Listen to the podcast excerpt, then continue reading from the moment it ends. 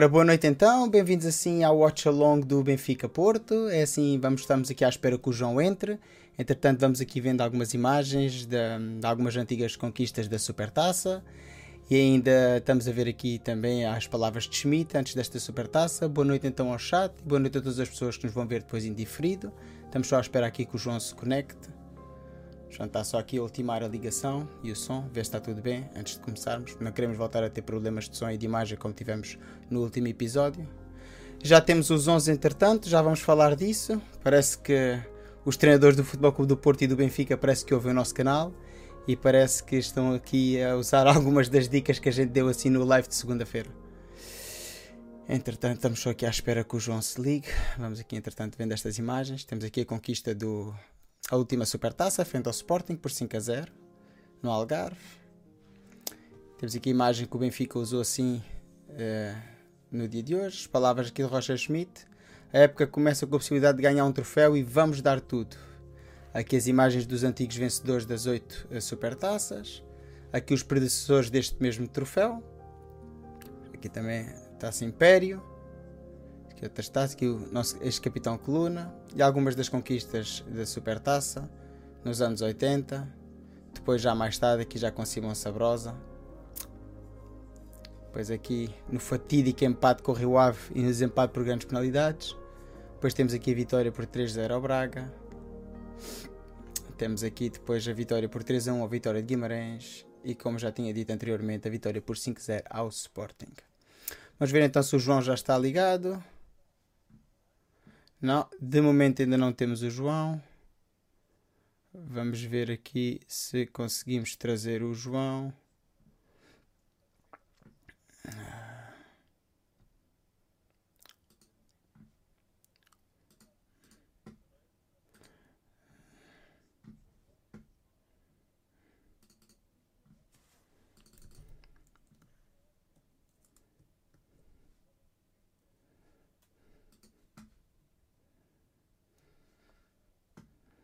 Estamos aqui à espera só do João, ver se o mesmo se consegue ligar. Ora, aqui temos o João. Olá, boa noite. Temos aqui o João. Boa noite, João. Olá, boa noite. Bem-vindo então aqui ao Watch Along. Obrigado, obrigado. É um prazer estar aqui. Vais ter que baixar. Não sei o que é que, tá, não sei, não sei o que, é que estás a ouvir. Estás-me a ouvir, João? Estou, estou. É a televisão. Tá, estás-me a ouvir? É, tens que tirar o som porque senão está a fazer Sim, reverb e yeah, não yeah. consigo ouvir. Está melhor agora? Tá, tá. Ok, ok. É assim, uma boa noite então. Quer, queres dar assim uma introdução sobre esta supertaça, João? O que é que tens a dizer? Uh, pois já, já fizemos a antevisão. O que, é que esperas desta vídeo. noite? Espero uma vitória do Benfica, como já tinha dito. Se calhar não, como eu fiz, eh, como eu disse na minha antevisão, tinha posto o Musa a marcar um hat-trick Uh, se calhar já não vai ser, né? Porque ele não está a jogar de início, mas também, também pode ser ainda, nunca sabe. Uh, mas acho que vamos ganhar, acho que vamos ganhar. Acho que tanto o uh, Roger Schmidt como o Sérgio Conceição vêm aqui o nosso, o nosso canal, porque estão a aceitar os dois as nossas sugestões. Uh, Roger Schmidt atua de pôr o Rafa avançado e o, Sérgio Conceição o meu palpite de que, de que o Namassou ia acompanhar o Taremi na frente. E acho que vai ser um bom jogo. Acho que vai ser um bom jogo acima de tudo. Uh, acho que acho e espero e quero crer que o Benfica vai entrar com tudo e, e, que vamos ganhar, porque acho que em termos de futebol jogado, se jogarmos aquilo que sabemos, uh, vamos ganhar. É assim, durante a semana fui apelidado de louco e ainda hoje na antevisão, fiz o vídeo da antevisão, não sei se tiveste a oportunidade de ver. Voltei a falar então na tive, possibilidade tive. de jogar com Rafa, acho que é assim, era a possível surpresa que Roger Schmidt poderia usar. É assim, tem muito mais profundidade da equipa se jogar com Rafa a falso 9 é assim é o primeiro homem a lançar assim o contra-ataque, ou seja, o Benfica pode beneficiar assim da, da sua velocidade e da lentidão dos centrais do Futebol Clube do Porto. Não nos podemos esquecer que quer Marcano, quer Pep não são nenhum jovens e qualquer um dos dois não está na sua plenitude de forma e é assim é bastante mais fácil se jogarmos com um avançado que seja mais móvel do que jogarmos então com um avançado mais fixo, tipo Pino, caso seja assim do Peter Musa, se jogasse de início. Sim, e pois é, é, é isso. Acho que vai haver bastante mobilidade na frente um, acho que pode, até começar o Rafa lá, como diz, como diz no, no, no 11 inicial, mas depois acho que vai haver também muita rotatividade. Penso que vai, o Rafa, o Di Maria, até o próprio João Mário aparecer muitas vezes em zonas de finalização. E acho que, que a ideia do Schmidt é mesmo essa: confundir a defesa do Porto, eles não saberem bem quem marcar e depois lançar bolas em profundidade para, para tentar chegar ao gol. É assim, já temos aqui os 11. Estou só aqui a tentar trazer os 11 aqui para, para, para o ecrã para podermos analisar. Vamos começar então aqui com o, com o 11 do Porto, João. Sim, pode ser. Pode vamos ser. Aqui ver, Deixamos então, o melhor para o fim. Claro, vamos aqui ver então o 11 do Porto. O que é que o Sérgio Conceição nos prepara para esta partida? É assim, temos então aqui o 11 do Futebol Clube do Porto e é assim constituído por Diogo Costa na baliza. Temos aqui PP, defesa direito, Pepe marcando as centrais e ainda Zaidu, defesa esquerda, tal qual como tínhamos previsto. Temos Otávio na extrema direita e Galé na extrema esquerda, Grujic e Eustáquio. E aqui está a novidade, Namas na frente de ataque em vez de Tony Martínez. Quero recordar ainda que Tony Martínez foi assim o melhor marcador desta fase inicial da pré-temporada do Futebol Clube do Porto e não, para mim, é um espanto autêntico que o mesmo seja assim titular nesta partida. Uma partida de grande exigência e estamos a ver aqui que Sérgio Conceição vai sim apostar neste jogador. Taremi é mais do mesmo, vai ser sempre claramente o extremo o expoente máximo do ataque do Futebol Clube do Porto, ou seja, o jogador mais a sul, digamos assim, em relação à baliza do Futebol Clube do Porto e creio que as bolas vão ser todas bombeadas para si, para que o mesmo tente assim ter oportunidades dentro da área do Benfica. O que é que tu achas deste 11, João? Uh, sim, pois é, foi exatamente o 11 que nós lançámos uh, na segunda-feira, quando fizemos a antevisão. A nossa única dúvida foi mesmo quem é que ia acompanhar o Taremi na frente, entre o, o e o um, Tony Martinez. Um, eu, eu acho que, e, e, foi por isso que eu até sugeri que disse que talvez não, não tinha a certeza que fosse o Tony Martinez, apesar, apesar do que tu disseste de ele ter sido o melhor marcador. Eh, eu pensei que o Sérgio Conceição pudesse querer surpreender um bocadinho, porque eu acho que ele está a tentar fazer com o Namassou exatamente o mesmo que o, Sérgio, que o Schmidt está a tentar fazer ao pôr uma frente de ataque móvel, é ter aquele jogador mais, mais rápido na frente para as bolas em profundidade, porque também um, está à espera de ter a, a, a ocasião assim mais de contra-ataque, talvez, e, e, consegue manter o Taremi mais, um, mais fixo e depois ter o Namassou ali a tentar confundir também um bocado os nossos centrais. Um, acho que vão estar as duas equipas a tentar fazer o mesmo e, e vai requerer muita concentração da, da, da nossa defesa. É, sim, já temos algumas pessoas no chat. Ora, boa noite a todos. Porque é que o, Neres não está nem sequer no banco? Pergunta o David Martins. É assim, é uma, é uma pergunta que eu não sei dar a resposta, sou sincero. Não sei, não li nada, não sei nada na comunicação social. Nada. Não sei nada. nada também nas redes sociais. Tenho estado atento ao Twitter, tenho estado atento a tudo. Não houve ainda nada que justificasse assim a ausência de Neres. Poderá ter sido uma situação física de última hora, é a única coisa que se me ocorre. Claro que essas situações nunca são publicitadas, de forma assim também a esconder um pouco o jogo em relação ao adversário. E tal e qual como eu também disse no live de segunda-feira, por exemplo, esta opção de Rafa seria uma opção de Roger Schmidt tentar assim se surpreender Sérgio Conceição. Isto basicamente é como na Fórmula 1 quando as equipas vão e só, só tiram a capa dos pneus antes da corrida começar. É assim tentar esconder ao máximo quais são os jogadores que vão jogar e quais são os mesmos que vão entrar em campo. Exato. Ora, eu também fiquei, fiquei um bocado surpreendido, Neres não estar, achei, achei que pelo menos no banco tinha de estar, não é? Que ele é um desequilibrador nato. Uh, a única coisa que eu, que eu posso pensar é que teve alguma lesão, assim, se calhar de última hora, porque não me cabe na cabeça ele não ser convocado por primeira opção técnica. E espero, e espero, agora daqui a bocado também deve sair, talvez tenha ressentido algum problema físico, porque quero crer que, que, foi mesmo por isso que, ele, que, um jogador destes não pode ficar fora dos convocados num jogo desta importância. Não, acho que não. Acho que é assim, fora de convocados tem em plena opção técnica, não acredito. Tinha que se ter pois. passado alguma coisa no balneário e isso com certeza que já se teria ouvido alguns ecos, não acredito se teria sido hoje ou ontem que algo tivesse ocorrido. E até porque os jogadores que chegaram, potencialmente chegaram, que ainda não foram apresentados, estamos a falar pois. então de Turbin e Cabral, nada teriam que ver com a posição de Neres, por isso. Não estou a ver o que é que isso poderia ter implicar. Vamos ver então aqui o 11 do Benfica. Ora, aqui temos então o 11 do Benfica e temos então Vlaco Dimos na baliza, tal e qual como a gente já tinha previsto. Não, e uma defesa composta então por António Silva e Otamendi, tal e qual como falámos, Ristic à esquerda e Bá à direita. Temos aqui a entrada também de Neves ao lado de Coxu em vez de, de Tino. E temos então João Mário, Di Maria e Arsenes e Rafa Silva mais na frente de ataque. É assim, queres começar tu, João, por analisar o que é que tu achas então? Vamos começar pelo. Vamos por partes para, para falar um bocadinho. O que é que tu achas então dos centrais? Já tínhamos falado uh, na segunda-feira, mas já tínhamos falado sobre isso. O que é que tu achas Sim, pois, uh, todos, todos achamos que, o, que o Otamendi ia jogar pela, pela experiência que tem e por ser o nosso capitão, isso acho que foi claro para, para todos.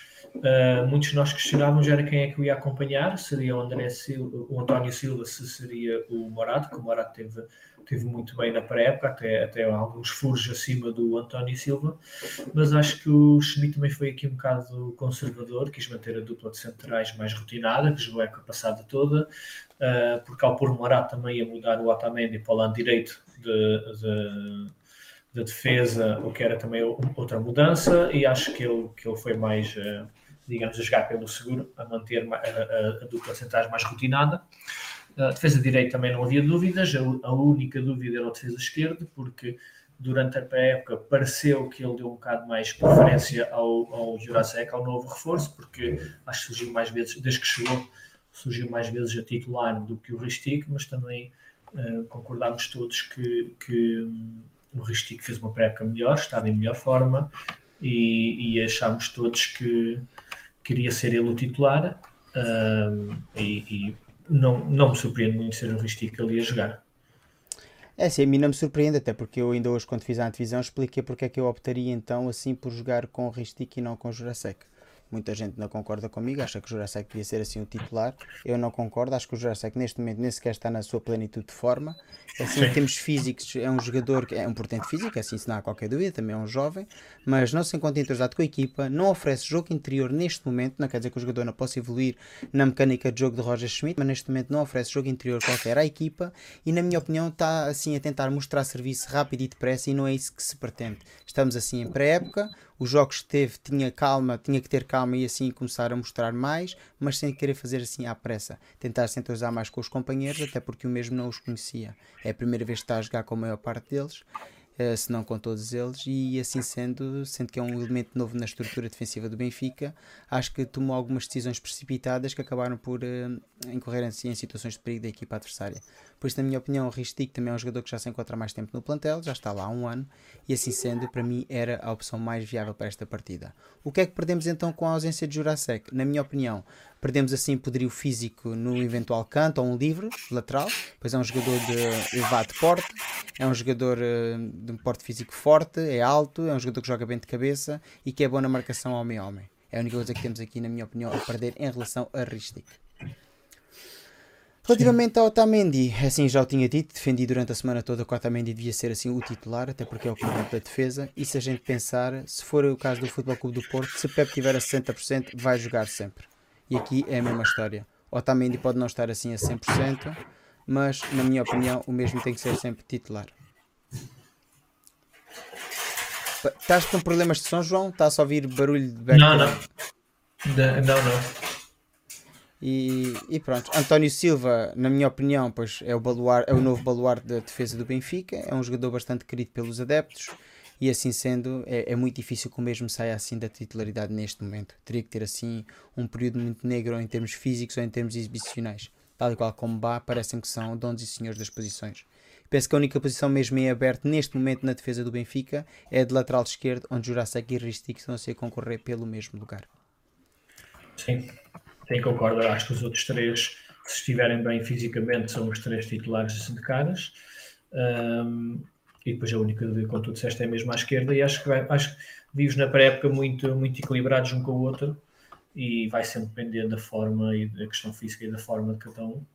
Concordo contigo, disseste que o, achei também o Ias é muito, muito trapalhão, a querer prestar serviço muito rápido, como tu disseste, e se calhar, eh, pronto, é normal, chegou um clube, chegou um clube, também quer provar que, que pode estar aqui, mas eh, achei assim um bocadinho nervoso nos jogos da pré-época e concordo que é importante ter o, ter o Ristic um, eh, neste jogo.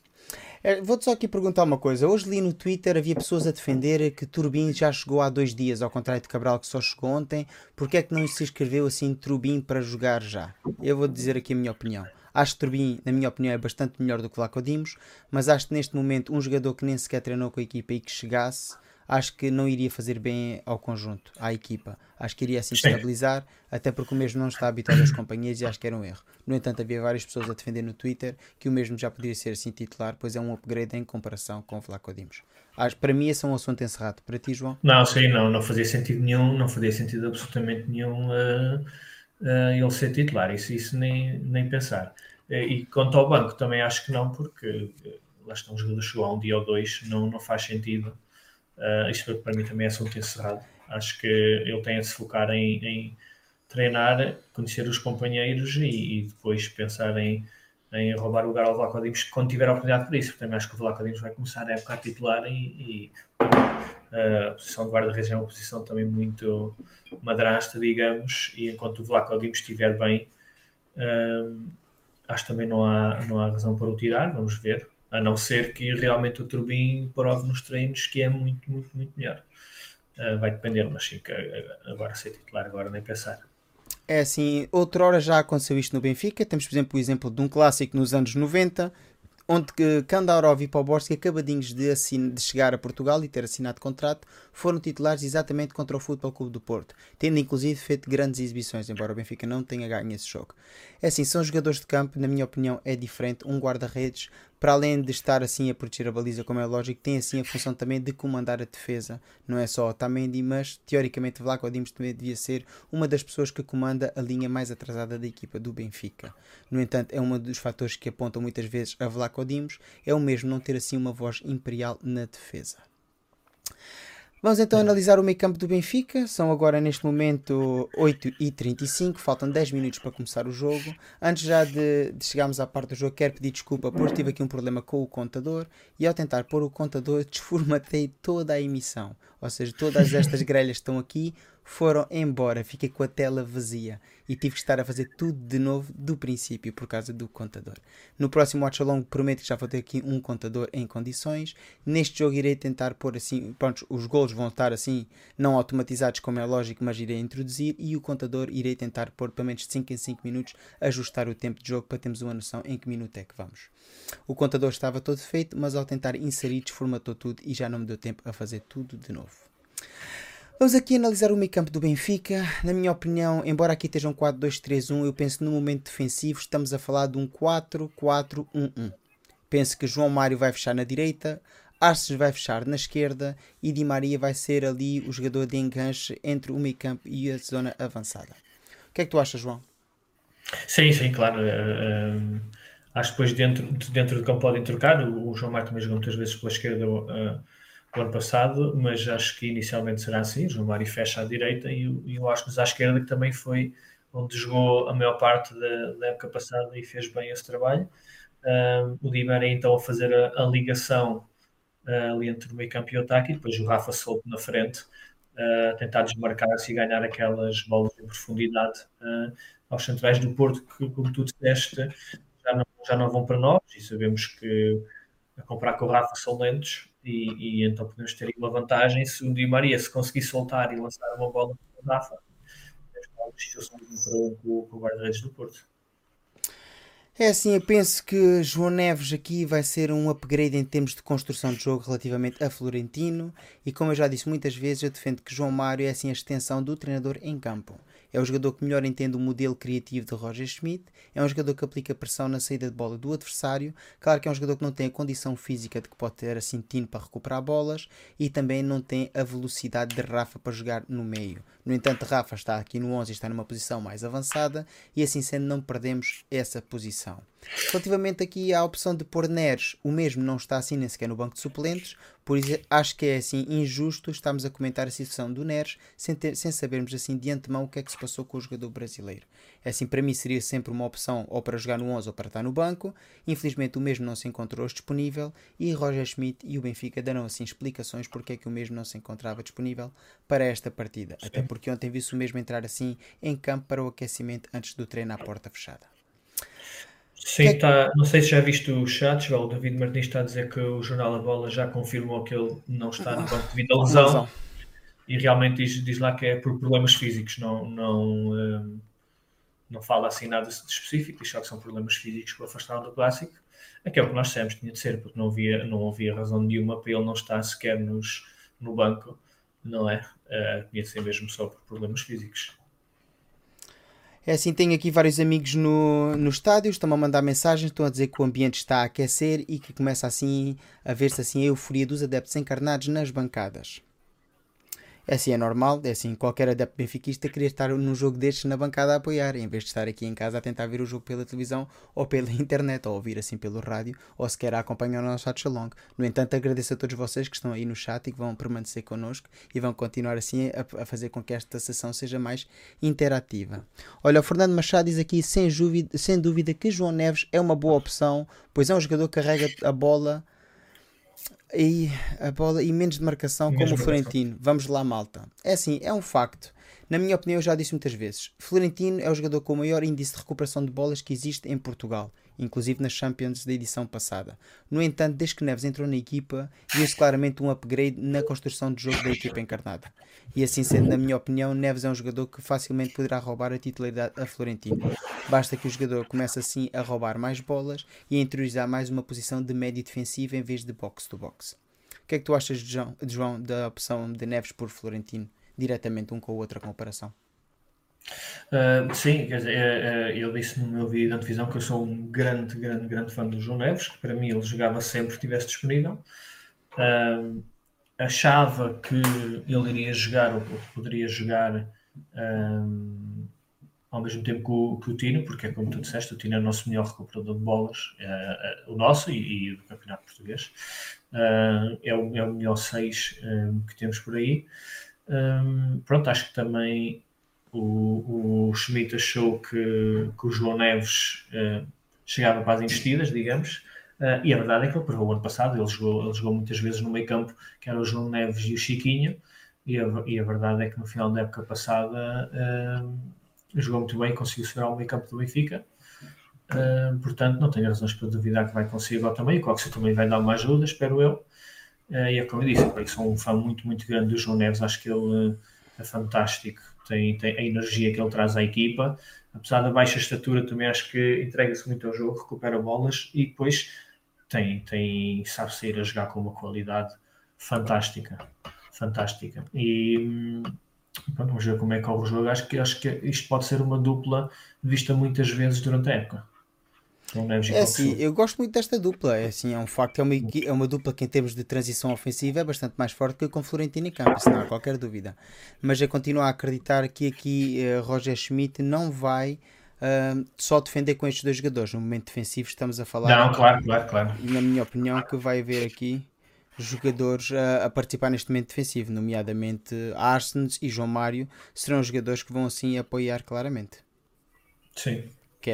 E depois lá está, se calhar ele também, se calhar ele também tirou o Tino porque já estava a planear entregar as faixas tanto ao João Mário como ao, ao Ausnes, em vez de pôr um, ele geralmente joga só com um, um médio mais conservador de um lado e um extremo, digamos, mais puro do outro.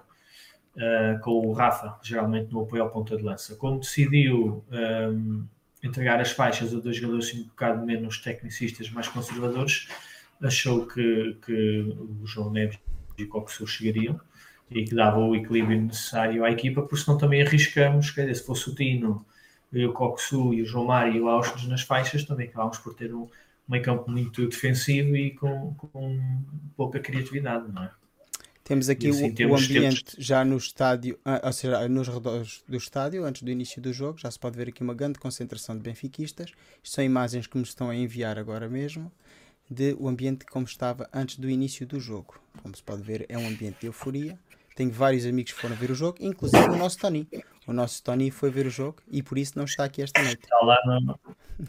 para quem pensa que um o Tony, para quem pensa que o Tony foi despedido depois do último fiasco de som e imagem, não foi. Temos aqui adeptos do Benfica, amigos nossos e amigos do canal, que foram assim ver o jogo. Temos aqui o grande Rui do Bigode à Benfica, que é assim o seu aniversário e que desde este humilde canal desejamos assim um feliz aniversário ao Rui e que o mesmo traga assim o caneco para casa. E que o Benfica lhe deu uma prenda. É verdade. É assim, o Benfica esta noite, na minha opinião, parte claramente como favorito, até porque é o campeão nacional e como ela, é por isso que eu esta noite tenho assim esta camisola muito orgulhosamente.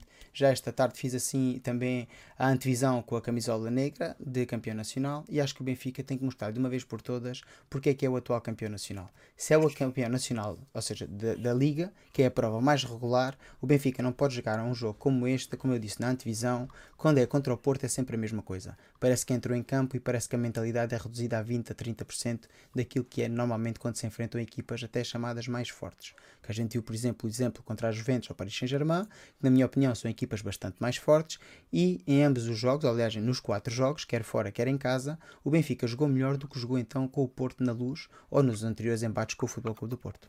O que é que tu achas então da mentalidade do Benfica para este jogo, João? Achas que alguma coisa melhorou do ano passado para este ano? Vês a equipa mais forte ou vês a equipa mais débil? Uh, é, é, difícil dizer, não? É? Ainda, não, ainda só jogamos jogos para a época. Eu, eu quero acreditar que o Benfica vai entrar muito forte, uh, mas é verdade é que também, como falámos na divisão, uh, às vezes parece que há ali um bloqueio mental dos jogadores do Benfica quando jogam com o Porto. E eu espero que, que o Schmidt tenha conseguido dar a volta a isso, porque, como tu disseste, somos campeão nacional, acho que somos favoritos jogamos futebol muito melhor do que o Porto. Acho que temos o melhor 11, temos o melhor banco, uh, portanto temos todas as, todos os ingredientes para ganhar o jogo. Agora, claro, a atitude dentro de campo também temos de, de igualar ou superar a do Porto, porque se, entramos, se eles entram com mais atitude, não, não, não interessa ter melhor 11, porque a atitude também conta muito, não é? Temos aqui os 11 frente a frente. João, agora vendo assim as equipas alinhadas, achas que, achas que esta vai ser a disposição em campo? Eu acho que. Não, assim, uh, do Benfica, talvez. A do Porto está assim um bocado trocada. Temos aí ah. o, Zaidu, o, Zaidu está no meio campo. Ah, sim, que, não percebo o que, é que, o que é que eles fizeram. O que aconteceu para aí depois? Não sei, quando fizeram os dois juntos, é, este, estes é. softwares quando faz, basicamente dizer... vai ser o Zaidu na esquerda, depois na direita o Otávio, o Grujic e o, e o Astáquio no meio, o Galeno na esquerda e o Namassu e o Tarem, exatamente, aí está, vai ser isto. Estamos a falar de detenção um... do mesmo software, exatamente, mas quando faz as duas yeah. equipas juntas frente a frente faz esta coisa. Razão, yeah, yeah. razão pela qual eu já me queixei esta semana, porque eu costumo fiar bastante deste software, do Forza Football, que é uma app bastante, Sim, também uso, bastante boa, mas bom. quando volta e meia este ano já aconteceu nos jogos uhum. para quem segue o Benfica, nos jogos com o Basileia e no, com o Salta de Vigo também, punha o Jurasek no meio da defesa, punha o yeah. Morata a defesa direito, coisas que não lembram ninguém. Às vezes, às vezes nota-se nos jogos de pré-época essas coisas. Geralmente durante a liga é mais, Sim, é mais, é mais fiável. É. Sim. É assim, eu acho que a disposição do Benfica no momento ofensivo vai ser esta. Acho que o Benfica vai atacar em 4-2-3-1. Vai então jogar com dois médios mais interiores. Vai jogar com o João Mário e com o Arces, na minha opinião, mais interior. Em vez de estar a jogar com dois extremos puros. Ou seja, vez, embora os mesmos estejam assim numa linha mais avançada, na minha opinião, os mesmos vão jogar assim mais por dentro, dando assim espaço para Ristic e Bá poderem aparecer pelas linhas. O que é que tu achas, João? Como é que achas que o Benfica vai atacar? Sim, acho que vai ser isso. Acho que, acho que também é a ideia de, de, Schmidt pôr, de pôr os dois médios. Acho que é para, é para dar liberdade aos, aos laterais para subir e para atacarem à vontade, porque depois sabem que têm, têm as costas cobertas, né, como se costuma dizer. Um, o Bá é um lateral muito ofensivo, o Ristico também parece ser. O, o Bá mais pela, pela faixa, para os cruzamentos, o Ristico mais por dentro. Não sei se vamos ter muita sorte nos cruzamentos uh, hoje, porque não temos sim nenhum cabeceador lá no meio, portanto o Bá se calhar vai ter que procurar mais jogadas de, de entendimento com, com o Rafa, com o Di Maria, uh, tentar fa fazer mais um, golos como o primeiro do Di Maria contra o Almassar, por exemplo, era uma jogada que estávamos a vir pela faixa de direita e depois conseguiram, conseguiram fletir para dentro e marcar um belo golo. Uh, acho que vamos procurar assim jogadas desse género mais do que ir à linha cruzar e o o Ristic como também falámos já, é o jogo que ele gosta de fazer é vir para dentro e depois tentar o remate e penso que é isso também que vai acontecer. Acho que o Benfica pode beneficiar no momento ofensivo ter dois médios interiores, até porque Sim. vai ter mais soluções para jogar quer em jogo atrasado, quer até porque o João Mário é um jogador que aparece muito bem na área a finalizar. O Arsens é um jogador que até pode aparecer de Sim. cabeça a finalizar, porque tem assim envergadura, embora não seja Sim. um cabeceador nato. E eu penso que o Di Maria, embora aqui apareça numa posição mais central, penso que o jogador vai andar mais a movimentar-se de um lado para o outro. Sim, eu também acho, acho que o Di Maria vai ser aquele jogador que tem a liberdade para basicamente ir para onde quer, tanto um lado como o outro, tentar confundir a defesa e depois com, com a magia que tem nos pés tentar, tentar sacar um coelho da cartola e Ora. fazer um golo, uma assistência, uma coisa assim. Já tens aí o jogo em direto, João? Já começou então o jogo? Já, já, já. já. É assim já estão assim... ali os capitães a escolher o campo vai, quiseres ir falando aí um bocadinho sobre o que estás a ver, e estou-me aqui a tentar conectar. Neste momento estou aqui com um problema de ligação em relação ao jogo e estou aqui okay. a tentar conectar-me. Sim, neste momento está o, estão os capitães, o Pepe e o Otamendi, a cumprimentar-se, a cumprimentar o árbitro. Um, agora estão a passar outra vez as equipas. Portanto, acho que as equipas já tiraram a fotografia da praxe e o jogo está quase, quase a começar. Portanto, vê lá se consegues por aí Sim, sim, sim. Neste momento isto também acho que é assim uma prova de fogo para Roger Schmidt, porque se no confronto direto com o Sérgio Conceição sim. é um facto que ganhou na, no Estádio do Dragão, mas depois perdeu na luz, mas as exibições não foram iguais, ou seja, o Benfica não sim. ganhou com a autoridade que o Porto ganhou na luz. E acho que o, o Schmidt tem aqui uma prova de fogo, até porque é um título que está em jogo e não apenas 3 pontos num jogo do campeonato. Acho que o Benfica tem que fazer um pouco mais do que apenas ganhar este jogo por 1 a 0, 2 a 1. Benfica, se quiser mandar assim uma. Como é que é? Sim, tem, tem de marcar a posição. Tem de marcar a posição e mostrar que é o campeão por uma razão e, e, e, ganhar, digamos, inquestionavelmente. Exatamente. Não, é? não, precisa por goleada, nós estamos a pedir então que o Benfica ganhe por 5 claro, a 0 claro. como ganha contra o Sporting. Que se ganhar eu vou ficar muito contente, como é lógico, e vou celebrar. Mas o Benfica, na minha opinião, tem que ganhar hoje com senhorio. Tem que ser indiscutivelmente a melhor equipa em campo. Sim, pois é isso, não, não, não precisa de golear, mas tem de ser aquela equipa dominadora, ter mais posse de bola, ter, eh, ter eh, a jogar mais no meio campo do adversário e, e essas coisas, não é? E começou o jogo. Mas aqui se me consigo conectar entretanto. Entretanto, se quiseres ir dizendo aquilo que vai. Pronto, assim, Ui, já, um remate, já um remate perigoso aos 10 segundos de jogo do Galeno. É assim, o Uma Porto vai tentar surpreender o Benfica desde o início, como é lógico, não há qualquer dúvida. Que... É, o Taremi ganha a bola de cabeça e depois o Galeno entra já e aqui. remata bem ali perto do primeiro poste. Vamos recorrer aqui à RTP Play tenho aqui a agradecer à RTP, eu que sou imigrante, tal e qual como tu, João, é bastante agradável. Temos assim um aplicativo da nosso, do nosso canal público em Portugal que permite que os imigrantes espalhados por este mundo possam assim ver o jogo sem qualquer custos. Antes isto não acontecia, para quem não sabe, a RTP Play não estava disponível nos dias de jogos para os imigrantes, apenas para as pessoas que estavam assim no campeonato. Ora, já estamos pois. a ver aqui o que, não faz, o que não faz muito sentido, né? Não, para mim não faz muito sentido, mas eles dizem que, diziam assim que era por direitos de autor, porque muitas vezes a Liga vendia assim os direitos de jogo para outras cadeias televisivas no estrangeiro. Pois, mas pois, sim, ok, eu compreendo, mas não, hoje em dia não faz sentido e ainda bem que já está disponível. O Fernando Machado diz aqui que, sem dúvida, hoje o Roger Schmidt mostra que quer ganhar o jogo. É assim, na minha opinião, tem uma equipa mais ofensiva do que se jogasse assim com o Florentino em campo, isso não há qualquer dúvida. É assim, pondo assim o Rafa Sim. numa posição mais avançada, como, é, como já vimos que vai ser o caso, na minha opinião, manda aqui claramente a informação ao, ao treinador adversário e à equipa adversária que o Benfica entrou assim em campo para ganhar a partida e não apenas para, para disputar bolas e para jogar assim com o autocarro. Até havia pessoas que defendiam hoje nas, na comunicação social, alguns dos colunistas do jornal A Bola e do Record, que o Benfica não devia fazer assim a pressão alta, como é assim, como tem sido clássico nos jogos como do Benfica. Feito e tentar assim esperar o Futebol Clube do Porto. O que é que tu achas disso, João? Achas que o Benfica devia apostar assim numa posição mais defensiva? Eu acho que o Benfica tem de fazer o jogo dele. Uh, jogamos sempre com, com pressão alta. É óbvio que do outro lado está o Porto e provavelmente também pela valia do adversário não vais conseguir fazer pressão tão alta nem, nem durante o tempo todo que, que costumamos fazer, mas acho que se é o nosso ADN é jogar assim, é assim que temos de jogar. Não interessa se do outro lado está o Porto ou se está o Real Madrid ou o Barcelona acho que quando os treinadores uh, querem mudar a forma de jogar do, do, só porque jogam com uma certa equipa, geralmente não dá, não dá bom resultado. E acho que o Benfica tem de já começar a jogar. Claro que não poderemos passar tanto tempo no meio campo do adversário como contra a maioria das equipas do campeonato português, mas isso é normal. É perfeitamente é normal. Exatamente, mas eu acho que o Benfica, se é uma equipa grande e se quer se assumir como equipa grande, tem que fazer exatamente como as equipas grandes. E as claro, equipas claro. grandes fazem isso mesmo, tu acabaste de dizer.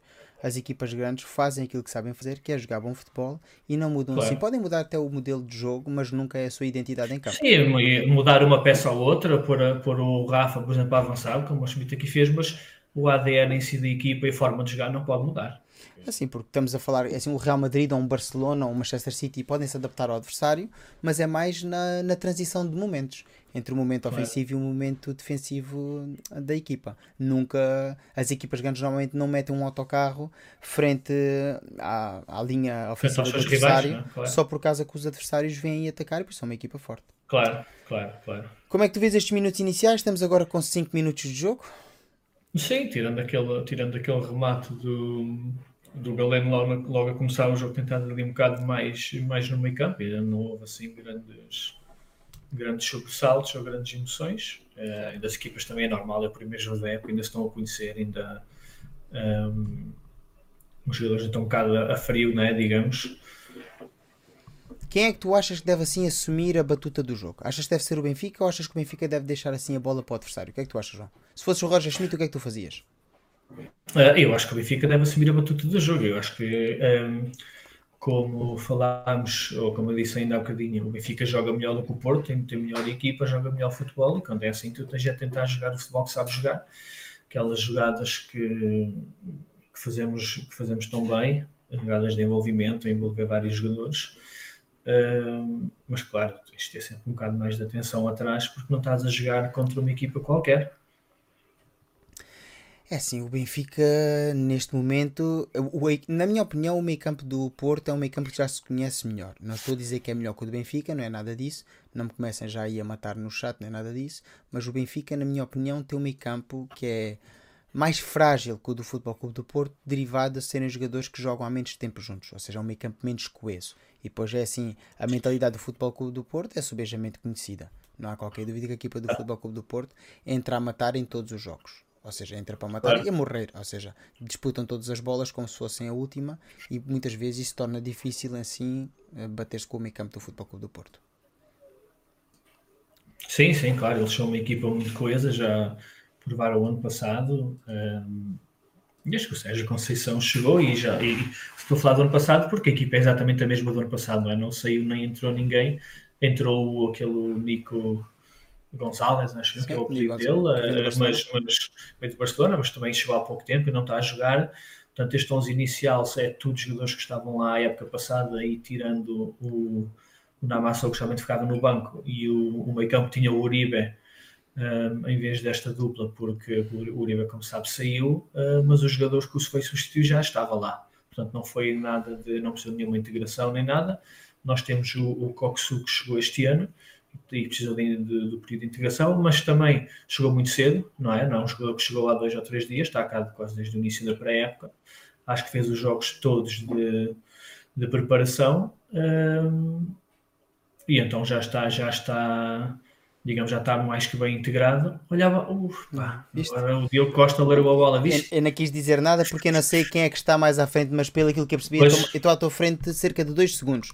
Não é muito. E dois, não é liguei, muito, mas é o suficiente para estar a comentar por cima de ti, como é lógico. Ou seja, deixei de estavas a falar e deixei uh, estabelecer assim a tua ideia. Visto bem que esta jogada, uh, a diferença entre teres um jogador que faz jogo interior e um que não, em vez de estar só colado à linha, a Ristica aparece ali a fazer a jogada e depois vai à linha para cruzar atrasado. Infelizmente, yeah. o visto... não conseguiu aproveitar a ocasião o cruzamento foi ali para a pequena área, não estava absolutamente ninguém, não é? Porque já sabemos que o, o, futebol do Benfica não vai poder ser assim, vai ter de ser as tais jogadas de envolvimento que falámos, por cruzamentos para a área, hoje não vai dar. Mas é assim, a não ser, a não ser que, seja, a não ser que seja num momento, em, num contra-ataque em que apanhamos um pouco de equilibrado, não é? Claro. Olha aqui o João Mário a aparecer na esquerda, é isto olha, que olha, acho olha. bom do João Mário, vês? E agora o envolvimento do Coxu no, no movimento ofensivo. O problema agora vai ser as transições do Porto, que são bastante pois, rápidas. E é, e é aqui que temos de ter muita atenção. É neste momento defensivo que temos de ter muita atenção. Mas é assim, uma coisa. É assim, o Benfica também tem, tem que entender que está a jogar assim com o Futebol Clube do Porto. E o Futebol Clube do Porto não é, claro, não é a mesma coisa que está a jogar com o Al Nasser. Pois é isso, é a, Claro, como é lógico. Agora aqui um remate com perigo do Porto, uma vez mais. É assim, Mas o Porto é uma equipa perigosa, sim, é canta. A bola foi desviada por António Silva, penso eu. Yeah. Não, foi pelo Bar, foi pelo Bar.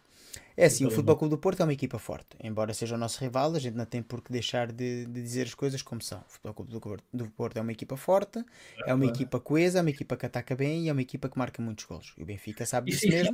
Sabem o que fazer em campo, estão, estão com o mesmo treinador também já há muito tempo, os mesmos jogadores, sabem, sabem conhecem-se muito bem, sabem o que fazer, não é? Estamos a ver agora aqui em primeiro plano o árbitro, para já ainda não houve aqui qualquer situação. Assim, eu disse, fui crítico com este árbitro, mas não por ser Luís Godinho em si, sou crítico em geral com a qualidade da arbitragem portuguesa. Não estou a pôr em causa assim o caráter das pessoas, atenção, não, não me levem a mal se, se alguém no chat conhece os árbitros, ou eu não estou a falar do caráter das pessoas, embora isso seja discussão para, para outro episódio. Mas na minha opinião a qualidade técnica e a capacidade física de muitos destes árbitros que estão na primeira divisão não se adequa ao nível do nosso campeonato e acho que isso faz assim uh, por si só baixar o nível do mesmo. Sim, sim. Sim, acho que a qualidade da arbitragem em Portugal é uma coisa que toda a gente sabe que é muito fraca. Um, vem, vem, vem desde baixo, não, é? não há estrutura nenhuma, não há, quer dizer, os árbitros, alguns, eu não, eu não consigo perceber bem se são profissionais se não são, eles dizem que não, mas depois também ganham bastante dinheiro com isso, mas não há assim, não há uma estrutura a apoiar, e é claro que geralmente das três equipas em campo eles são a mais fraca, e quando, e quando é assim, tu tens de te preocupar, e, e não sei como é que ainda não, como é que um, o Conselho de Arbitragem e a Liga ainda não fizeram qualquer coisa para melhorar, porque qualidade da arbitragem, em vez de melhorar, tende a piorar, que, que é inadmissível. Eu acho que a questão é que vivemos num país que, não estou a falar do país em si todo, ou seja, em, em muitas, em muitas áreas do nosso país sim, mas especialmente nesta, no, no desporto profissional, como tu estavas a dizer, esse é o problema. Temos profissional no título, mas depois não somos profissionais. Continuamos claro. a ver coisas que não se vê mais nenhum futebol. Mas isto não é por ser do Benfica que eu estou a dizer isto. Vamos lá ver. Situações que eu vejo acontecer, por exemplo, com o Futebol Clube do Porto e que também já aconteceram com o Benfica no passado: castigos que não são aplicados, multas que são irrisórias. É sim, assim, sim. É tudo, é tudo. É tudo uma brincadeira, parece que é uma brincadeira. O cidadão civil acaba por ser muitas vezes multado em, em, em valores substancialmente eh, superiores àqueles que são, que são multados, uh, influentes, pessoas influentes no jogo, como diretores desportivos ah. ou jogadores, que recebem multas de 600 e 800 euros e ganham é? milhões. É algo que não funciona. O Sérgio, o Sérgio Conceição é reincidente em expulsões e leva multas de 300 euros, de 400 euros, mas estamos a brincar. Que é basicamente as multas que tu levas se não pagares o IRS. Se não pagares o IRS em Portugal, as multas volta. É, é as multas com cidadão comum leva, quer dizer, estão, estão a Ou seja, é, é profissionalismo é só mesmo no nome, depois em termos de estrutura, e acho que o problema é mesmo de estrutura. Já o falei o ano passado em alguns é, vídeos, é. é a estrutura. Não há estrutura para apoiar, e depois, claro que não havendo estrutura, como é que querem que os árbitros sejam bons, não é?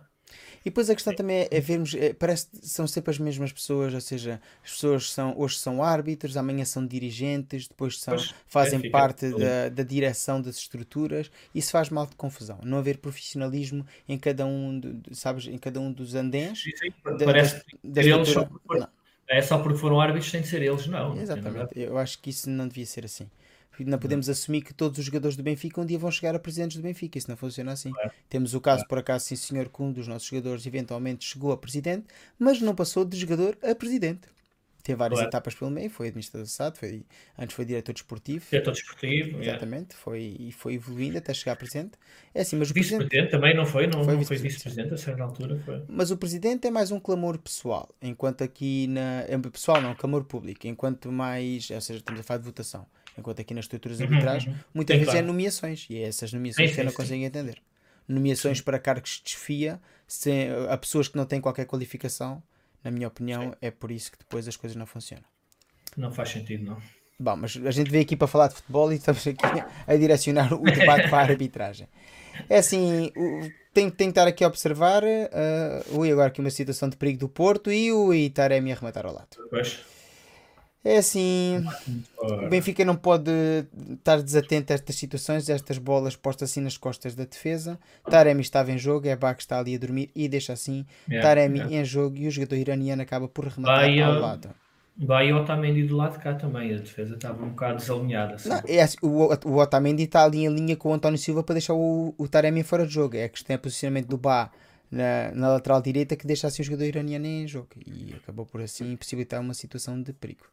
Chegamos agora assim quase ao quarto de hora e na minha opinião não há assim há um sinal mais talvez em termos de ocasiões de perigo pelo Futebol Clube do Porto. Já teve assim dois remates com algum perigo e o Benfica ainda não conseguiu criar assim grande perigo a não ser pelo falho do Diogo Costa naquele cruzamento atrasado do Ristic. Sim, ainda não houve assim uma, uma oportunidade clara de gol. Houve os tais dois remates que foi mais eh, um foi acho que fora da área do Galeno este o Taremi conseguiu desmarcar-se, mas depois rematou muito torto. Mas ainda não houve assim uma situação clara na cara do guarda-redes. Uh, mas pronto, é também é um jogo, típico jogo de início da época. As equipas de nenhuma está na sua, na sua forma final, não é? Não, não, nem, nem pouco mais ou menos. Ainda, nem nem perto disso. É muito cedo, é muito cedo. Continuamos a ver aqui um sinal mais da equipa do Futebol Clube do Porto a atacar e assim, na minha opinião, o meio campo do Benfica Concordo, está algo, ah, o Benfica está algo premiável no setor do meio campo. Acho que o Benfica tem que estar aqui um pouco mais compenetrado no setor do meio campo. Acho que os jogadores estão a jogar demasiado separados em vez de estar a jogar mais juntos. Estava à espera do meio campo mais coisa, até porque achava que Arsens uhum. e João Mário iam fechar mais, no entanto... O que eles estavam lá a fazer. No entanto, Sim. continua a vê-los assim bastante afastado do núcleo central, composto então, recordemos, por Coxu e João Neves. E estão a jogar bastante abertos, estão. Vão chegar também é para tentar esticar o jogo, não é? E acho que a ideia é para tentar fechar assim a, a possível subida do Galeno. Ora, aqui estamos Os a ver laterais. agora. Continua a fazer muito bem as arrancadas. Ah, então. Já começamos. Olha, então. olha. começamos então. Ah, Aqui temos a primeira pérola. Neste momento há 15 minutos de jogo. E temos aqui a primeira pérola do encontro. O árbitro Luís Godinho acaba de sacar uma cartolina amarela a Ristic quando o mesmo, a tentar desenvencilhar de Otávio, sem querer, toca na cara do jogador azul e branco, mas nada de especial, toca-lhe com os dedos na orelha e o árbitro faz assim o sinal que o jogador deu um cotovelaço. É assim, é aqui depois que a arbitragem portuguesa não consegue evoluir. Quando se consegue ver perfeitamente que o jogador do Benfica apenas dá com os dedos na cara de Otávio fazendo assim, quase como um mata-leão, faz um puxão, e o árbitro faz o sinal, não, não, deu com o cotovelo. Como é que podemos então esperar assim uma boa arbitragem de árbitros portugueses? É assim, estamos a falar que existe árbitro principal, existem fiscais de linha, existe quarto árbitro, existem árbitros no VAR. Eu não estou a dizer então que o Benfica. Ah, aí está, segundo amarelo para os jogadores do Benfica, exatamente 40 segundos depois. Sério? Aqui está. É, é, é, a é, equipa do Benfica já tem dois jogadores amarelados. E é assim que se condiciona hoje em dia, já não é com penaltis, até porque há VAR. Agora desta vez PP. Pronto, esta jogada já é mais plausível de cartolina amarela. Agora vamos a ver quando haja uma jogada igual, se então também vai haver assim. Exatamente. O problema é que os árbitros não mantêm critérios. Foi falta para amarelos, o João Mário tinha ali a, a, esteira um pouco levantada, uh, tudo bem. Mas uh, é isso. Os, os, árbitros geralmente começam assim, depois não mantêm o critério. Uh, vamos ficar aqui a ver. Vamos ficar aqui a ver. Mas o, o, o, o Godinho, o Godinho é, é usuário disto, ele, ele, perde muito o controle do jogo. É daqueles árbitros fracos que acham que para controlar o jogo tem de dar amarelos a torto e a direito. Uh, aquele lance do Ristic, aquilo não foi, não foi uma cotovelada, não foi uma agressão, não foi nada. Olha, olha, olha. Ai. Agora vimos então o Pepe a falhar aqui uma ocasião que manifesta de golo, um centro-paro de Otávio e um desatenção de Arsens, deixa assim Pepe isolado na marcação do penalti. E, mas está, está em fora de jogo. Está em fora de jogo. Está fora de jogo. Uh, mas pronto, voltando ao, ao Godinho, é daqueles árbitros que acha que tem de dar amarelos a torto e direito para controlar o jogo, não é? é, é e pronto, é daqueles árbitros que não sabe fazer outra coisa. Uh, o lance do Rashid seria bem controlado com um aviso, porque aquilo ele dá um puxãozinho ali no Otávio, mas foi um puxão, não foi. Não, não, a mim, a mim o puxão não, não faz confusão. Não, Faz-me confusão a sinalética é. do árbitro, que a sinalética do árbitro, quando o capitão se aproximou, quando o Otamendi se aproximou assim do árbitro, ele disse: Não, não, com o cotovelo. E eu, à espera pois, da repetição, é pensei: Pronto, se der com o cotovelo, sim senhor, é amarelo. A questão é que na regulamentação do VAR não permite que o mesmo entre assim em situações de cartolina amarela.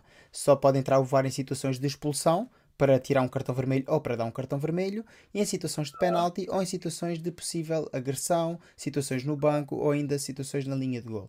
Cartolinas amarelas, o VAR não está autorizado a entrar. Por isso é uma forma fácil e barata de conseguir assim condicionar o jogo de uma equipa se quiseres. Mostragem de cartolinas amarelas.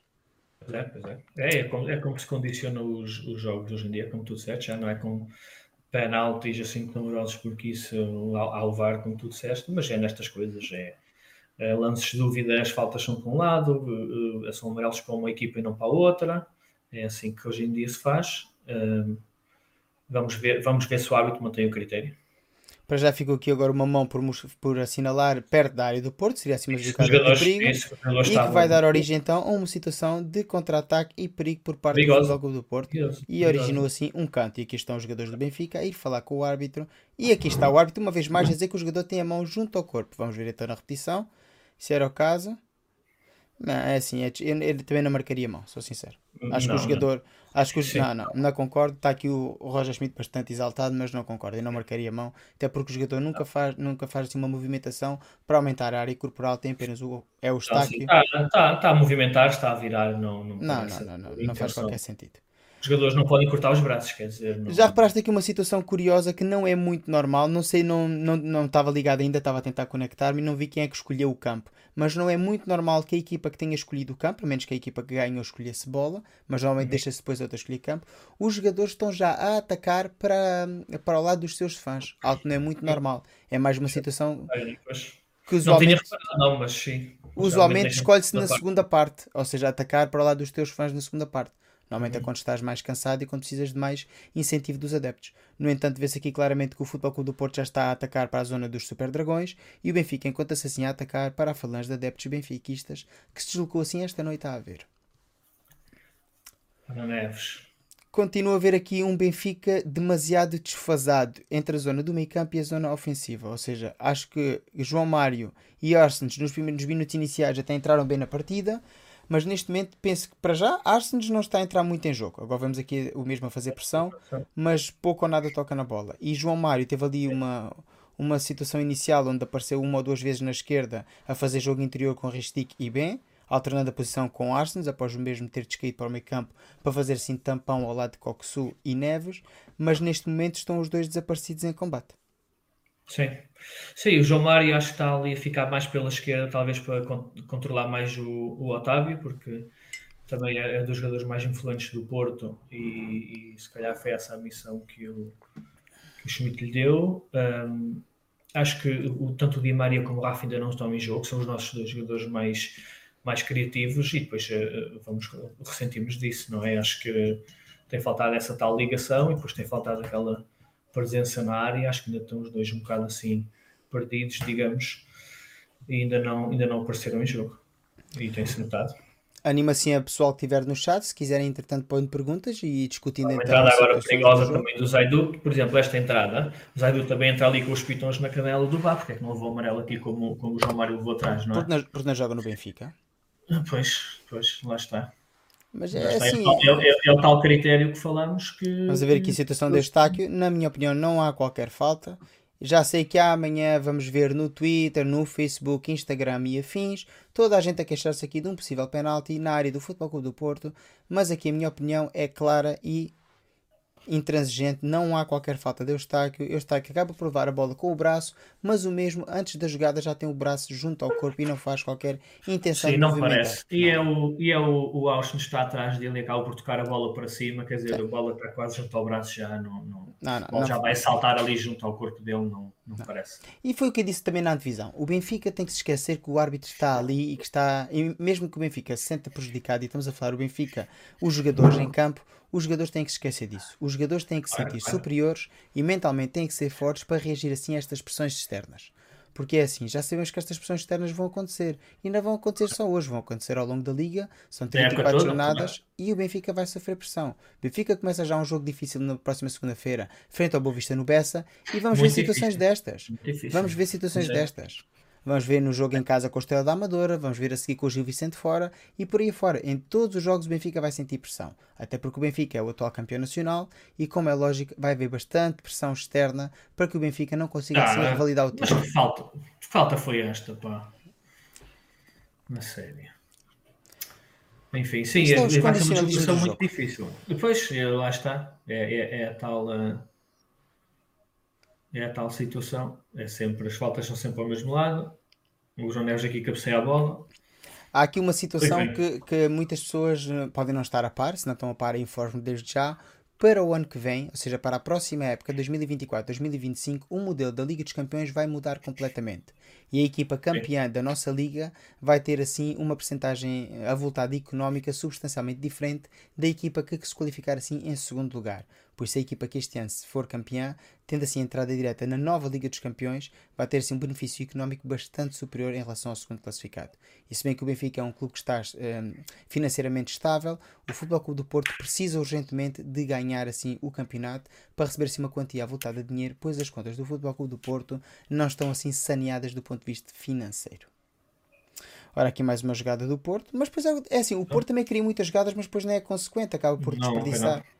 Sim já três ou quatro vezes tem situações dentro da área e isto não é o Porto há uns anos atrás. Assim estamos a falar, o Porto há 4 ou 5 anos atrás criava três oportunidades e numa das três marcava gol. E hoje Sim. em dia não. O Porto ano passado Sim, mas... sofreu imenso contra equipas pequenas. Sim, Mas o Porto também, lá está, é a tal, é a falta de dinheiro e a falta de investimento. Quer dizer, o Porto há uns anos atrás contratava jogadores muito bons e hoje em dia o Porto é quase, quase um Braga que vai contratar jogadores ao Campeonato Português. Aliás, o Braga, o Porto é o Braga, porque o Porto acaba por contratar neste momento muitos jogadores que vêm do Braga. Sim, é assim, sim, sim. O Braga parece o, que... o, centro de formação do Futebol Clube do Porto neste momento. O Braga, o Braga aqui há uns anos, não é? quando, quando o António Salvador começou, foi, fez uma coisa muito inteligente, que foi, começou a contratar os melhores jogadores das equipas mais pequenas, digamos, e depois construiu uma equipa muito forte e foi daí que começou a, a ter os resultados que teve, quando à final da Liga Europa, etc, até eliminou o Benfica nas meias finais. Uh, e é o que o Porto está a fazer agora. O Porto precisa de se reforçar. Os jogadores que têm falado é os laterais do Boa Vista, é o Evangelho do Famalicão, é, foi buscar o, o Navarro ao Gil Vicente, e, e, não quer dizer que não sejam bons jogadores, o Fernando Navarro é um belo ponta de lança. Um, mas estão, contratam muito pouco fora porque não têm dinheiro, não têm a liquidez. Mas sabes que acabaste de dizer, é? o Franco, olha, agora uma, uma falta por trás do Zaidu e não pois. a cartolina amarela, lá está. Claro. Falaste agora aí num, num, num, tema, assim, o bom dos watch-alongs é que quando o jogo está parado temos tempo para discutir outras temáticas que muitas vezes não surgem nos outros episódios. Falaste aí numa, numa situação que eu já pensei inclusive fazer um vídeo um, aí há tempos, eh, falar então do que é que é melhor. Comprar os melhores jogadores das equipas pequenas ou investir em jogadores que tenham mais potenciais vindos do estrangeiro. Muita gente defende, não, não, devíamos contratar jogadores que já estão a jogar em Portugal, pois já estão ambientados ao futebol português. Outras pessoas defendem que não, e eu sou uma dessas pessoas. Acho que não, não estou a dizer que o Benfica não pode contratar em Portugal, o Benfica pode contratar em Portugal, sim senhor, mas o Benfica tem que fazer assim, um scouting mais abrangente, um scouting mundial. Claro, claro, o que é que claro, se passa em Espanha, Itália, na Polónia, na, na, na Alemanha, América na América do Sul. Do Sul em todo lado. É assim, o mercado mais fraco é claramente o do Médio Oriente e o Asiático, onde saem poucos jogadores, mas na América do Sul há imensos jogadores. No continente norte-americano, neste momento, também há. Começas a ver jogadores canadienses de muito boa qualidade e até jogadores Sim. americanos de muito boa qualidade. E na Europa, eu acho que o Benfica porque a questão é que muitas pessoas só pensam assim no Benfica para contratar jogadores que estão ambientados ao campeonato português. E depois é o problema. São bons em Portugal, na Liga Portuguesa dá para jogar contra o Vizela e o Belenenses e o Farense, com todo o respeito para essas equipas, mas depois apanhas um Barcelona e esses jogadores não estão habituados. Vão chegar a um estádio onde estão 80 mil almas a gritar contra eles e eles não conseguem lidar com a pressão olham para a frente e veem os jogadores que estão habituados a jogar com eles na PlayStation e nem sequer sabem por onde pegar na bola. E esse, na minha opinião, é o grande problema. E com todo o respeito que eu tenho então pelo atleta Chiquinho, Chiquinho é claramente um desses exemplos. É um jogador que, na minha ah. opinião, para a Liga Portuguesa dá perfeitamente, mas para jogar Sim. competições europeias acho que é um jogador que fica muito a desejar. Embora em te... aí está, mais um cartão amarelo para a equipa do Benfica. E já temos três amarelados. Temos então agora Coxu, temos então uh, Ristic e ainda João Mário. Ou seja, dois elementos do meio campo. Ou seja, se pensarmos a ala esquerda do Benfica, neste momento está toda amarelada. Porque João Mário está a jogar mais à esquerda, então temos o extremo esquerdo, o médio defensivo esquerdo e o Ristic. Quem é que joga nessa ala? É. Relembra-me lá quem é que joga nessa ala? É o jogador mais provocador que está em campo. Otávio. E Otávio e Taremi, atenção, vão estar os dois a cair Sim. nessa ala. Neste momento, aqui vemos, vimos perfeitamente Taremi olhar para Coxu, é, esperar é, pelo é impacto. é sempre o que ele faz, é sempre o que ele faz. Eu é avisei na minha divisão e disse que não se riam se o, se o Taremi conseguir cavar um penalti. Isto é a típica claro, situação claro, claro. que o Taremi cava um penalti, que é exatamente isto. Ele olha, é, vê o adversário, já, já na, faz, faz a pausa, espera e conforme sente Sim. o impacto, joga-se. E é, sempre, é sempre já na segunda-feira, já na segunda-feira eu disse na minha divisão que a forma do Taremi jogar é ou está a responder, ou está na área a responder um cruzamento, né? quando está lá e cruzam para ele, uh, ou então é só procurar pôr-se entre a bola e o adversário, esperar que o defesa faça o movimento para cortar a bola e, e, e pôr-se entre ele e jogar para Olha, um amarelo, é olha, atenção, vamos aqui lançar um foguete, um amarelo aos 28 minutos para um jogador do Porto. É, mas é para, é. é, é para Namas. Ah, não, vai, sair, vai sair ao intervalo. É para Namas, não tem grande influência. Eu até tenho estado completamente desaparecido do jogo. Sim, na minha uh, opinião. Mas sim, é o, é, o, é o que o Taremi sabe fazer: é, é cavar faltas e penaltis. É a única coisa que ele sabe fazer. É como tu disseste: ele olha para trás, vê onde é que está o defesa, mete-se entre a bola e o defesa e, e, e cai para o chão. Mas é assim: Sim. estamos a ver agora aqui Sérgio Conceição na imagem a rir. Eu vou ser muito sincero: porque assim, eu não sou faccioso, eu sou sócio do Benfica, adepto do Benfica e vivo o Benfica com grande paixão e amor. Mas assim, esta situação também não era para amarelo tal e qual como não, estamos. É, atenção, é, é, atenção. Não, está fora ah. do jogo. Uh, tal e qual como nos queixámos que. Está fora, de, tá, tal, tal, fora qual... do jogo, mas o, o árbitro devia deixar continuar a jogada, não Sim, é? exatamente. Parava Se, para- se por acaso agora se vier a ver que não está em fora de jogo, que não Por está, acaso? que não, não sei se estará. Não pois, sei, tá, não sei. Muito duvidoso, muito duvidoso. Estás a ver? Isto é aquelas situações que o árbitro tem de deixar jogar, tem de deixar a jogada acabar e depois. Olha, e Otamendi acabou de salvar um gol para o Porto. depois, completamente. Bom corte. Vês a diferença entre jogares com um Otamendi e um Morato? Vê agora na repetição a leitura do lance de Otamendi. Otamendi lê exatamente o que é que o jogador vai fazer e em vez de ir ao chamado à queima-roupa, vai fazer uma pausa, pa- viste? Pausou e deixou a perna para trás. Um jogador mais jovem, embora tenha mais qualidade, eu não digo que não, o que é que faz? Não faz. Vai à queima-roupa tentar evitar assim um remate e é onde muitas vezes é assim comido. Mas como eu te estava a dizer, não podemos ser facciosos. Se nos queixamos então que o amarelo, por exemplo, de Ristic não é amarelo, na minha opinião, este amarelo para, para Namas também não era amarelo. A questão é que o Não, árbitro para- começa para aqui mim- a compensar.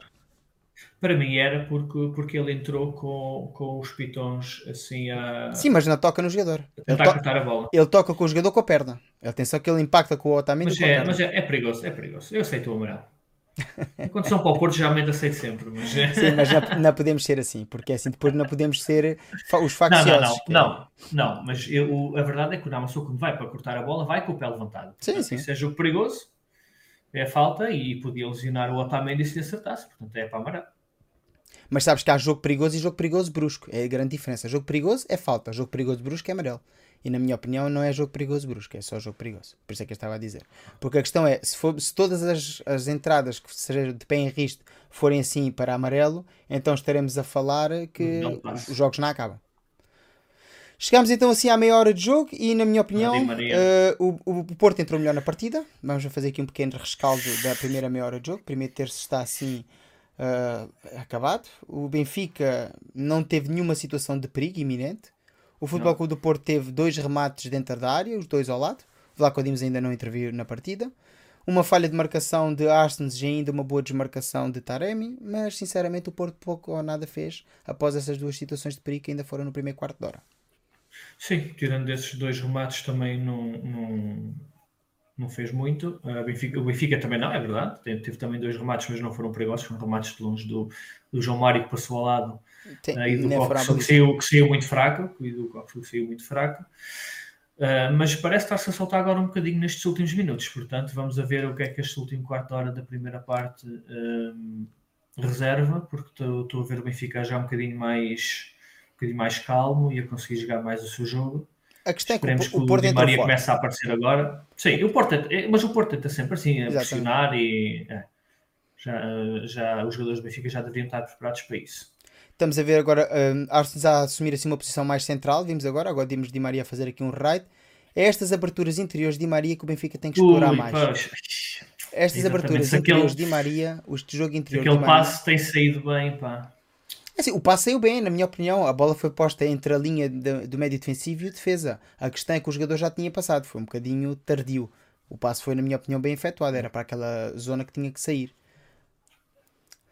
Mas Estamos a ver o Benfica mais com bola, estou a gostar, tem feito assim mais umas jogadas interessantes, não, não tem tido consequências, não, não temos assim um remate perigoso, nem uma situação clara de golo, mas temos, temos trocado mais a bola e construído mais as jogadas como, como gostamos de fazer, como temos feito. Agora, uma Ah. falta, vamos ver agora, uma falta do Pepe. lá, agora não dá Ah, amarelo? sim, senhora, muito bem. Agora, amarelo, Luís pois, Godinho ok. aqui, temos que dizer que Ok. esteve bastante bem. Bem, fez, fez duas faltas, fez Sim, duas mas- faltas, ainda, ainda reclamam. Pá, então. Tu, tu antes de ver o árbitro a mostrar amarelo, podias apostar 100% que o árbitro ia mostrar este amarelo? Não, não, pois não, não, não, não. Era a típica falta que o árbitro deixa passar. É, uma, é assim, Até- é um agarrão até- persistente de uma jogada potencialmente dizer- perigosa. Ele só leva amarelo porque fez a segunda falta. Aquela primeira não. não, Não, se não. fosse só a primeira, ele nem, nem sei se é marcada. Não, deixava passar. É, Pepe joga as mãos à cabeça e diz como é que é possível. Mas não fizeram a É transferência para o árbitro. Quem é que esqueceu? Viste o olhar do Pepe? É que o Pepe olhou e não se viu para onde é que o Pepe estava a olhar e assim filma o Pinto da Costa. É como que Não, dizer assim, que- então, que- ninguém fez a transferência. É pá. Pois, não temos ninguém ali para isto. Sabes que disseram no balneário que não se levava amarelos e ele ficou surpreendido. Não Exatamente. se levasse. eles ah, não fizeram o. o- Como é que é a transferência? Não fizeram o PayPal para o senhor, não pagaram. Olha, um Ah. canto, primeiro canto, primeiro canto para o Benfica. E acho que fizeram Revolut e o Homem na SAP. E lá estamos a gente aqui a fazer publicidade a marcas. Revolut e PayPal, se quiserem patrocinar o terceiro anel, já sabem. A gente faz publicidade durante os jogos. A gente faz publicidade quando vocês quiserem. Estamos sempre abertos a sugestões. A gente até vem aqui com um pequeno patrocínio do PayPal se fizer falta. Ai.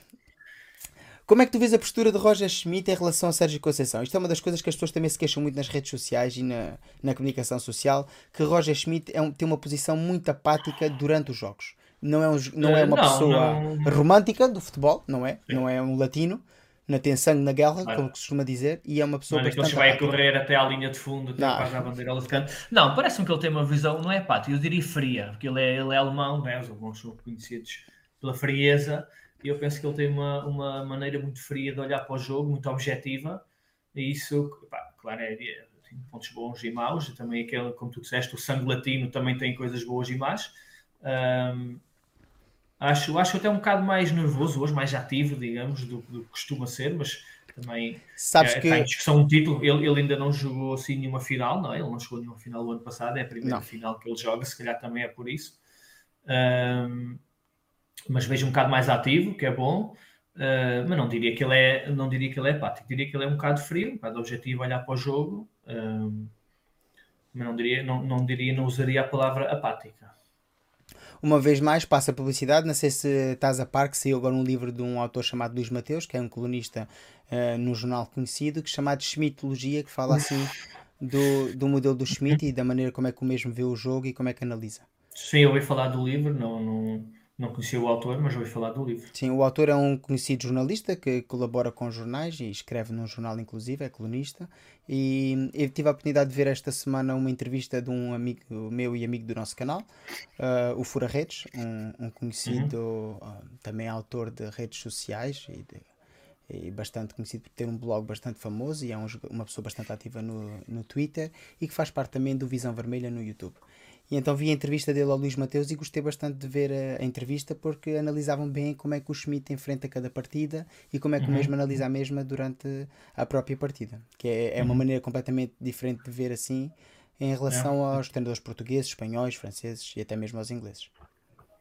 Pois é isso, é, cada um tem a sua maneira de ser e cada uma uh, há de ter os seus prós e os seus contras. Uh, mas eu, eu gosto da postura do Schmidt, é uma pessoa, muito, uma pessoa muito calma, uma pessoa muito racional, mesmo nas, nas conferências de imprensa, tanto no, no pré e no pós-jogo, é uma pessoa sempre bastante ponderada, responde muito assertivamente ao que tem de responder, mesmo questões um, assim consideradas mais difíceis, como foi quando, com a saída do, do Enzo a época passada, a saída Ou mesmo do, do Gonçalo. Esta época, pois é isso, é isso, a saída do Ramos esta época também disse, a partir do momento que o jogador disse não queria estar, não está e acabou, e eu vou treinar com os outros porque não faz sentido, não é? Um, enquanto se fosse o treinador, se calhar reclamava e dizia que ele devia ter ficado no Benfica e só lhe fazia bem, mas lá está, são, são maneiras diferentes de ver o futebol também.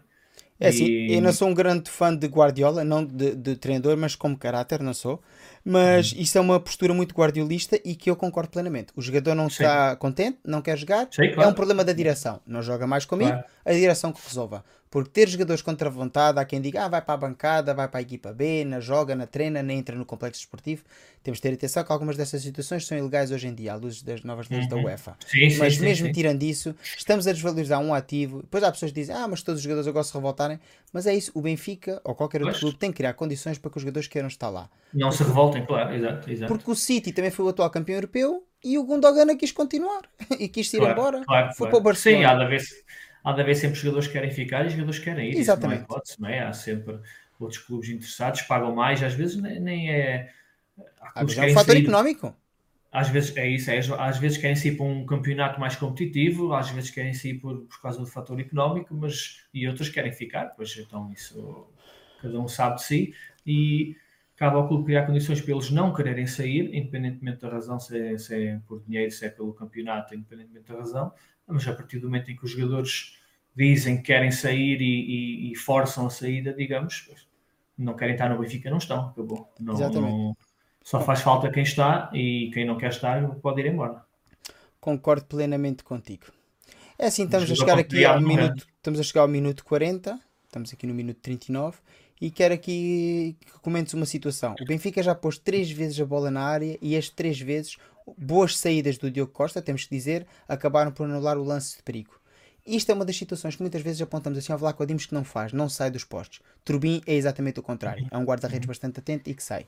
E achas que o Benfica pode beneficiar assim com, com a, vamos, com a incorporação de Turbin à equipa encarnada? Ainda não, não falámos muito sobre isto, porque Uhum. embora o jogador esteja em Lisboa e que seja um segredo, que já não é um segredo, já não está no segredo dos deuses, Nossa. É, Uhum. mas- Até ser Sim. apresentado, eu normalmente não gosto muito de falar, mas Sim. parece que está certo. claro, até, até ser confirmado, até ser o, sair o comunicado para a CMVM, não é? Exatamente. Uh, não está certo, mas pa- parece que isto deve estar em 99% certo. Não, o jogador não viaja para Lisboa Exato. uh, só, se for só para tomar café, não é? Se calhar veio de férias, foi ficou num B&B, foi comer um pastel Pode de ser, Belém e agora volta para a ser. Ucrânia.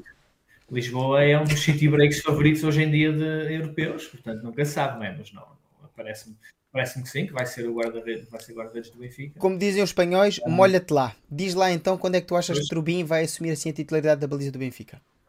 É assim, eu, eu vou ser honesto, eu não conheço muito o Turbin, não, não, não, não acompanhei o campeonato ucraniano o ano passado, nem, nem pouco mais ou menos. Não te preocupes, é presente. não- João, Anatoly, Anatoly e João.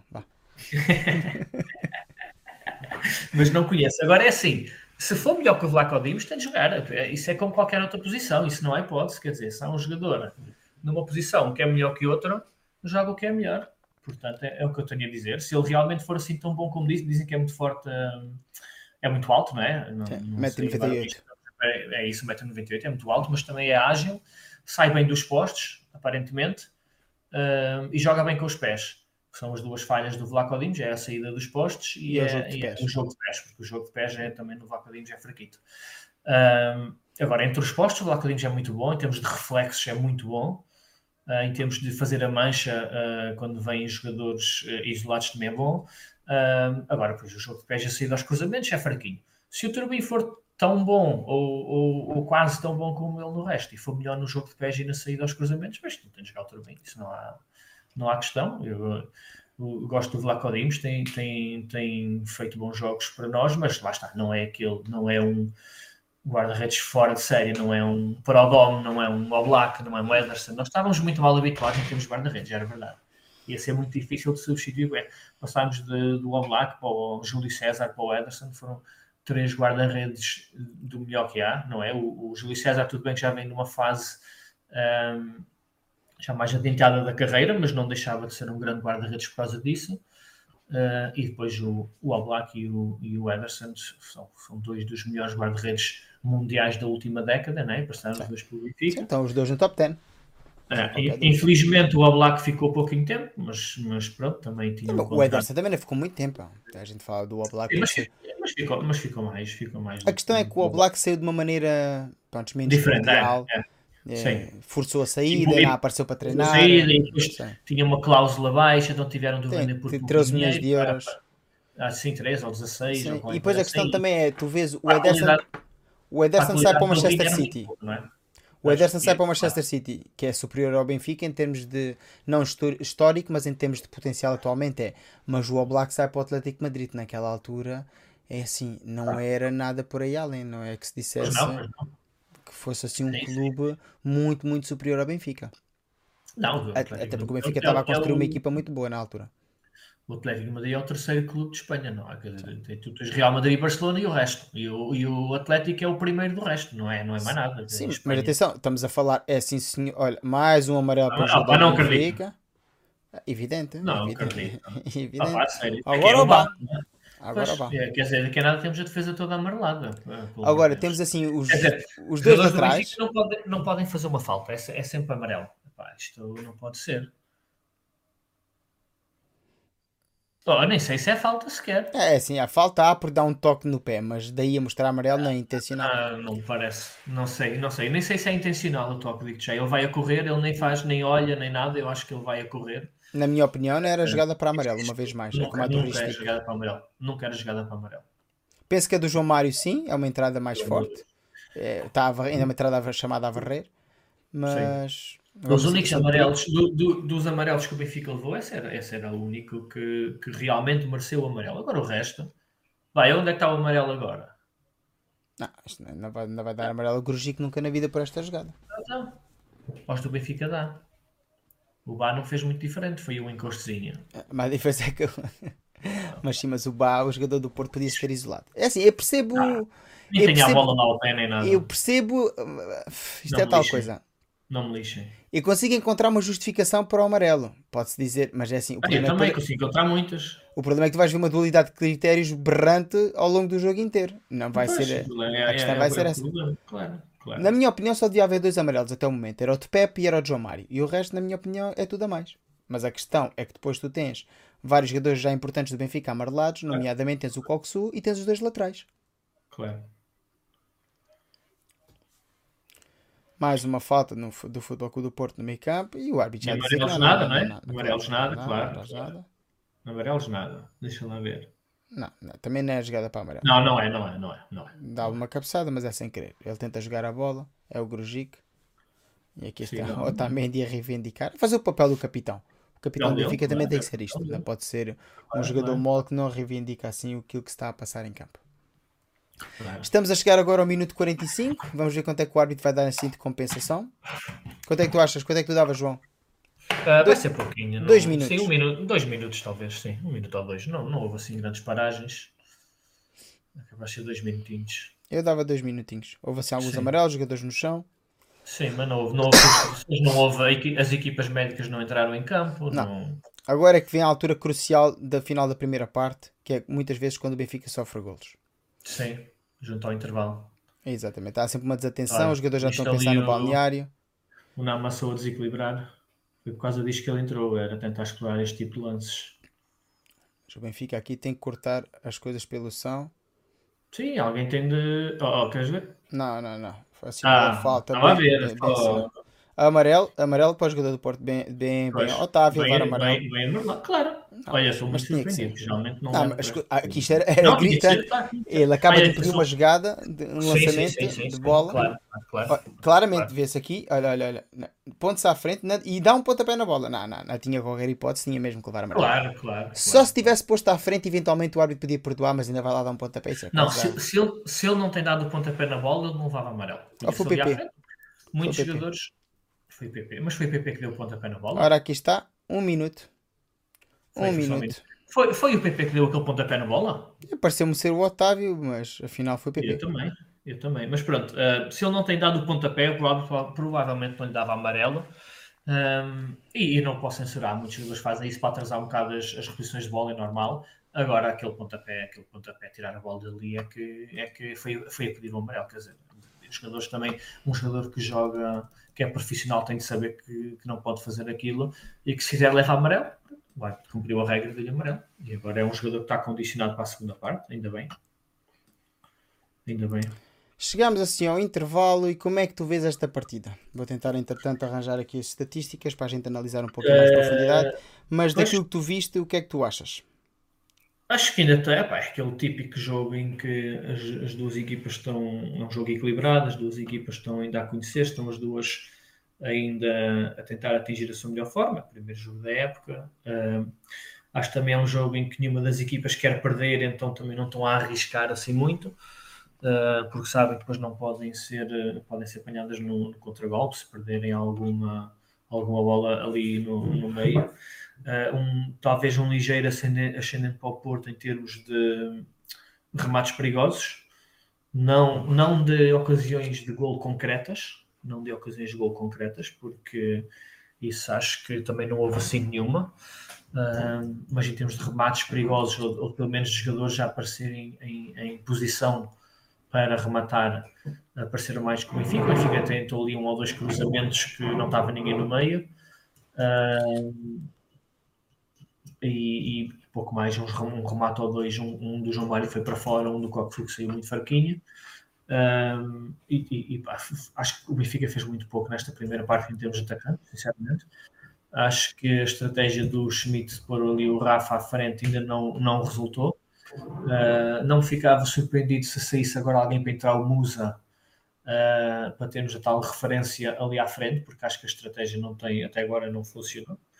Acho que se estivéssemos a criar situações de perigo, uh, ele poderia tentar mais, mais uns minutos, até aos 60, 70, digamos, mas não estamos a criar situações assim, grandes situações de perigo. Portanto, não ficava nada surpreendido se entrasse agora ao intervalo.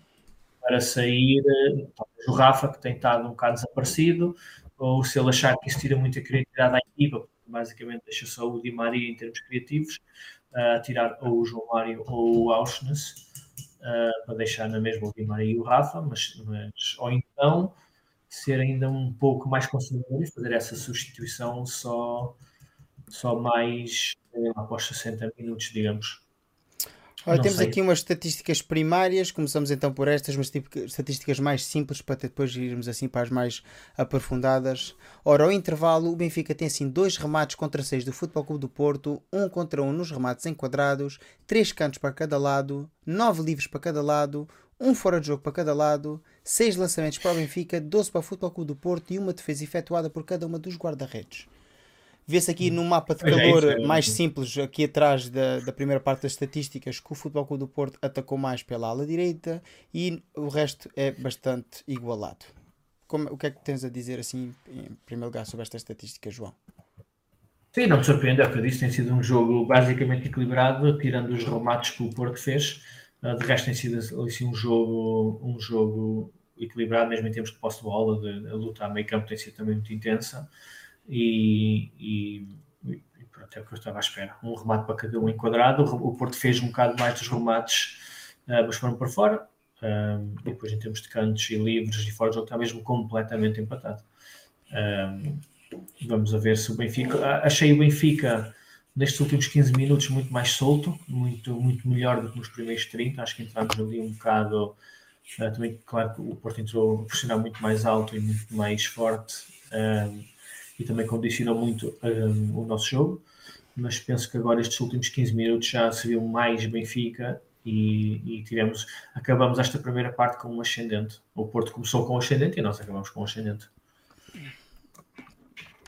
É assim, sou sincero, eu vi um jogo bastante equilibrado. Vi, como disse já mais que uma vez, que o Futebol Clube do Porto teve mais perto do gol naquelas duas situações de perigo que teve mas isso não quer dizer que o Porto estivesse assim perto do golo a todo o tempo. Ou seja, o Porto não dominou a partida. Acho que a partida foi dominada por lances estéreis no meio campo. Houve muitas faltas de parte a parte. Aqui nesta estatística ainda na fala das faltas, já iremos pôr então a estatística das faltas, mas acho que foi um jogo bastante físico ao meio campo. Acho que nos primeiros 15 minutos o Futebol Clube do Porto dominou o meio campo do Benfica. Acho que como tu disseste bem, o Benfica começou assim a reagrupar o meio campo e começar a estabelecer o seu jogo, ter mais posse de bola a partir do minuto 30 e os últimos 15 minutos, na minha opinião, foram mais estáveis da parte da equipa de Roger Schmidt. Pontos positivos e pontos negativos da primeira parte. Comecei, João? Queres começar? Podes começar, podes começar. É assim, pontos positivos. Uh, não sofremos nenhum gol.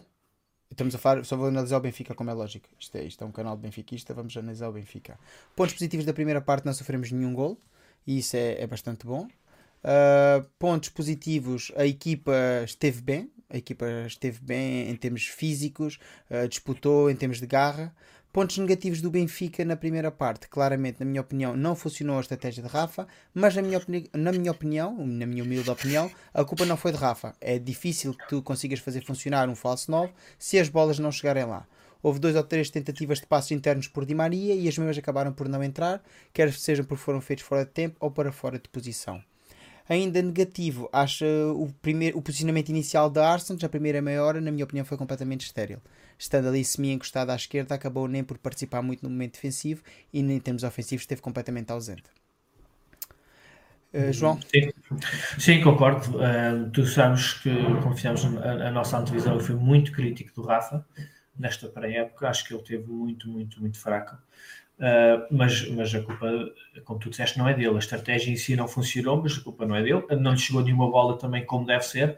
Não houve assim nenhuma abertura para as desmarcações, não houve assim uma jogada uh, que se pudesse envolver muito. Uh, foi a estratégia em si, não, não, não estamos a culpar nenhum jogador por isso. Um, o Auschwitz, na primeira meia hora, não, não esteve muito em jogo. Viu-se muito mais João Mário, por exemplo, mas o próprio Di Maria e o próprio Rafa, na primeira meia hora, foram quase inexistente. Não? são jogadores que até, provavelmente, a não sei o que é que o, Schmidt lhes disse e, a liberdade que lhes deu, mas jogadores que eu quero acreditar neste tipo de estratégia que ele quis usar, que tivessem liberdade para procurar, uh, procurar bola, sair, sair das suas zonas de, de, de ação para procurar mais bola. Não, também não o fizeram muito. Um, Mas é o que falámos, o jogo também teve ali muito mastigado a meio campo, muita luta de meio campo, muitas bolas divididas, muita, muito, muitas cosilhas ali. É, é, os jogos normais destes jogos grandes, Benfica, Porto, há sempre estas coisas. Uh, eu penso, é como eu disse, eu penso que eu espero que entre agora o Musa, provavelmente tirava o Austin, porque acho que de todos fui que esteve assim uns furinhos mais abaixo. Eu deixava o Rafa e o Di Maria em campo com o João Mário na esquerda e punha o Musa para ter ali um bocado mais presença da área, mesmo para os cruzamentos, para pressionar ali mais alto e ter aquela, aquela presença ali no meio dos centrais. Desculpa lá, está a interromper. Temos aqui o chat agora mais ativo, que é bastante normal, porque chegamos agora. É o intervalo. Temos aqui o Plantix Games que diz: o fora de jogo de Rafa não existe e podíamos ter marcado nessa situação. O amarelo de Bá não existe, não houve falta. É assim, há Eu um também toque... concordo com isso. Eu também concordo com isso. Há um toque leve no jogador, na minha opinião, falta há. Se é suficiente para cartão amarelo, tal e qual como disse durante a transmissão em direto, tal e qual como a situação de Ristic, na minha opinião, é um lance inconsequente eh, de ponto de vista físico, acho que não há assim qualquer intenção do jogador de fazer falta. Há um toque fortuito, sim senhor, e isso, na minha opinião, com leva a que exista assim falta, que seja uh, é isso, nunca, nunca seria amarelo. Livre, indireto, mas não uh, situação para cartão amarelo. Como eu disse na transmissão em direto, na minha opinião, houve ali duas, três situações que são passíveis de mostragem cartão amarelo. É a situação do João Mário, é um corte a varrer no chão, põe assim em perigo a integridade física do adversário, embora não seja uma, uma jogada violenta. Há também o agarrão insistente de Pepe e há aquela última jogada em que o jogador do Futebol Clube do Porto não deixa sair assim a bola. E isso, na minha opinião, leva sempre à mostragem da cartolina amarela, pois estás a fazer uma paragem uh, acessória ao momento de jogo e impossibilitar que a equipa ponha assim a bola em jogo rapidamente. Relativamente ao árbitro, do ponto de vista disciplinar, na minha opinião, esteve péssimo. Algo que eu já tinha sim, sim, previsto sim. que isso pudesse acontecer, quer no nosso direto de segunda-feira, quer no vídeo que lancei hoje. Aproveito ainda para recordar que este canal irá sempre fazer vídeos de previsão dos jogos grandes, ou seja, um vídeo de antevisão, e sempre que possível iremos fazer também assim um live de antevisão sempre que haja um jogo grande. Contra o Porto, contra o Sporting, Liga dos Campeões, qualquer jogo que seja importante, Taça de Portugal, desde que seja assim uma eliminatória interessante. Este canal irá sempre fazer um live de antevisão, irá sempre fazer um vídeo mais curto para aquelas pessoas que não tiveram possibilidade de ver assim o live em direto. Temos ainda aqui mais mensagens no chat. Temos aqui o Francisco que diz: Rafa e João Mário rua com eles, mal viram a bola. A questão é, relativamente a Rafa, eu acho que Rafa não via a bola porque a bola não chegou lá. Não chegou. João Mário, realmente, na minha opinião, não esteve bem na primeira parte. Eu tenho que ser crítico, gosto muito do João. Acho que o João é um elemento bastante forte da equipa benfiquista quando está bem. Neste momento, na minha opinião, não está a passar um bom momento. Mas do ponto de vista de Roger Schmidt, isto é sempre a, a velha retórica. Ah, metemos o João Mário e ainda estava em forma. Até se o tivéssemos deixado no banco e tivéssemos posto um jogador que ainda, estava que ainda tivesse funcionado na primeira parte, era agora que punhamos o João Mário. Era o João Mário que ia ser um revulsivo a sair do banco. Na minha opinião, não. Uh, eu, disse, eu disse há bocado que, que para pôr o mundo se calhar tirava o Austin porque tinha sido ter assim mais apagado, mas também há, há, que ter outra coisa em consideração. O João Mário já tem amarelo e o Austin não tem. E eu tirava o João Mário. Nós queremos acabar o jogo com o 11. Eu acho, eu acho que se continuarmos com, com estes em campo, não acabamos o jogo com o 11. Portanto, uh, talvez tirasse o João Mário por causa disso, porque eu acho que nós a continuar assim e se fizermos as substituições puramente a pensar, uh, uh, sem pensar nos amarelos, acho que não acabamos o jogo com 11. Eu acho que ele vai tirar o João Mário, vai ser dos primeiros a sair e pôr o Musa, e acho que vai tirar o Ristic e pôr o Jurasek, porque também já tem o um amarelo. Não porque não que esteja a jogar mal, também não, também não está a jogar nada por aí além, digamos. não está a jogar nem bem nem mal. Um, está a jogar assim os outros estão a jogar, mas já tem amarelo. Um, o João Mário tem amarelo, já são muitos amarelados ali, como tu disseste, no, no lado esquerdo da nossa equipa. O próprio Coxu no meio campo. Não acredito que ele tire já o Coxu, talvez mais, mais perto dos 70, 80 minutos, se for preciso, uh, refrescar um pouco, talvez. Mas penso que ele tirará, que as primeiras substituições dele serão, serão o João Mário e o Ristico por causa dos amarelos. Ora, vamos temos agora aqui uma estatística mais complexa para analisar, visto que já estamos assim quase a chegar à altura de começar o jogo. Posse de bola 52% para o Benfica, 48% Futebol Clube do Porto. No total de remates temos 10 contra 3 do Futebol Clube do Porto e remates à baliza temos assim 5 contra 1 do Futebol Clube do Porto e ainda 4 remates bloqueados. Isto não fora, também... fora, Hum? Os 5 é os remates ao lado da baliza. Ah, desculpa, fora a baliza e 4 remates bloqueados. bloqueados Temos ainda aqui 4 uh, amarelos para o Benfica, 3 para o Futebol Clube do Porto e temos aqui ainda um, cantos, 3 cantos para cada um e ainda fora de jogo, 1 um para cada um. Queres comentar então esta estatística, João? Ah, basta o jogo equilibrado que, que, tem sido, como nós dissemos, um ligeiro ascendente no Porto em termos de remates efetuados, mas pouco mais, porque o resto foi muito equilibrado e mesmo em termos de remates à baliza está tá igual, ou seja, o Porto rematou mais, mas rematou mal. Por isso, uh, o resto está tá muito equilibrado, mesmo em termos de amarelos 4-3. Eu, eu critico pelo menos dois dos amarelos que nós levamos, não três, mas pronto. Uh, mas a verdade é que até também está, também está equilibrado. Uh, e o resto, pronto, é, é, mais do mesmo. Aqui o Plant, uh, Plantix Games diz: João Mário não é homem para jogos grandes. Eu sofro até de vê-lo jogar. Queres comentar? Eu ia dizer isso. Isso era, isso era uma das críticas que o, que o Pizzi recebia muito. E eu, que nos, no Pizzi até concordava, que acho que ele não aparecia muito nos jogos grandes. Agora o João Mário não concordo muito, porque acho que ele, o ano passado. Uh, o ano passado foi, foi homem dos jogos grandes e dos pequenos. Acho que o João, Mário, ano passado, fez uma época muito boa. Uh, acho que é um jogador muito inteligente taticamente e é por isso que, que o Schmidt gosta tanto dele, apesar de não ser assim um portento de, de, de técnica e de velocidade. Acho que é um jogador que equilibra muito a equipa, uh, que joga assim mais encostado a uma das alas, mas depois equilibra muito também o meio campo e o centro, e por isso é que o Schmidt não abdica dele e é um dos nossos capitães, né? é um dos líderes do balneário, é um dos líderes em campo. A única razão pelo qual eu disse que tirava em oposição ao Austin é porque ele tem um amarelo. Se tivesse os dois amarelos, tirava o Austin, porque acho que, que o João Marta teve uns furinhos acima dele, mas, mas acho que o João Marta teve um bocado dinâmico, muita luta ali no meio campo, mas lá está, depois essa luta também também faz com que dispute mais, mais lances e leve os tais amarelos e depois, infelizmente, tem, tem de sair para não arriscar uma expulsão, porque já falámos também da qualidade do árbitro, é um árbitro que gosta de dar amarelos para tentar, de certa forma, mostrar que está a controlar o jogo, quando, quando um bom árbitro não precisa de amarelos para controlar o jogo, mas sabemos que a arbitragem portuguesa, no geral, é assim, e, e, e não vai ser difícil expulsar um jogador do Benfica na segunda parte se o jogo continuar assim. Acho que o Benfica tem que ter cuidado. Ora, e aqui estamos a ver já nas imagens, Musa e Urasek prontos para entrar no intervalo. Exatamente.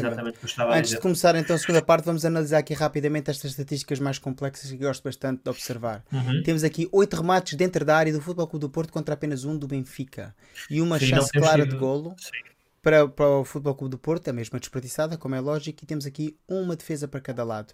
Número de hum. passos 225 do Benfica contra 203 do Porto e acerto de passes praticamente semelhante, 77-76 long ball, ou seja, bolas longas em profundidade temos praticamente na, na casa dos 50%, aqui o Porto a insistir um pouco mais. No entanto, cruzamentos, temos aqui o Benfica com um aproveitamento de 0% nos cruzamentos contra 44% do Futebol Clube do Porto. Bolas é, aéreas ganhas, temos então 11 contra 6 do Porto e duelos ganhos em, em termos de jogo jogado 33 contra 26 do Futebol Clube do Porto. Queres comentar, João? Uh, sim, pois é, é, isso dos cruzamentos não me surpreende, porque nós não temos presença na área. O, o, o, o Schmidt, ao pôr o Rafa na frente, não era esse tipo de jogo que ele queria, que ele queria hum, usar, não era? Aquele, aqueles, aquele jogo em termos de jogadas mais envolventes e mais de um para um, e, e, e tipo adentro com o lateral a subir e a combinar com eles. Uh, cruzamentos, nós já sabíamos que ia ser assim, tentámos isso antes do jogo começar que não tínhamos ninguém para cabecear a bola, portanto não surpreende absolutamente nada. O resto, pronto, é, é, o normal, é aquelas lutas no meio campo, aqueles, aqueles lances divididos, ganhamos uns, perdemos outros. Temos ganho muitas bolas no meio campo, temos perdido outras, é normal. É, parece-me mais ou menos equilibrado a parte, a parte desses, dos tais cruzamentos, mas também não, com, com o 11 que nós tínhamos, não é nada que me surpreenda. Vamos agora iniciar a segunda parte, continua 0-0 como é lógico, todos sabemos isso. Vemos aqui os jogadores do Benfica entrar em campo e já vimos João Mário sentar assim no banco Sim. de suplentes. Sabemos é. então que João Mário não vai continuar para a segunda parte, o que tem lógica porque o mesmo já estava assim amarelado. E quem será assim o outro jogador que sai? Ristic, pois também já está amarelado e faz é, todo o sentido. Vai, vai entrar o Jurasek, não podia ser outro. Estás a ver esta imagem, João? Estás a ver aqui agora em direto? Isto mostra bem a mentalidade. Os jogadores do Benfica entram em campo descontraídos, que não tem mal nenhum, atenção, não estou a criticar os jogadores do Benfica, mas vemos assim a mentalidade e a compenetração dos jogadores do Futebol Clube do Porto, que estavam ali a aquecer como se okay. estivessem agora a começar o jogo. Mas a aquecer em modo focado, a correr e ali a falar uns com os outros, enquanto os jogadores do Benfica entram mais descontraídos e relaxados. O que não tem mal nenhum, atenção, eu não sou contra o relaxamento antes, enquanto o jogo não está a ser jogado. A questão é, a mentalidade como quando se começa uma segunda parte é essencial, pois os jogadores vêm assim de estar 15 minutos sem jogar e vão começar a entrar em campo e vão começar a passar bolas. Se começarem de uma forma relaxada e a equipa adversária entrar logo, como se diz, com o pé a fundo no acelerador, pode sofrer um golo ainda antes de teres conseguido implementar o modelo de jogo que vens preparado estragando assim a estratégia completamente do treinador. Sim, espero que não aconteça. Espero que os jogadores, espero que o facto de eles estarem a entrar uh, assim mais relaxados, como está a dizer, seja só a aparência, que os jogadores estejam concentrados, porque podemos, podemos sabemos todos que o Porto vai entrar como estou na primeira parte, a pressionar muito alto, que é, que é o ADN do Porto. Uh, o Porto vai entrar igual e os nossos jogadores têm que estar concentrados e, e prontos para a luta. As substituições foi o que tínhamos falado, saíram os dois amarelados, o Ristic e o João Mário. Entrou o Musa para dar um bocado mais de presença ali na área e pressionar um bocado mais os centrais do Porto e talvez esperemos nós ganhar mais alguns cruzamentos. Uh, e depois o Restico já tinha amarelo. Arrisco dizer que o Basso não sai porque não tem ali nenhum, nenhum jogador à altura para substituir, uh, porque também tem amarelo. Uh, mas pronto, vamos ver. Eu gosto muito do Vasco, acho que vai fazer ainda um bom jogo. Tem a ter cabeça e, e saber que não pode arriscar muito porque o, o árbitro não vai, não vai perdoar assim muita coisa aos jogadores do Benfica hoje. Estou a ver aqui o Twitter, entretanto, live e está aqui tudo a gritar no Twitter, que como tinha dito aqui, acho que foi o Plantix Games que tinha dito, que não foi fora de jogo na, no lance do Rafa. Na minha opinião, não me parece fora de jogo também. E já vou pôr então a fotografia. E estão ainda aqui a pedir muitos o Florentino. Porque é que o Florentino Sim, não entra? E, e surpreende muito também não ter havido nenhuma repetição. Quer dizer, houve ali, quando o lance aconteceu, houve, mostrou-se um frame e depois nunca mais falou mais do lance. Não houve grandes comentários nem nada. Um, eu gostava agora no. Espero que no fim do jogo se vá, se vá mostrar esse lance outra vez. Tenho muitas dúvidas que fosse fora do jogo. Não vou dizer já perentoriamente não está, porque hoje em dia com as linhas né, conseguem ver fora de jogo até metros. Uh, portanto, não vou dizer já que está ou que não está. Tenho muitas dúvidas que estivesse fora de jogo. Ele parece-me estar em linha, mas claro, o que parece estar em linha daqui do fundo pode depois. Ora, temos, vou pôr a imagem aqui em grande. Jogo, vou pôr a imagem em grande agora para todos poderem ver. Quem está aqui a ver o chat. João, consegues ver a imagem? Consigo, pois lá está. Uh, mas é difícil, é muito difícil. Quer dizer, talvez, não sei, porque só conta uh, partes do corpo que podem jogar a bola, ou seja, aquela mão do jogador do Porto não conta. Sim, mas o joelho, estou a ver ali o joelho está eh, esticado. Pois é isso, é, é, é, é, muito, é difícil, é difícil ver. E atenção, que esta imagem não é tomada perpendicular, é na diagonal, ou seja, é sempre complicado. Sim, sim, sim, sim. Mas parece-me que ali a distância entre a linha, estás a ver a linha, do, a linha mais clara e a linha mais escura sim, sim. Do, do relevado, é difícil. A distância parece ser, ser um bocadinho não talvez para o Rafa, mas é difícil dizer. Agora também te digo uma coisa: vê a posição do árbitro. Sim, ah, o árbitro está muito mal posicionado. O árbitro está mais adentrado que os jogadores e o árbitro assistente nunca deveria estar mais adentrado os jogadores porque ele dali perde o ângulo, perde o ângulo de visão dele. Acho que já houve aqui um remate perigoso do Benfica. Uh, possível penalti para o Benfica, possível penalti para o Benfica, mas a resolução vai ser. Não, que... agora, só se, for, só se for o VAR a chamar, porque o árbitro em si nunca, nunca vai fazer isso. Temos aqui, vamos ver a situação. É uma jogada aqui do Di Maria, faz um passo para o Bá e o Bá na tentativa de centrar. Ah, atenção, não parece, não pareceu. atenção, que a primeira bola parece impacta no braço. Vamos lá ver se impacta no Taremi. Não, não, não, não, não parece. Eu não. Não parece. Eu não assinalaria, até porque o Taremi não, está a olhar para a bola tem as, as mãos ele... atrás das costas e não aumenta a não. estrutura corporal. Ele, ele, mete os braços atrás das costas. Não, ah, não, não, parece, não parece nada. Uh, mas estava a dizer, o árbitro ali naquele lance está mal posicionado e, e ao estar ali mal posicionado, perde, perde a noção do lance. Porque ele tentar em linha com o último defesa, está adiantado, perde, perde completamente a noção. E nem sei é como é que ele teve tanta certeza que foi fora de jogo, mas pronto, não, é, é, é tendencioso. Mas pronto. É, é o que há. É o que há. É, é o que há. Uh, diz, diz, que no caso de dúvida. Mais um amarelo para Mais um amarelo, claro, é sempre. Já temos dois médios amarelados, é sempre assim. Uh, diz que em caso de dúvida deve-se beneficiar o, o, quem está a atacar, mas é exatamente o contrário que os árbitros portugueses gostam de fazer. Se bem que hoje em dia não há absolutamente razão nenhuma para fazer isto, porque o VAR, quer dizer, se o árbitro deixasse jogar e, e depois fosse fora de jogo, o VAR vinha e anulava. Quer dizer, não havia hipótese absolutamente nenhuma de errar, portanto eu não percebo porque é que o árbitro não deixou jogar aquela jogada Uh, não sabe se o Rafa marcava ou não, mas a verdade é que devia ter deixado de jogar. E depois o VAR logo vinha dizer se era fora de jogo ou não.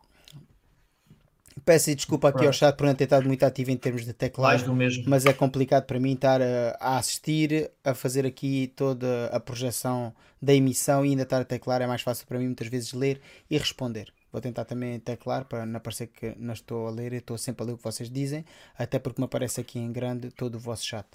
Eh, eu sei que muitos lives optam por ter assim o chat em direto no ecrã, mas acho que, na minha opinião, acaba por tirar assim um bocadinho do interesse depois a, a toda a cenografia que a gente tem e estamos muitas vezes aqui a comentar e há mais malta preocupada em ler o que é que se passa no chat.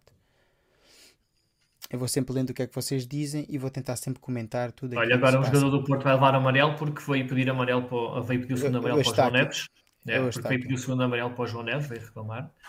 Eu vou ser um bocado radical e gosto muito do João Neves, mas eu, próxima ação, se estiver a ser no banco do Benfica, imediatamente Tino aquece. O não, João... não, tem de sair alguém, tem de sair alguém. O João sim, Neves, sim, sim. porque o João Neves é um jogador bastante impetuoso, é jovem, é um jogador que disputa todas as bolas com um afinco, como se fosse a última, e é sempre um candidato a ser expulso já tendo um amarelo tão cedo no jogo. Estamos não, e, não, e, não, e não podemos jogar muito tempo com os dois médios amarelados. Exatamente. Não, não, não, tem, um deles tem de sair, um deles tem de sair o quanto antes temos muitos jogadores no banco para essa posição. Felizmente é a posição que, que se calhar temos mais soluções, aquele, aqueles dois médios centros. Se calhar de um leque de dois, de, de, em duas posições temos um leque de, de, ali de cinco jogadores que podem fazer. Portanto, acho que, acho que o Schmidt é, tem que mandar mas penso, alguém rápido. Sinceramente, acho que o Chiquinho não é opção para este jogo, mas uh, uh, Tino sim. Acho que Tino é um jogador sim. que pode entrar perfeitamente. Temos, temos agora 50 minutos de jogo, ou seja, temos quase uma hora de jogo. Embora os jogadores tenham vindo do intervalo e só há depois de 6 minutos desde que a partida começou na segunda parte, mas é como eu tu estavas a dizer, jogar com os dois amarelados é muito perigoso. Não, não pode ser, não pode ser. Eu penso que, olha, o Jace é trapalhão, pá, está mesmo, está mesmo em baixo de forma. Uh, eu penso que tem, tem, de entrar o Tino quanto antes e o facto de, do Tino entrar também iria permitir ao, ao médio que ficava com ele, tanto se for o Neves como o Coxu, de libertar-se um pouco mais, porque também sabem que atrás dele está o Tino que, também lhes dá um pouco mais de segurança defensiva. Um, portanto, acho, acho que espero bem, espero bem que ele já esteja a aquecer, não sei, ainda não mostrou aqui. Um, ou então, porque não entrar um jogador, um, outro jogador mais de ataque e descer o, o Auschwitz para ali para o meio? Uh, nunca sabe, depende sempre do que é que o Roger Schmidt quer fazer. Eu penso que o time, para mim, uh, eu pelo titular na minha divisão do jogo, acho que ele, acho que ele dava um equilíbrio muito grande à equipa. Uh, e acho que ele devia entrar.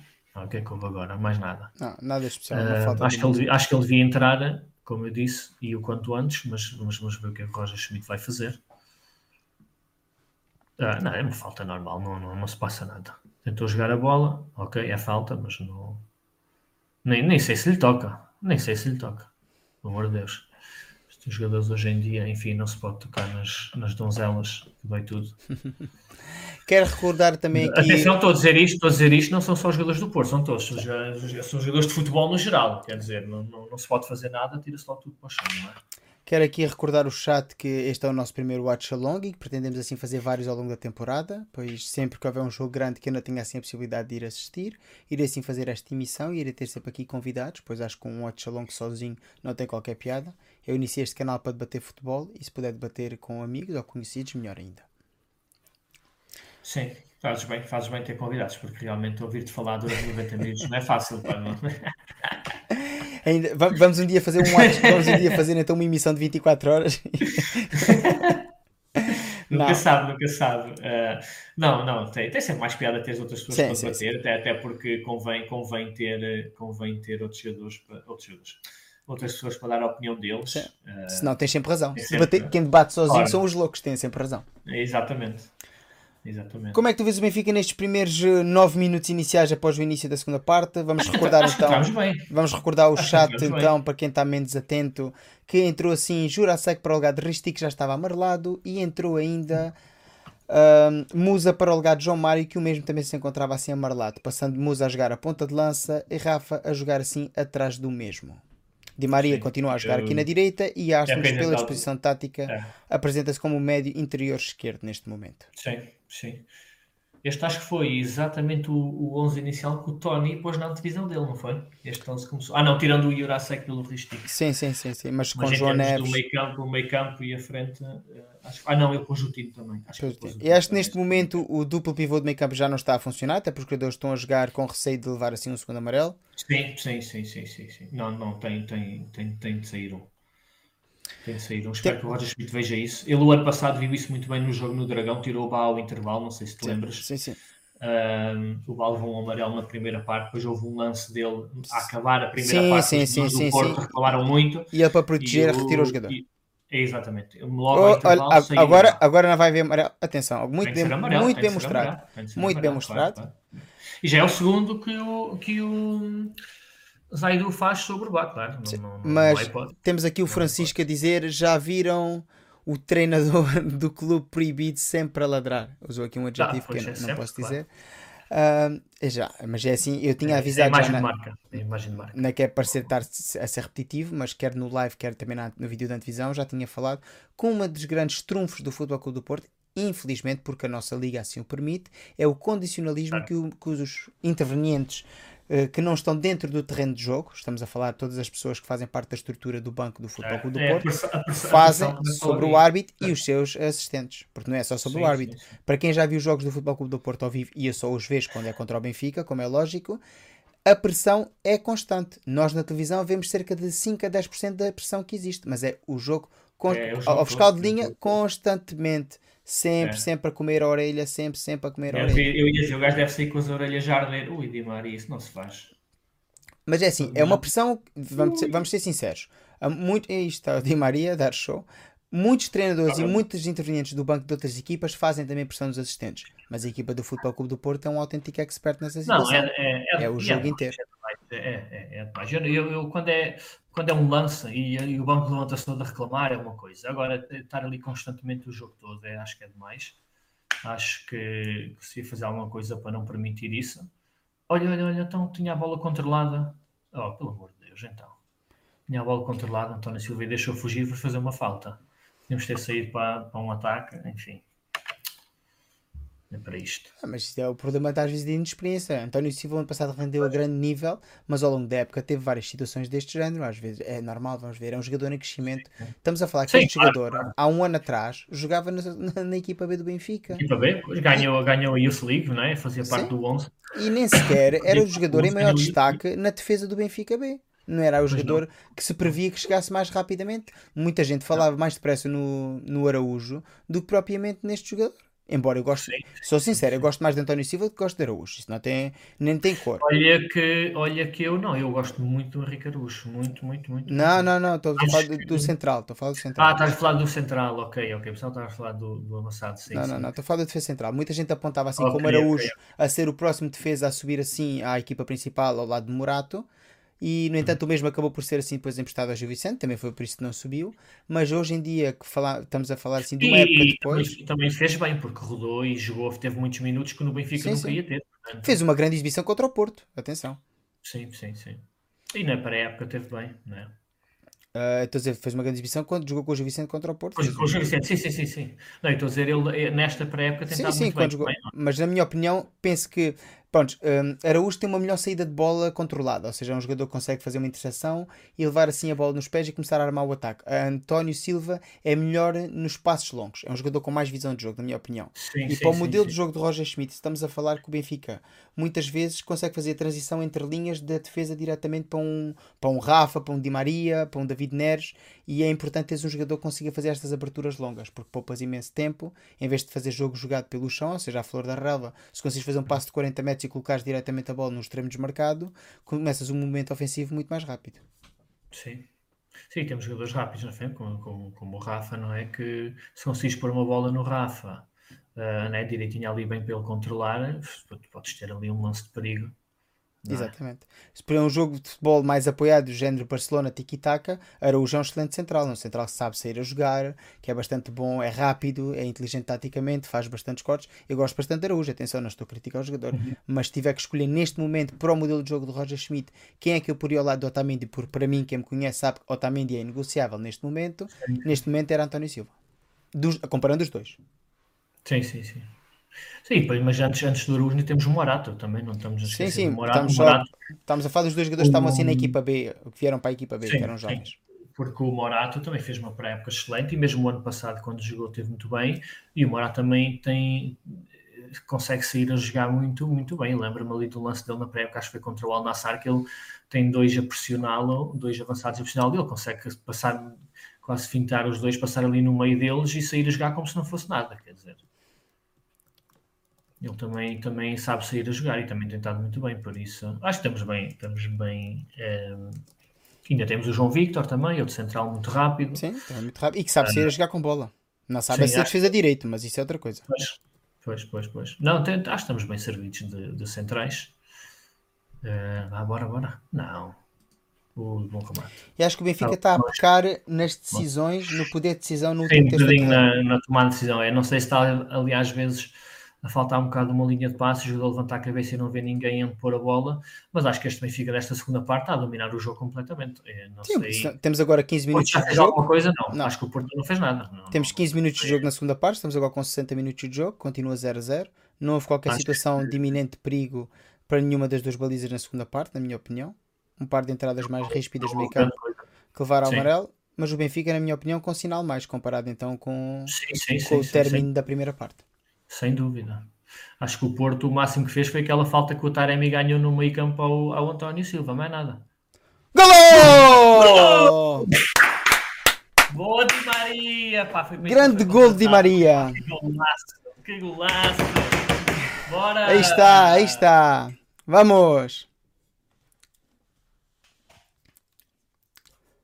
É, pá, que golaço! Aqui está, muito bem, um gol pleno de oportunidade, sim senhor. Fantástico, fantástico fantástico. É, passa um fã muito grande do Di Maria também, não sei se já disse, neste vídeo ainda não disse, portanto vou dizer outra vez.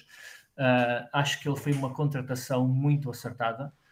Uh, tudo bem que é um jogador, há, quem diga ai, que está velho. E, e é um passo do Coxu. E, e, vai sair caro, mas, mas eh, já está a provar porque é que foi contratado. Já está a provar porque é que foi contratado. Ainda tentou chegar é, a bola. Diogo Costa é mal batido. Diogo Costa sim, sim, é, é, mas... mal, é mal batido. A bola entra aqui por cima da mão. Já vou sim, partilhar bola... com o chat as imagens para quem não está a ver o jogo. mas a bola alguém... foi muito, muito bem rematada porque não vai rasteira, mas vai ali aquela, aquela meia altura, vai, vai muito difícil. Um remate cruzado para, para quem já jogou futebol. E eu joguei, foi amador, claro. Não, não, não dava nem sequer perto de jogador profissional. Né? Temos então uh, o a 0. cruzados são muito, muito, muito difíceis de defender. Temos então o Sim, a 0, um aqui gol. o Benfica a ganhar, oh, marcar o gol ao minuto 61. Acho que é um gol justo pelo que o Benfica tem feito esta segunda parte, honestamente. Eu não sei se o Porto já tinha passado do meio campo, né? claro, claro que isto é um exagero, obviamente já tinha passado, mas o Porto acho que ainda não fez nesta segunda parte. Não, o Porto está a jogar pior nesta segunda uma, parte. Uma, uma jogada. Sim, sim, sim. O Porto ainda não fez com, com pés e cabeça parte. E o Benfica entrou muito pressionante e uma, uma diferença muito grande neste Benfica, da segunda parte, é que estamos a recuperar muitas bolas ao Porto no meio campo defensivo deles. Olha, o golo é prova disso. O Coxu recuperou a bola ainda no meio campo e na parte não conseguimos recuperar muitas destas bolas. Não, é, a desmarcação do Di Maria é fantástica. Di Maria não, Di Maria no meio de três jogadores do Porto. Ah, o não, não, estou a dizer sim, mas uh, Sim, sim, sim, sim. A visão do Coxu, o passe foi fantástica e a desmarcação do Di Maria também. Porque o Di Maria está tá o Di Maria para três defesas do Porto e mesmo assim consegue receber a bola e rematar. Temos aqui agora na imagem a desmarcação do Coxu. É uma excelente desmarcação. Podemos ver aqui perfeitamente o Benfica o, o, a dispor-se no ataque. O jogo agora o jogo lá teve interrompido um bocado porque estavam uns very lights ali dentro do, dentro do campo. O árbitro teve de, de esperar que fossem. Vamos aproveitar para analisar o, o gol. o Zaidu estava completamente desposicionado porque o Porto estava a começar a sair para o ataque e, e então o Zaidu é um lateral também muito ofensivo, muito rápido, muito ofensivo, então estava a começar a sair estava a começar a sair para, o, para o ataque e depois aquela recuperação de bola do Coxu apanhou a equipa uh, desequilibrada defensivamente e, e o gol foi epá, o passo do Coxu é fantástico. Também temos a ver aqui que é o Pep que mete, acaba por meter o Di Maria em jogo porque senão o Di Maria estaria fora de jogo. está milhas, milhas atrás quer dizer milhas atrás. Gol, muito, muito, muito bom gol. Ah, está, isso só funciona porque é, é, é, aquilo que é aquilo que falámos na primeira parte. Deverá o Benfica jogar como joga normalmente. Pois é, aqui um remate cruzado, como podemos ver, há um remate cruzado. E aqui, e aqui no, no, nos, poucos minutos, nos poucos minutos que jogamos como costumamos jogar, que é aquela pressão alta, recuperar bolas no meio campo do adversário, conseguimos dominar o Porto. Estes 15 minutos da, da segunda parte dominámos completamente o Porto. Uh, como eu estava a dizer, recuperámos muitas bolas no meio campo deles e uma dessas bolas conseguimos apanhá-los desposicionados e marcar um gol. O Porto e, meteu agora um aí... elemento do meio campo. Atenção, o Porto acabou de retirar o Namas para pôr Sim. assim o Baró. Ou seja, o Porto vai apostar. Saiu, por... saiu, saiu o Eustáquio e Namassou para pôr o Baró e o Tony Martínez. Não tem a mesma estrutura. Uh, faz o mesmo que o Schmidt fez, que foi tirar um médio que está amarelado e um avançado que está amarelado uh, para entrarem dois jogadores para as mesmas posições. Temos aqui o, o gol visto saiu, é verdade que o Namassou temos aqui o, o gol visto do Otango.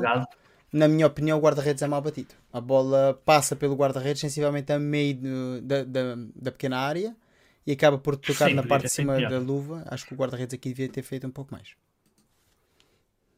Pior, mas é como eu disse, os remates cruzados são, são, são difíceis. Sim, para, o remate é de pleno de colocação, não há qualquer dúvida. Sim, e vem ali, a, vem ali fazer um, um arco e, a, e, um bocado elevado do, do solo, não vem completamente rasteiro. Um, e é, é, difícil, apesar de ter sido, podia ter feito melhor, mas é, é um remate difícil. Vem muito bem colocado. E eu estava a dizer que o Namassa saiu, também não tem feito absolutamente nada. Foi, foi, foi uma falta também aí. Mas pronto. Uh, também não tem feito nada em termos de atacantes. O Namassou também foi aquela tentativa do Schmidt, como do, do Sérgio Conceição, perdão, de surpreender uh, com a sua velocidade, uh, mas também não, não, não, fez nada. E como já tinha o amarelo, era um candidato muito sério à saída. e depois o, o Eustáquio foi a mesma situação, também já tem amarelo. Uh, o Schmidt ainda não tirou nenhum dos médios, acho, acho que devia acordar. Eu acho que o Schmidt está a arriscar ah, não muito. foi nada, não, isso foi uma carga de ombro, vá lá. Mas eu acho que o eh, Schmidt sim, aqui está tá. a arriscar muito, até porque, olha aqui, já vimos uma sim. segunda falta, quer do Coxu, quer do Neves, e estamos a ver sim, aqui, a ver sempre potencial para que o árbitro tenha assim a oportunidade de mostrar o segundo amarelo. Não, não, eu, o Coxu e o, e o Neves fazem mais alguma falta assim ali quando o Porto está num momento atacante leva o segundo amarelo, porque, como disseste, tanto um como o outro já fizeram uma segunda falta. Um, e pronto, esta falta foi junto à área do Porto não, e não foi perigosa nem nada. Então não havia razão para amarelo, mas se por acaso apanham o Porto no momento atacante, eles têm de fazer uma falta. Pois olha, agora, olha, agora roubo de bola, uma jogada perigosa. E está, e está, e está, gol! Gol! Musa, caraças, vamos embora. Está o Musa! A entrar e a marcar. Aí está o Musa, grande Bora, gol. Caraças. Grande gol. Ah, está, mais uma jogada, mais uma jogada de ataque. Fantástico. Fantástico.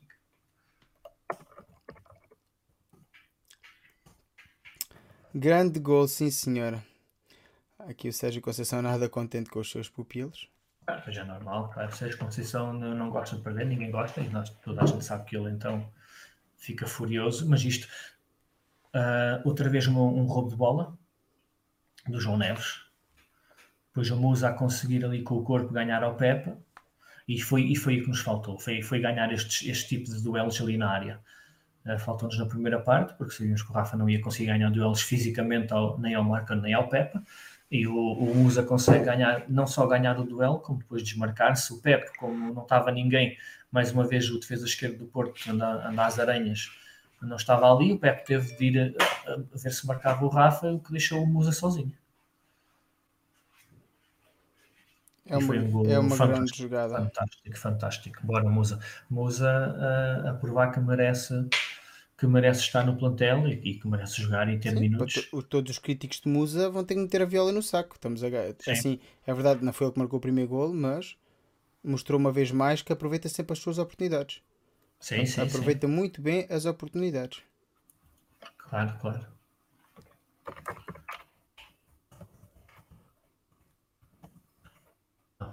Foi, foi um gol muito, muito bom. Uma, um roubo, um roubo de bola não, mas. Não, e, e, bola, e, a definição do Musa, a definição, o roubo é do Sim. Rafa, faz o sim, passe não, assim não, a Musa. O roubo, o roubo é do João Neves, ainda antes quase junto ao meio sim, sim, ganha sim, um mas... na cabeça e depois passa para o Musa, o Musa depois assiste para o Rafa e depois o Rafa leva a bola e centra. Acho que lá está, foi mais um roubo de bola que apanhámos o Porto uh, disposicionado. Quem vai sair agora? O Cox ok, um bocadinho mais conservador, porque o João Neves dá mais aquele equilíbrio defensivo. Uh, mas tudo bem, teria de sair um, é, é, exatamente o que tínhamos falado, tinha de sair um, não podíamos estar com os dois médios amarelados. Era não, assim, muito. Tinha que movimentar, tinha que mexer a equipa porque. Sim, sim, sim, sim. Ainda por cima, ainda por cima agora ganhar 2-0. Não, pode ter, não, não, pode ter vamos arriscar. Não, não vamos arriscar ter um, a ganhar 2-0, ter um jogador expulso para o Porto depois galvanizar, não é? Não, não, não faz sentido. Exatamente. Espero que isto. Espero que agora o o João Neves se liberta um bocadinho mais das tarefas defensivas e então não precisa de fazer tantas faltas. Temos aqui uh, a situação do golo. Temos aqui a situação do golo, João. Queres assim analisar aquilo que estavas a falar? Há aqui uma excelente desmarcação, na minha opinião, do Musa, que sabe se posicionar muito bem aqui nas costas do defesa do Porto. Sim, sim, E que vai assim conseguir depois ganhar a posição. Vamos ver agora aqui a seguir.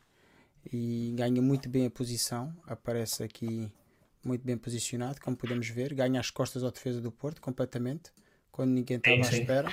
Aparece aqui e depois, quando o Diogo Costa sai, na minha opinião, já sai tarde. Estamos sempre a falar que o Diogo Costa é muito bom e é, é um facto, mas neste momento já sai é. tarde e depois Musa, assim, já com a saída do guarda-redes, acaba por colocar ali a bola bastante bem. E vemos aqui que estava aqui um jogador do Porto quase a fazer o corte. No entanto, Musa teve a calma suficiente para aguardar assim pelo jogador do Porto e conseguir definir assim com bastante qualidade. Sim, sim, sim. Não, foi, foi, foi, muito, foi muito bom, muito bem movimentado pelo, pelo Musa, porque quando ele, ele ganha a bola de peito, não é? Ganha fisicamente, depois dá de peito para o Rafa, e depois o pensamento dele é logo desmarcar-se, não é? E, e, como o Pep foi ao Rafa para tentar cortar a bola, deixou, deixou a frente do Musa uh, sozinho, porque depois ele tinha o um marcano, mas estava nas costas dele, ele ganhou ali aquela frente, e depois o Rafa teve só de fazer um centro fácil e, e o Musa era só não se deixar antecipar e marcar, como, como marcou o gol, por ser um gol relativamente fácil para ele, digamos, mas excelente oportunidade. A app do Benfica acaba de mandar mensagem para quem tem a app do Benfica e pergunta assim: quem é o homem do jogo? Vote já. É estas coisas que eu não concordo. Ainda temos 2 a 0 há 70 minutos de jogo e já começam assim a perguntar quem é o melhor jogador em campo. Calma, primeiro há que ganhar, primeiro há que conseguir levantar o caneco, depois já se pensa que é o melhor jogador em campo. Neste momento, quem é que parece o melhor jogador em campo do Benfica? Uh, é, é, difícil dizer, eu também eu sou como tu, eu não gosto de escolher estas coisas antes, de, antes do, do jogo acabar, porque eu posso dizer a um jogador, imagina que o jogador que eu digo agora a seguir faz uma janeiro e leva um vermelho e desequilibra o jogo, não é? Quer dizer, uh, acho que aos 70 minutos não se pode estar a, a escolher propriamente o melhor em campo. Acho que o João Neves tem estado muito bem. Sim, o João Neves tem feito um bom jogo. Recuperado, recuperado muitas bolas uh, e equilibrado muito ali no meio campo. O próprio Coxu também Uh, o Di Maria, pelo, pelo aquele primeiro gol, mas, uh, também tem estado bem. Uh, o Musa também entrou muito bem. é difícil, é difícil neste momento. Eu neste, ainda não gosto, não gosto geralmente de arriscar antes dos 90 minutos e especialmente neste jogo, num jogo assim muito equilibrado, como é assim um clássico, acaba por ser difícil dizer já. Mas eu neste é. momento escolheria o João Neves. Sim, eu gosto, estou a gostar também bastante, principalmente a partir da meia hora, da exibição do Di Maria. Acho que o Di Maria, a partir da meia hora, acordou e está a encher o campo. Quer seja com os dribles, quer seja com as suas aberturas laterais, está a fazer um bastante bom jogo, principalmente da meia hora para a frente. E marcou o gol que desbloqueou o jogo também. Exatamente. Que é, que é, também, estas atribuições dos prémios de homem, de, de homem do jogo, marcar gols também é sempre importante. Quem não deve estar a gostar nada disto, salvo seja, é o Tino, que está a ver assim, um, a que apontava, toda a gente apontava o Tino para titular, e o Neves acaba por surpreender tudo e todos a fazer assim uma grande exibição. E agora a opção de Roger Schmidt é meter Chiquinho e não Tino. Queres comentar então? Uh, não Neste percebi. momento. A opção dele é meter o Chiquinho, como assim? Acabou, acabou de pôr aqui o Chiquinho. Chiquinho vai entrar em campo? Ah, sim, está bem. Neste jogo, sim. É claro, então, mas uh, o Coutinho já entrou. Sim, sim, sim, mas estou a dizer, mostra Mas, Roger Schmidt, sim, sim. é? Mostra Mas Roger Schmidt que continua a apostar em povoar bastante o meio campo do Benfica Ah, e, sim, sim, sim. e claro, no claro. entanto Tino não foi a opção primária. Num jogo onde pensava desde o início que o, o trunfo podia estar assim no meio campo, ou seja, conseguir assim ah, povoar o meio campo, acaba por ser eh, um facto que o João Neves era assim o elemento mais surpresa no, Não no- seja expulso agora, Neves. Isso é que não, isso é que não. Ah. Mas não Sim, foi bora, Arsenal bora, a dar assim uh, músculo ao meio campo do Benfica Olha, olha, e foi olha. assim Neves. Bora, bora, bora. Ah, Não, não, não. Assim não recuperar, ok. Ah, sim, sim, não. Foi o que falámos no início. Como ele também povoou muito o meio campo em termos de deixar o Austin na esquerda, o João Mário na direita, acabou por ter, por eh, ter essa opção para os jogadores mais conservadores nas faixas, também acabou por se calhar dar-lhe um bocado mais de Vai liberdade. ser agora o João Neves, está a poupar ao amarelo. Sim, sim, tem de ser, tem de ser, sim, sim, está mais lado, está a jogar ali numa zona muito combativa e, e tem de ser, não, não podemos ter acabar o jogo a, a sofrer com 10. Ahm, mas acho que pelo facto de ele ter, também ter povoado assim o, o meio campo, lhe deu liberdade para pôr o Neves em vez do Tino. Ahm, com o Coxo. Acho que funcionou, funcionou. De- de- claro que aquela primeira meia hora o Porto também foi muito impressionante. Não, Ahm, o Porto mais remates, mas 15 desde minutos o Porto primeira hora- completamente. Sim, mas desde aí também, também desde aí o, o, o Benfica dominou e o, e o meio campo recuperámos muitas bolas, o, foi um meio campo muito forte. Eh, e dá, o João Neves dá, é que foi aquilo que falámos nas antevisões, o João Neves dá aquela saída, aquela saída de bola. O João Neves, eh, para um médio, digamos, defensivo, tem, tem, tem um toque de bola e uma, e uma técnica muito aprimorada e dá uma saída em termos de passe, em termos de drible, eh, muito boa. Sabes quem é que me faz muito lembrar o João Neves? O Gavi do Barcelona. Sim, sim, sim. é muito aquele raçudo, que sim, sabe sim. jogar e pode jogar em qualquer posição Sim. do meio campo. Exatamente. São yeah, jogadores yeah. muito parecidos. E estamos Pois, a eu, falar, eu, eu a chamei agora palavras médio defensivo. estamos a Eu falar do Golden Boy. chamei agora, claro, claro. Eu chamei-lhe agora médio defensivo, mas eu não, eu não caracterizava o João Neves como médio defensivo. Ele pode jogar a médio defensivo. É mas- médio total. É, pode jogar em, em qualquer posição do meio campo. Eu, eu acho que o João Neves pode jogar. E acho que ele até, pode, ele até é um jogador que pode jogar fluentemente eh, de médio e interior. Ou seja, na posição que está a jogar o Arsens agora, vejo Sim, perfeitamente sim, o João sim. Neves a chegar. Olha, agora aqui o Arsens, nesta jogada. Mário. Jogada de transição rápida. Agora já falta uma perna já Maria. Ah, pois. Bora Di Maria. Ah! Mas aqui foi um erro, na minha opinião. O Di Maria aqui Ok. tem feito um remate Não, imparável. foi. Sim, ele podia ter parado a bola, podia ter rematar. a bola e depois colocado. Sim, sim, acho que quis. quis... Quis fazer um remate bonito, quis fazer bonito. É isso, pensou no espetáculo. Pensou, é pá, se eu marco aqui um vôlei daqui, pá, isto vai ser o golo do ano, não é? E ainda por cima ali para a claque dos Super Dragões. Benfica- no Benfica Porto, marcar assim um vôlei assim de primeira. é- É daqueles gols históricos. que- é como o da Rabona. Escuta o gol da É. Rabona para a Liga Europa. Toda a Sim, gente, sim. se tivesse falhado, é, tinha no comido gol, vivo. Esse, gol, meu Deus, esse eu nunca me vou esquecer desse gol. Não, é o melhor gol de Maria. Mas sim, sim, sim, claramente. Ahm, Vês isto mas- ganho, João?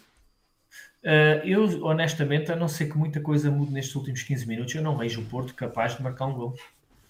Eu vou-te ser Uh, sincero. Não é que esteja já ganho, porque nenhum jogo está ganho antes, antes dos 90 minutos, antes dos 90 e mais a compensação, né? quando digo 90 minutos é antes do árbitro acabar, mas estás a ver, ó, isto, isto, foi, isto é o ataque do Porto este- esta segunda parte. Estão, É. estão completamente, estão muito, está muito desacertado. Uh, não, não estão a conseguir ligar os setores. Uh, ainda não vi. O Otávio ainda está a jogar ou já saiu? Ainda não vi. Eu acho que o Otávio saiu. Uh, saiu Não para sei. entrar, para entrar. Agora saiu há pouco. O João Mário, está ali o João Mário, não é? Deve Sim, sim, sim, sim. para a defesa Uh, direita e o PP subiu, não? Saiu. Não, não, não. Saiu o Namas, o Grujic e o Eustáquio. O Otávio continua em campo. Surpreendentemente, Eu- continua em campo. Pois, eh, olha, não, nem fazia ideia. Nem fazia ideia.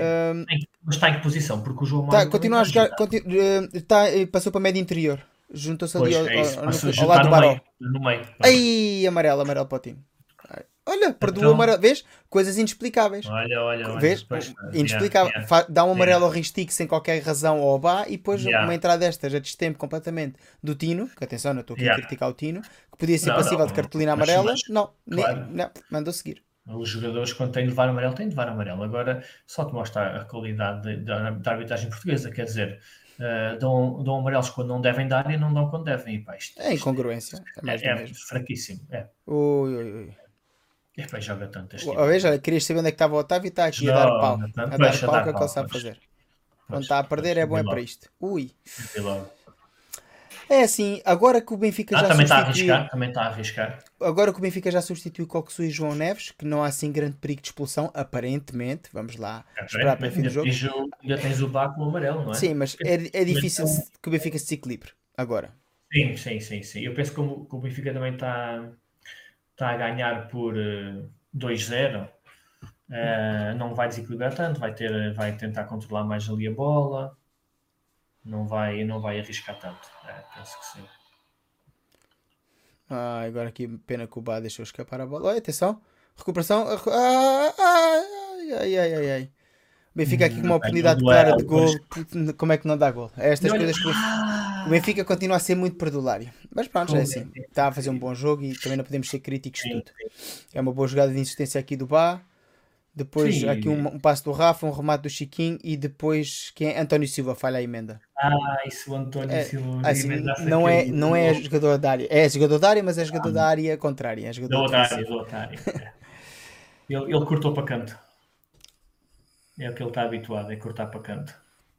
Grande desilusão no lado do Futebol Clube do Porto. Na minha opinião, Otávio. A grande estrela deste Futebol Clube do Porto teve completamente sim. desaparecido no jogo.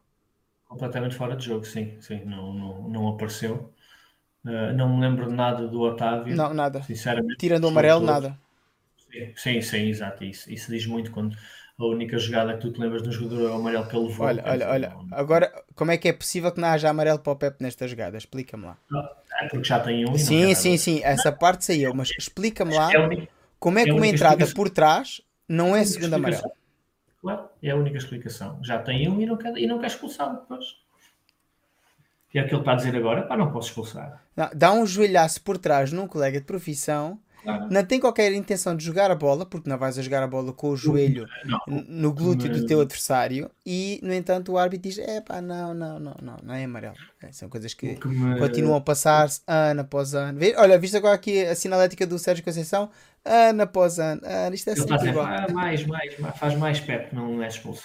Uh, não, o que me chateia é que se o Pepe não tivesse amarelo, aquilo dava o primeiro. Sim, sim, sim. Mas como já tem amarelo, não está o segundo, Epá, não pode ser as faltas. Dupla substituição no Porto?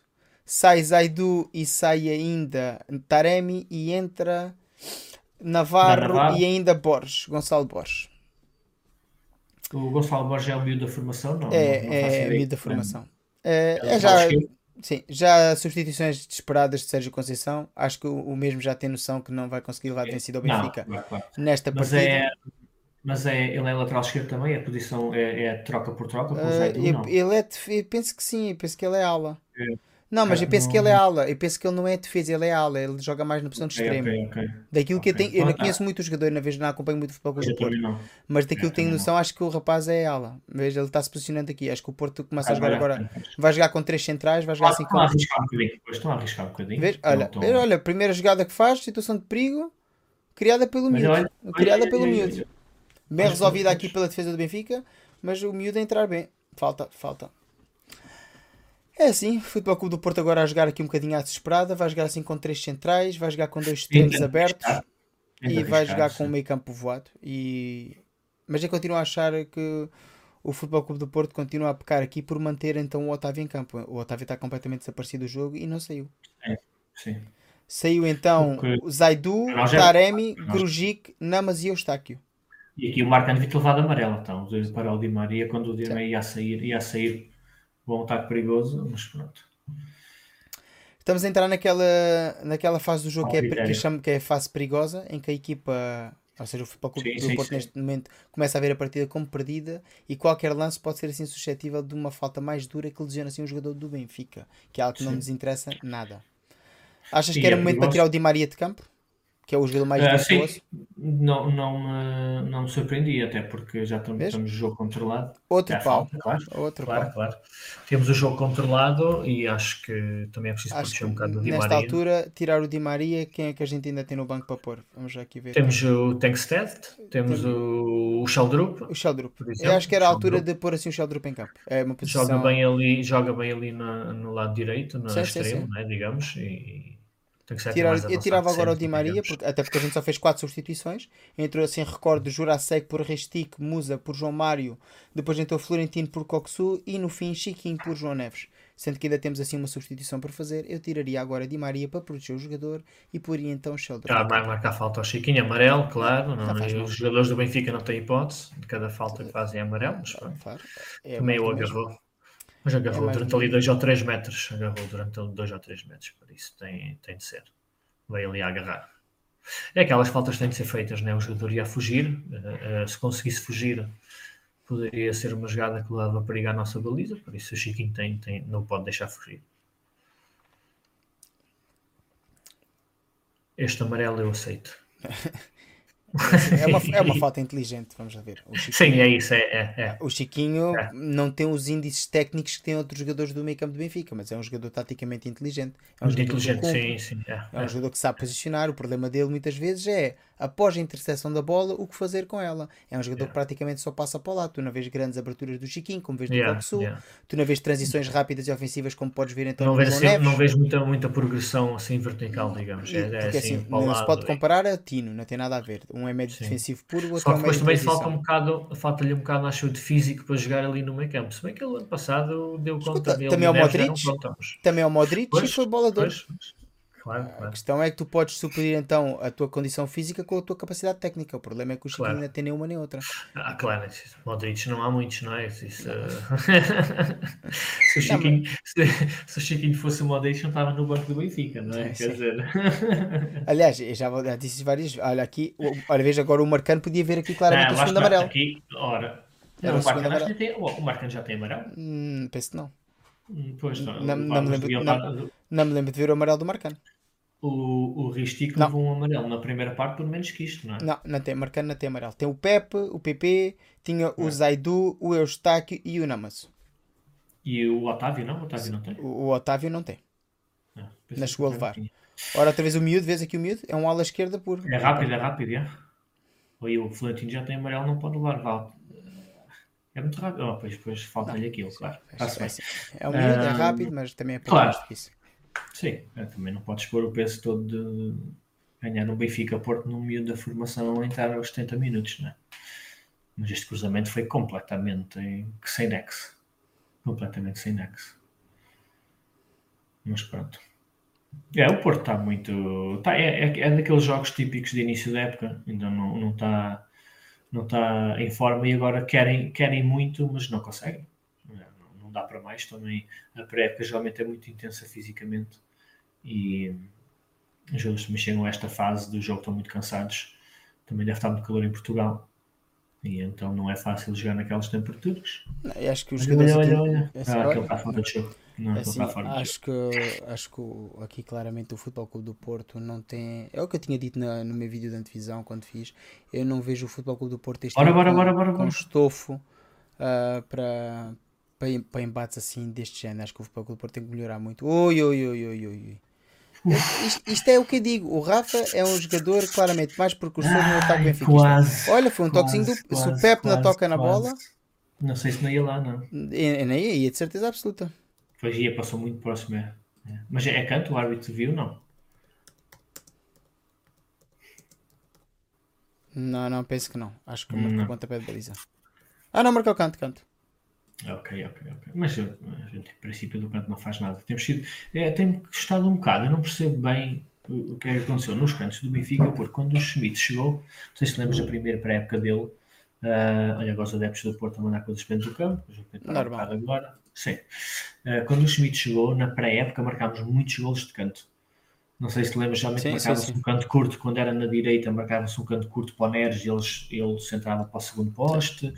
Uh, e mesmo no, no início, na fase inicial da época, chegámos a marcar dois ou três gols de canto, se não me engano. A partir daí, epá, eu não me lembro o último gol de canto que marcámos. Não, o Benfica Não- nas bolas paradas claramente tem sido um zero. Sim. Nem livros diretos, nem cantos, que, nem olha, lançamentos mas- laterais com perigo. Di Maria, ver se alguém marca um autogol a marcar assim fora, um, um centro, não, um centro assim muito forte ao primeiro posto, é ver se alguém, não está ali ninguém do Benfica, só pode ser. Mas sim, na- na- nada me faria prever isso, porque já com o Jesus na época antes do, do Schmidt, em termos de, de lances de bola parada, fomos completamente inofensivos. Quando o Schmidt começou na pré-época, parecia realmente, é pá, olha, este ano vamos marcar alguns gols de canto, porque esta pré-época temos marcado muitos. Mas depois apagou-se tudo também. Depois apagou-se tudo também. Não, não, não marcámos nenhum gol de canto, já não me lembro da, da última vez que marcámos um. Mas Não, não, não, não. Não, Nunca não é mais o aconteceu. nosso- não é o nosso forte, não. Pepe, olha o Pepe a dar uma joelhada. É, Pepe é- é normal do Pep.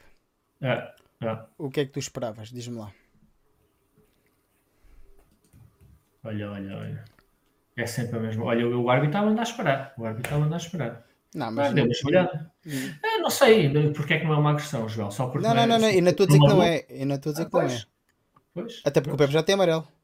Pois, pois. Não, mas amarelo o VAR não pode chamar. Isso, isso é uma Não, não, pode, pode se for uma situação de segundo amarelo. eu- Ah, é? Ah, então, Não sei, Não, eles tinham falado que sim não né, e não vai depois ficou em discussão. Isso depois Eu- também muda de eu- liga para liga. Eu acho que é só se for para vermelho direto, sinceramente. É? Acho que é só se- no- na Liga Portuguesa, eu acho que é só se for para vermelho direto que o VAR pode chamar. E o VAR aqui deve ter considerado uma agressão. Eu também acho que foi. Isto, isto para mim é uma agressão. Não interessa se magoa, se não magoa. Sim, para mim também é. Não é. não Aliás, é- é igualzinho à que já tinha feito há bocadinho ao Rafa. Sim, sim, não, não, é, não é pelo facto do Jurasek não se mandar para o chão a gritar e a espernear que isto deixa de ser uma agressão, não é? O Sim, Pepe não gosta de perder como ninguém gosta de perder e depois perde as estribeiras. O Pepe é useiro e vezeiro disto, mesmo dos tempos do Real Madrid, não é? Sim, Ah, e vai ser expulso. está, vai ser expulso. Então, vai ser expulso, tem de ser, é uma agressão. Uma joelhada por trás. E isto é o capitão do Porto, é os exemplos que o Porto dá. Sim, É mas isto é a mentalidade do Porto há anos e anos. ah. Lá está. Claro. Isto, isto não é de agora. Claro. O jogo está perdido, o jogo está perdido e ele, como capitão, tem a de manter a cabeça fria, né? e, e vai e faz trás. Mas pronto, vindo do central do Real Madrid, que fez o que fez quando pontapeou um adversário que já estava duas vezes, não é? Com os pitons, que toda a gente se lembra, ah, não, não me surpreende. Claro que é uma agressão, claro que é uma agressão, foi muito bem expulso. Muito bem expulso. A mostrar a camisola, sim, a gente sabe. Este gajo, este gajo já tem idade para ter juízo.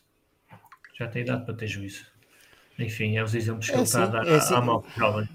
É assim que o, que o Futebol Clube do Porto vai acabar este jogo, com menos um elemento. É. Tudo apontava que poderia ser ao contrário, mas afinal foi o Futebol Clube do Ah, Porto a mostrar perdeu, mais dois. perdeu, perdeu a cabeça, claro. O, o Porto não sabe perder, nunca soube.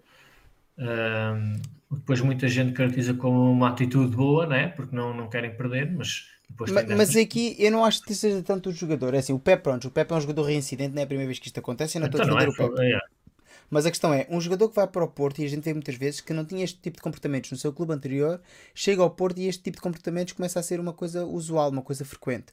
Pois. E, é assim, e não tem a ver só com Sérgio Conceição, embora Sérgio Conceição é um dos treinadores que melhor personaliza o ADN a Porto, mas é algo que já se via com Vilas Boas, é algo que já se via... Uh, que grande gol do Porto. Ui, grande gol. Grande gol do Galeno. Grande Grande gol. gol do Galeno. Sem hipótese para, o- para o Vlaco Dimos. E atenção que isto pode ser aqui um momento importante no jogo. Estamos a falar que o Porto sim, neste sim, momento eh, isto está a foi perder por quer dizer, 2 a 1 muito- e falta, Perdeu- o árbitro deu perde o 8 lance de minutos. cabeça, perde outro lance de cabeça, outro lance, quer dizer, isso, isso- um a- a- os autêntico médios do golaço. Benfica ta- Os médios do Benfica estavam a dormir. Completamente. Não, foi, foi um gol, foi, um, foi um gol fantástico. Mas estás a ver, no minuto que o Porto se apanha a jogar com 10 e faz isto, epá, isto, isto é mesmo perder a concentração. Aqui não há culpa. Pronto, o, o Tino aqui tinha que ser um bocadinho. Já é eterna. Assim, amanhã vai haver já aqui os críticos de Vlaco Dimos, a dizer que Vlaco Dimos não está bem não, não, posicionado. não, não, não, não, não. Ninguém esperaria um remate daquele, da, dali com aquela potência e colocação, é muito Eu complicado. acho, eu acho que não. Eu, não- eu sou um grande crítico de Vlaco Dimos. Eu sou uma das pessoas que mais defendia que o Benfica se devia reforçar assim. Olha, atenção, o árbitro vai ao VAR. Olha, olha, Olha, Vou atenção que o árbitro vai ao VAR e vai ver qualquer coisa, uma jogada anterior. pois, Possível pois. falta. Possível falta. calhar. Possível para o VAR- falta. É, VAR ter chamado é é, é? Sim, sim, sim. Há uma possível. Olha, não, mão. Há mão. Há mão do, do jovem. Ok, ok, ok. É mão. É mão. É mão. É, O árbitro é, vai anular. claramente. O árbitro vai É, anular. claramente, claramente. Lá está, é aquelas situações, é assim, é indiscutível, há uma mão do jogador. Claro. Sim, Depois sim, a sim. bola acaba por sobrar para Galeno, que faz um golo fantástico, Não, o levantar gol, o o, estádio. gol, o gol é fantástico. E aí está, Sim. vai anular e vai anular e dá, dá, anula. E eu vou ter que editar aqui o meu marcador. Muito bem, Sim. eu não me importo de editar, às vezes for preciso, se for dar gols ao Futebol Clube do Porto. Não, é assim, temos, não, eu não gosto Não, de claramente, claramente. Eu gosto de ser objetivo e à mão. À mão é assim, é indiscutível, digam o que disserem. Quem viu a repetição tem aqui várias vezes a jogada. Sim, é com o antebraço. Não, não, há, não há qualquer dúvida. Não, o não, jogador, não, e, não. e, tá, e está, e está algo que a FIFA é, é intransigente. Qualquer bola que toque na mão na jogada do gol, mesmo que seja na área ou seja, na tua própria Sim, área sim. e a bola acaba em gol, o gol é anulado. E mesmo, mesmo- acho que mesmo que se for casual, isto, vê-se, ele, Sim, ele, ah, ele faz este movimento exato. para dominar a bola. O ano passado na Alemanha aconteceu, não sei se, se, se sabes, estás recordado, que houve um lance deste género em que tinha acontecido exatamente a mesma coisa e em que a equipa acabou por marcar um gol passado quase dois minutos e tal e depois o VAR chamou o árbitro Atrás, Estamos a falar que é, houve uma mão. Esta mão foi consequente, foi logo a seguir. Mas aquela mão era no início da jogada e desde que a bola não Sim, tinha sim, sim, saído, sim. o árbitro Sim, mesmo a sim, sim. jogada e anulou o gol. Muito Pois, bem o VAR, anulado. o, VAR, o VAR tem de rever a jogada toda. portanto, Desde o início. Jogada, sim, Desde, desde, desde, início desde que a bola foi posta em jogo. Eh, não, não, não, não propriamente. Por exemplo, se tu estiveres já no momento atacante. Sim, depois- claro. Agora, se perdes a posse de bola, não. Exatamente, exatamente. Tu- É, é desde o momento em que. Mas estou a dizer, tu começas a bola na defesa. ataque. Fazes 30 Sim. ou 40 passos, dá uma, dá uma vez na mão, um jogador controla com o peito e a bola bate na mão, continuas a passar, levas mais Sim. um minuto a passar e marcas gol e o árbitro anula a é jogada. Sim, sim, sim. sim Mesmo que sim. seja no teu meio campo, que faças a mão. Sim, sim, sim, sim. É a jogada toda desde, desde que. Sim, desde que Desde que iniciou a posse de bola e a bola não saiu. Faz atacante, yeah, yeah. E é assim, se havia algumas esperanças ainda para o Futebol Clube do Porto com aquele gol do, Não, claro, do Galeno, claro. que podia assim galvanizar a equipa, neste momento com 2 a 0 outra vez, com 3 minutos por jogar, acho que podemos começar eh, a dizer que claramente o Benfica vai ganhar a sua nona supertaça. Um, um, acho que o Benfica um, não deu hipótese esta segunda parte. Acho que já os, os últimos 15 minutos da primeira parte deixavam, deixaram de ver, porque tivemos uma superioridade em relação ao Futebol Clube do Porto, e depois esta segunda parte foi fantástica, em termos mesmo de atitude. Recuperámos muitas bolas. Foi o que nos faltou na primeira parte, foi recuperar bolas ao Porto, no meio campo, e recuperámos muitas bolas e muito, muito acima no meio campo. Quer dizer, não foi no nosso meio campo defensivo, foi no nosso no meio campo defensivo do Porto, ou até mesmo antes, de, antes ali antes da linha do meio campo, quando o Porto estava a, a sair para o ataque, o que nos permitiu, olha, olha agora ver se não é o terceiro. Oh! Ui, então! Musa aqui ia ser muito bola, bom. pá. Não, devia ter centrado aquele, aquele jogador que apanhou o ressalto, nem, nem, nem me percebi quem foi. Uh, devia ter centrado a bola. Tinha dois ou três colegas completamente sozinhos no meio para marcar. Mas pronto, to- todos querem marcar golos neste tipo de jogos, não é? Uh, mas estava a dizer, foi uma segunda parte em que o nosso campo não deu hipótese, recuperámos muitas bolas, nós- os jogadores trabalharam muito, recuperaram muitas bolas, conseguiram recuperar bolas muito à Olha, frente. vermelho, vermelho Olha, olha, direto para o miúdo. Vermelho direto para o miúdo. Não, acho que foi para o Sérgio. ah, não? para o Sérgio, para o Sérgio. Não, estava a ver que a imagem apareceu aqui de repente, vermelho para o miúdo. Não, Não, não é para o Sérgio. É para o Sérgio. É, é, é mais reincidente mesmo. Ele apanhava. Há, há uma falta clara, mas qual é a dúvida? Claro que há. Então a falta do Otávio é claríssima. Então. Uh, mais 300 euros de multa para o Sérgio. Pá, 300 eurinhos, paga ao E um, Porto. e um jogo, e um jogo de suspensão. Aí ri-se. A Fala-se muito, fala-se muito, fala-se muito na reincidência. O Sérgio Conceição já foi expulso epá, mais de 20 Ma- vezes. Mas atenção, isto não tem a ver com o Sérgio Conceição, isto tem a Mas ver nunca, é, com. mas nunca é reincidente. Quer dizer, apanha sempre um jogo. É- O que é que é preciso Mas não é só o Sérgio Conceição. Isso é uma coisa que acontece em Portugal. É, é incrível. Olha, e não queria ir, queria ficar no banco. Atenção, não, não, não, não ia. Escuta, ainda não se foi embora, continua aqui. E o Luís Gonçalves ali ao lado, igual. Também, não, também quero ir embora. Não vou, não deixar vou. Olha, está a dizer, não vou, eu não vou, eu não vou. sei, não sei. Não Não saio, não saio. não Eu fico. Escuta. Eu não saio, eu fico, eu fico aqui. E agora? Quem é que me tira daqui? Escuta, Agora vai, vai, vai ali a PSP. Lá, vai ao Marcano, não.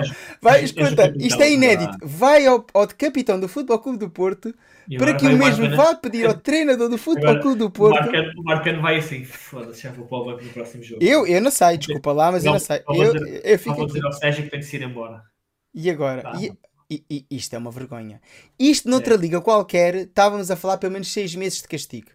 Então tu és expulso pelo árbitro e, e, e diz: Eu é não vou, é eu fico. Aliás, a sinalética foi evidente. Ele diz: Eu não vou, eu fico aqui. Sim, sim, sim. Não, não, não, não. Eu já ouvi suficiente, diz o Luís Godinho. E ele está a dizer: Ele não vai, ele não vai. O Marcão está a dizer: Ele não vou. Ele, ele não vai, ele não vai. Não. Não, é, é, isto, isto, é, isto é uma caricatura. Isto é uma caricatura. É, completamente, completamente. Isto amanhã manchetes. Aliás, é, tudo quanto é jornal digital já vai pôr este vídeo, já vai mostrar. Isto são. Isto, olha, vai a polícia remover o Sérgio Conceição. Claro. Uh, isto são as técnicas já Mourinho, porque isto é a técnica, porque assim já não sai falar do que o Porto jogou, vai-se falar do que o Sérgio Conceição fez no fim do jogo. Lembras quando o Mourinho era o treinador do Real Madrid que enfiou o dedo no, no olho? No olho do Tito. Do descansado do, do Tito, que já não está cá entre nós do Vila, Tito Villanova, não é? Sim, Tito Villanova. Uh, Infelizmente já não está entre nós. Ninguém falou da derrota do Real Madrid. Foi não. toda a gente a falar cascar no Mourinho e enfiou o dedo no olho e não sei o quê, e pau, pau no Mourinho. É o que, é o que o Sérgio vai fazer. Ah, sim, é sim, sim, sim. Mas, mas atenção, vai, o caricato. Isto, vai-se falar mais do Sérgio Conceição do que da derrota do isto, Porto. Isto é caricato, estamos a falar aqui. É, o árbitro é, expulsou um interveniente do jogo, direto, um interveniente off, direto. Off aqui agora. E o treinador recusa-se a sair. E estamos já nisto há 4 minutos. Yeah. Mas, tá no, ent no entanto, o Sérgio não está exaltado. Atenção, vê-se um não, Sérgio com ação bastante calmo. Olha, Olha e está a dizer. O Rafa estar ali junto Sim, ao banco do Porto a e ele está a dizer. Tá, tá, não está ali a passar nada. Estás a ver o que o Sérgio Conceição está a dizer? Está a dizer, ele quer expulsar, tem que vir aqui dizer-me. Yeah. A, a sinalética que ele estava a fazer, dizer, ele tem que vir aqui dizer-me isso à cara. O Porto também, não, não, não. Os ânimos Agora. não estão não estão exaltados entre as equipas, é mesmo ali entre o Sérgio e o árbitro. Olha, vês? Quer falar comigo? Quer falar comigo?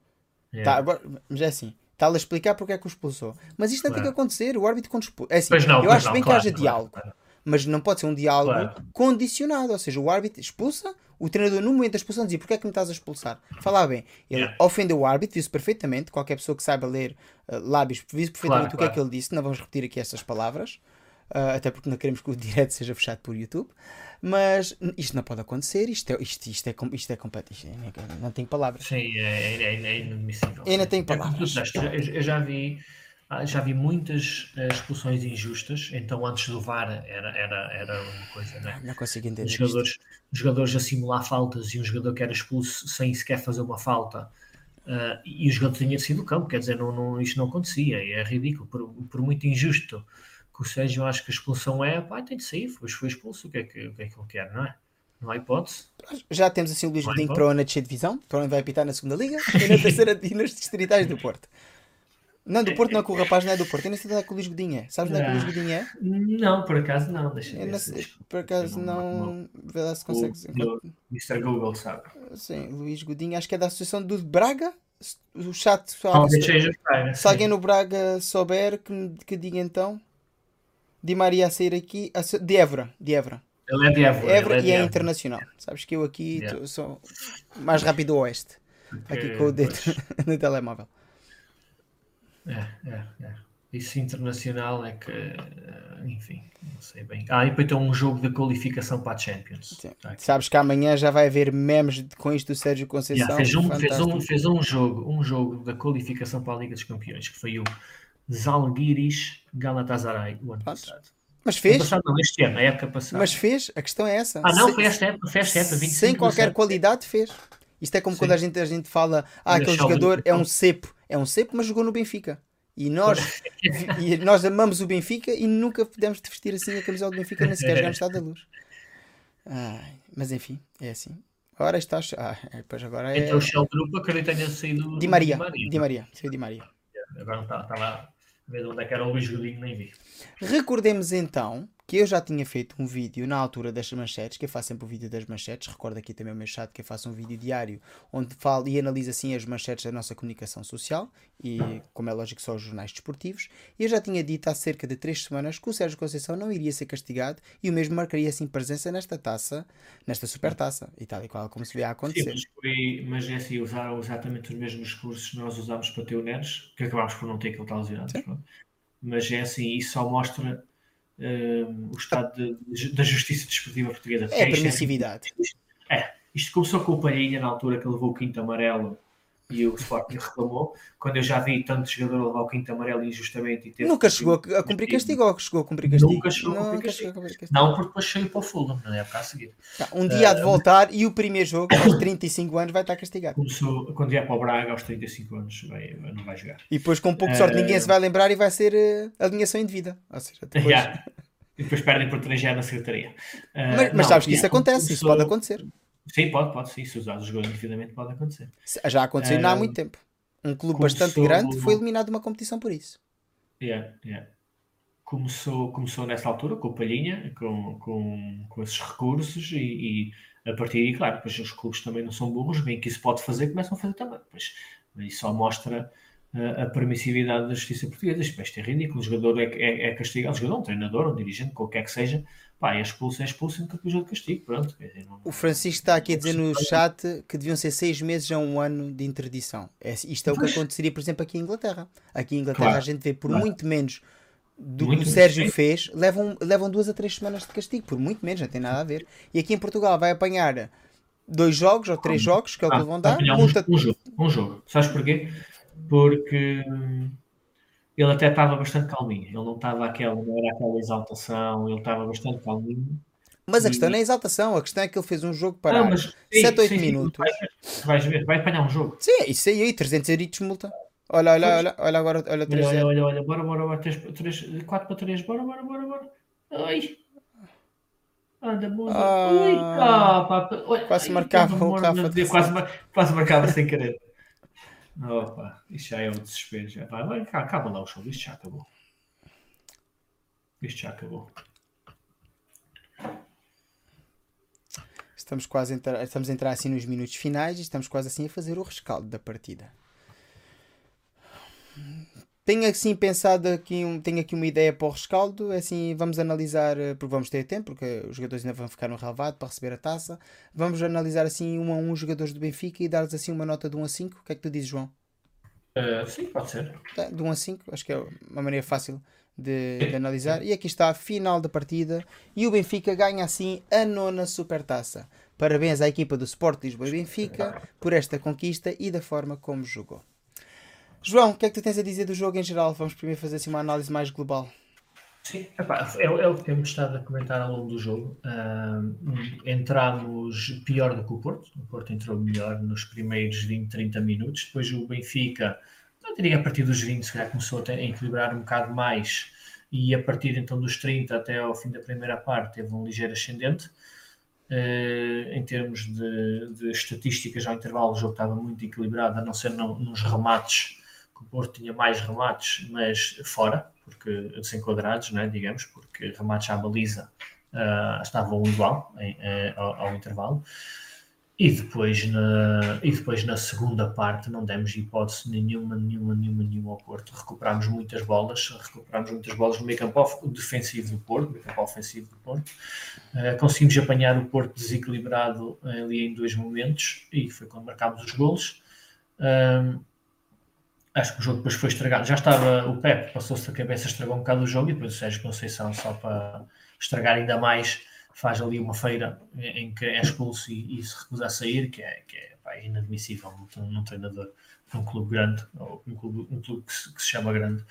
Acho que isto, isto, só, só fica mal, fica mal a ele e fica mal a futebol português. Vamos agora esperar pelas consequências, mas vão ser irrisárias, como já todos sabemos. Ah, sim, certamente. Uh, acho que fica, Acho que o Benfica, pelo que fez na, na segunda parte, mereceu ganhar o jogo sem dúvida absolutamente nenhuma.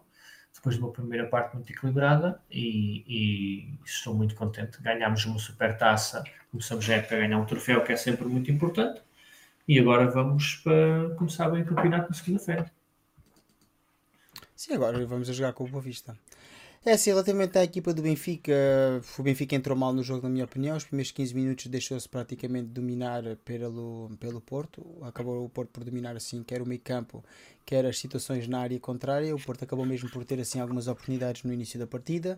As mesmas não foram assim concretizadas em primeiro por Taremi e depois, salvo erro, por um por Grujic, salvo que foi o que fez o remate ao lado. O, depois o Benfica conseguiu assim se reagrupar no centro do terreno de jogo e conseguiu assim começar a movimentar mais a bola, começar a fazer mais jogo interno. João Mário começou a ser mais participativo, deixou de jogar assim na ala esquerda e começou-se a posicionar mais numa zona interior. O mesmo se passou com Arsenes e com o meio campo mais em rombo, ou seja, com o meio campo mais em, em diamante, o Benfica começou assim a criar mais oportunidades, até porque tinha assim, dava assim espaço às entradas de Bá pela direita e ainda de Ristic pela esquerda, e acho que o Benfica acabou a primeira parte bem. Relativamente à segunda parte, com as alterações, pois a dinâmica mudou completamente, passámos a ter um homem fixo na área, mas eu penso que se Roger Schmidt tivesse feito isso de início, teria sido mais complicado depois, porque se por acaso tivessem uh, extinguido assim a força e, e, a eloquência de Musa na primeira parte, o que é que teria acontecido na segunda parte? Quando olhamos para o banco do Benfica, não tínhamos mais nenhum avançado que esteja assim em boa forma. Temos Casper no banco, mas Casper não me parece que seja neste momento um revulsivo que possa sair do banco e mudar não. o rumo do jogo. Não, não parece preparado para jogar. Vamos aqui importar algumas estatísticas para analisar então as estatísticas finais da partida antes de falar, é assim, na tua opinião, quem foi o homem do jogo, João? Um, eu penso pelo gol que marcou e desbloqueou o jogo, eu, eu elogio Di Maria.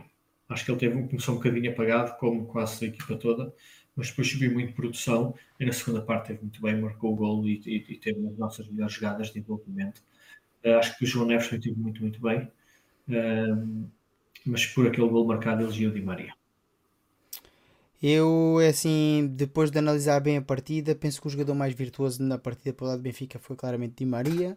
Acho que Musa entrou bastante bem no jogo, é outro jogador que há que ressalvar Sim. assim também uh, a partida que o mesmo fez, mas na minha opinião o jogador mais determinante neste Benfica, se olharmos para o cômputo geral da, para o cômputo geral da partida, penso que foi assim o João Neves. Acho que foi o jogador mais desequilibrante. Sim embora não tenha sido assim uma exibição que se diga que fica para os anais da história da Supertaça, não foi, não marcou golo, não foi um jogador que tinha brilhado imenso, mas estando uhum. assim em quase todos os momentos do Benfica, quer na transição para o ataque, quer ainda na recuperação para a defesa, acho que foi de um jogador-chave e que claramente começa assim a ganhar posição relativamente a Tino.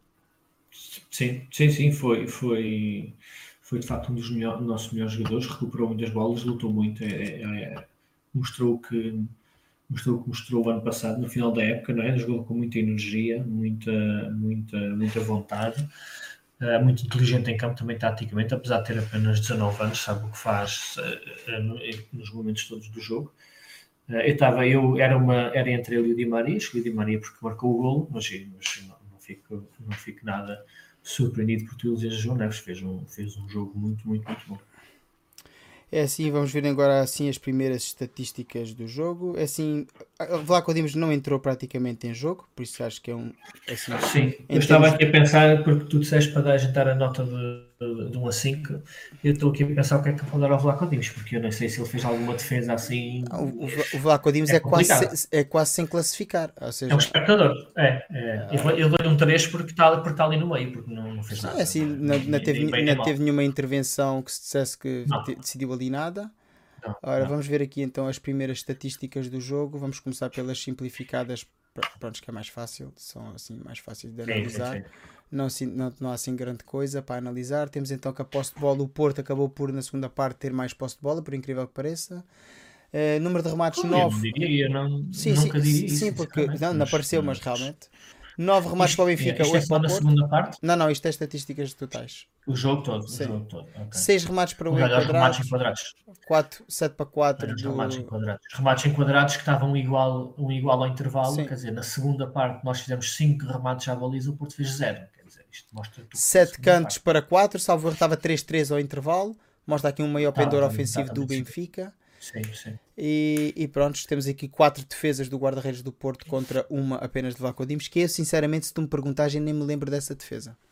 Sou muito... Eu acho que é, eles só em defesa deve ser só segurar assim uma bola muito fácil. Mas Sim, não foi assim. Vamos ver então agora aqui. Nem, esta... nem me lembro de qual foi as estatísticas mais complexas e então o que é que a gente tem aqui nas complexas? Temos posse de bola, olha aqui dá 52% para 48% para o Benfica. Aqui pois eu também achei estranho. Eu, a segunda parte foi toda nossa, fiquei muito surpreendido. 15 remates contra 13. É. Remates em quadrado 7-1, está correto? Temos aqui cantos 7-4 para o Benfica, dois fora de jogos para o Benfica, 7 amarelos para o Benfica contra 5. Um vermelho, yeah.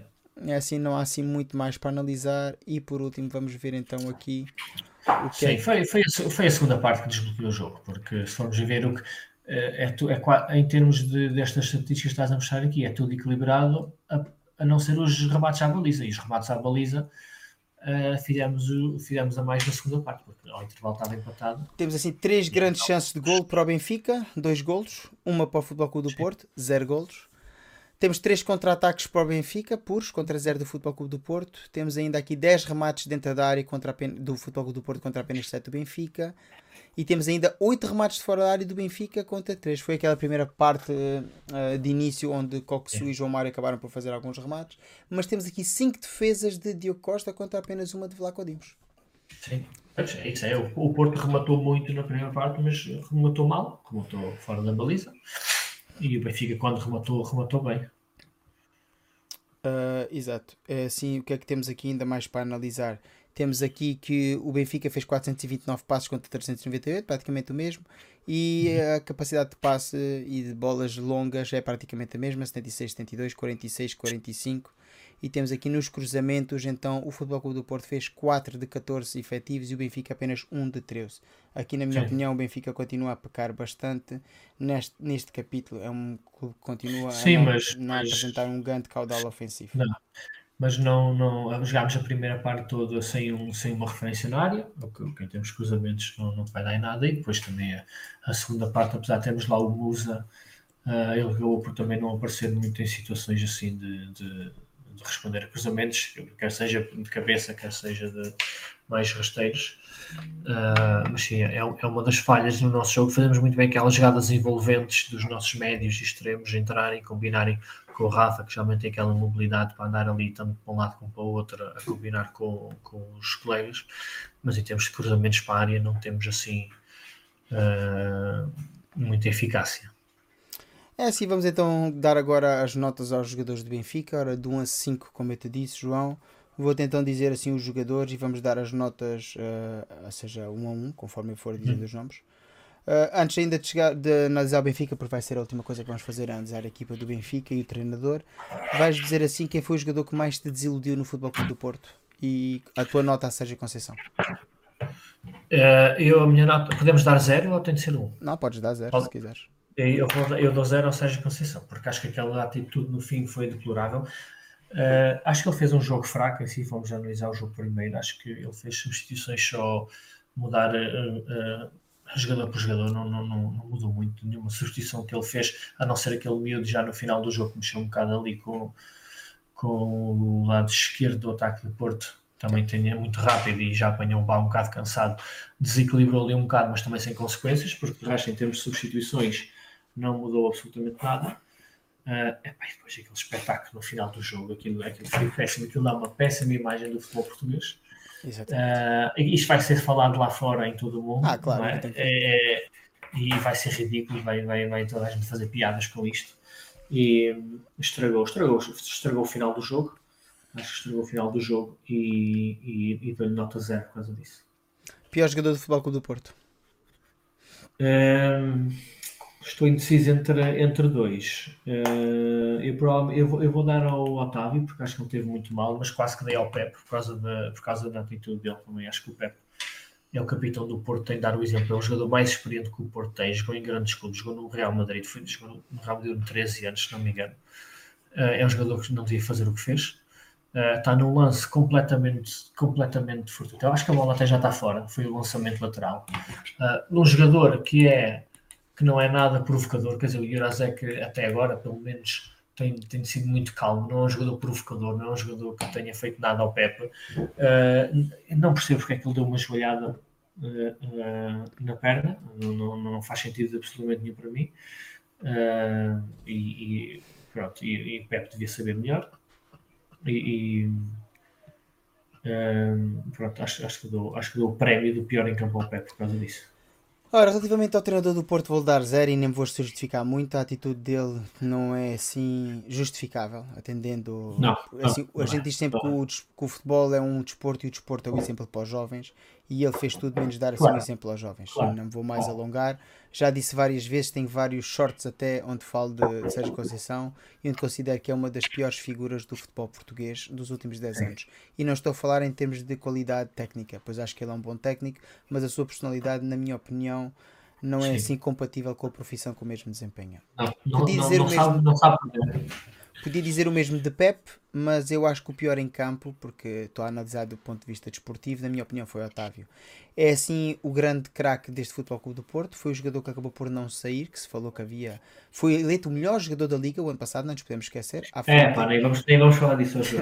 À frente de muitos jogadores e voltou uma vez mais a mostrar que não é o melhor jogador da Liga, que não foi o melhor jogador da Liga e nem sequer foi eleito nenhuma vez o melhor jogador do mês, por isso não é justificável. Eu, eu nem sei se ela alguma vez ficou no top 3 dos jogadores do mês. Eu, eu, e pá, isto é ridículo. Como é que um jogador.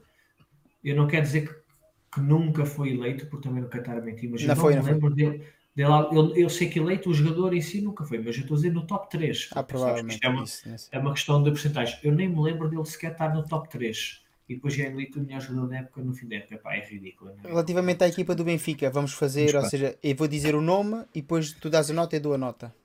Ok. Depois alternamos no próximo jogador do eu e das tu e vamos fazer assim até ao final. Vlaco Dimos, começa João. Epá, eu, eu, é que eu disse antes, eu vou dar um 3 porque ele não fez nada. Não, não por culpa dele, não, não, não, não teve oportunidades de fazer nenhuma defesa sequer. É, dá um 3 só por estar no meio. Então, como ele não fez nem bem nem mal. Exatamente. É como o melhoral que havia antigamente, não faz bem nem é. mal. Lá Codimos, vou-te dar exatamente a mesma nota que tu, 3, exatamente, teve aqui um amarelo por estar a perder tempo, não, não fez nenhuma defesa de, de ressalvar, também nasceu assim nenhum cruzamento, também não impediu nada para se dar uma nota superior. Das poucas não. oportunidades que o Futebol Clube Porto criou, esteve relativamente bem no posicionamento, acabou por não ser interveniente em nenhuma jogada, um 3 acho que está bem. Agora, nota aqui ao Bá, Bá que acabou o jogo com um cartão amarelo, cartão amarelo esse que viu na primeira parte, na minha opinião, injustamente foi assim, não foi aquele precursor do ataque benfiquista que eu estava à espera, estava à espera de um Bá muito mais presente no momento ofensivo.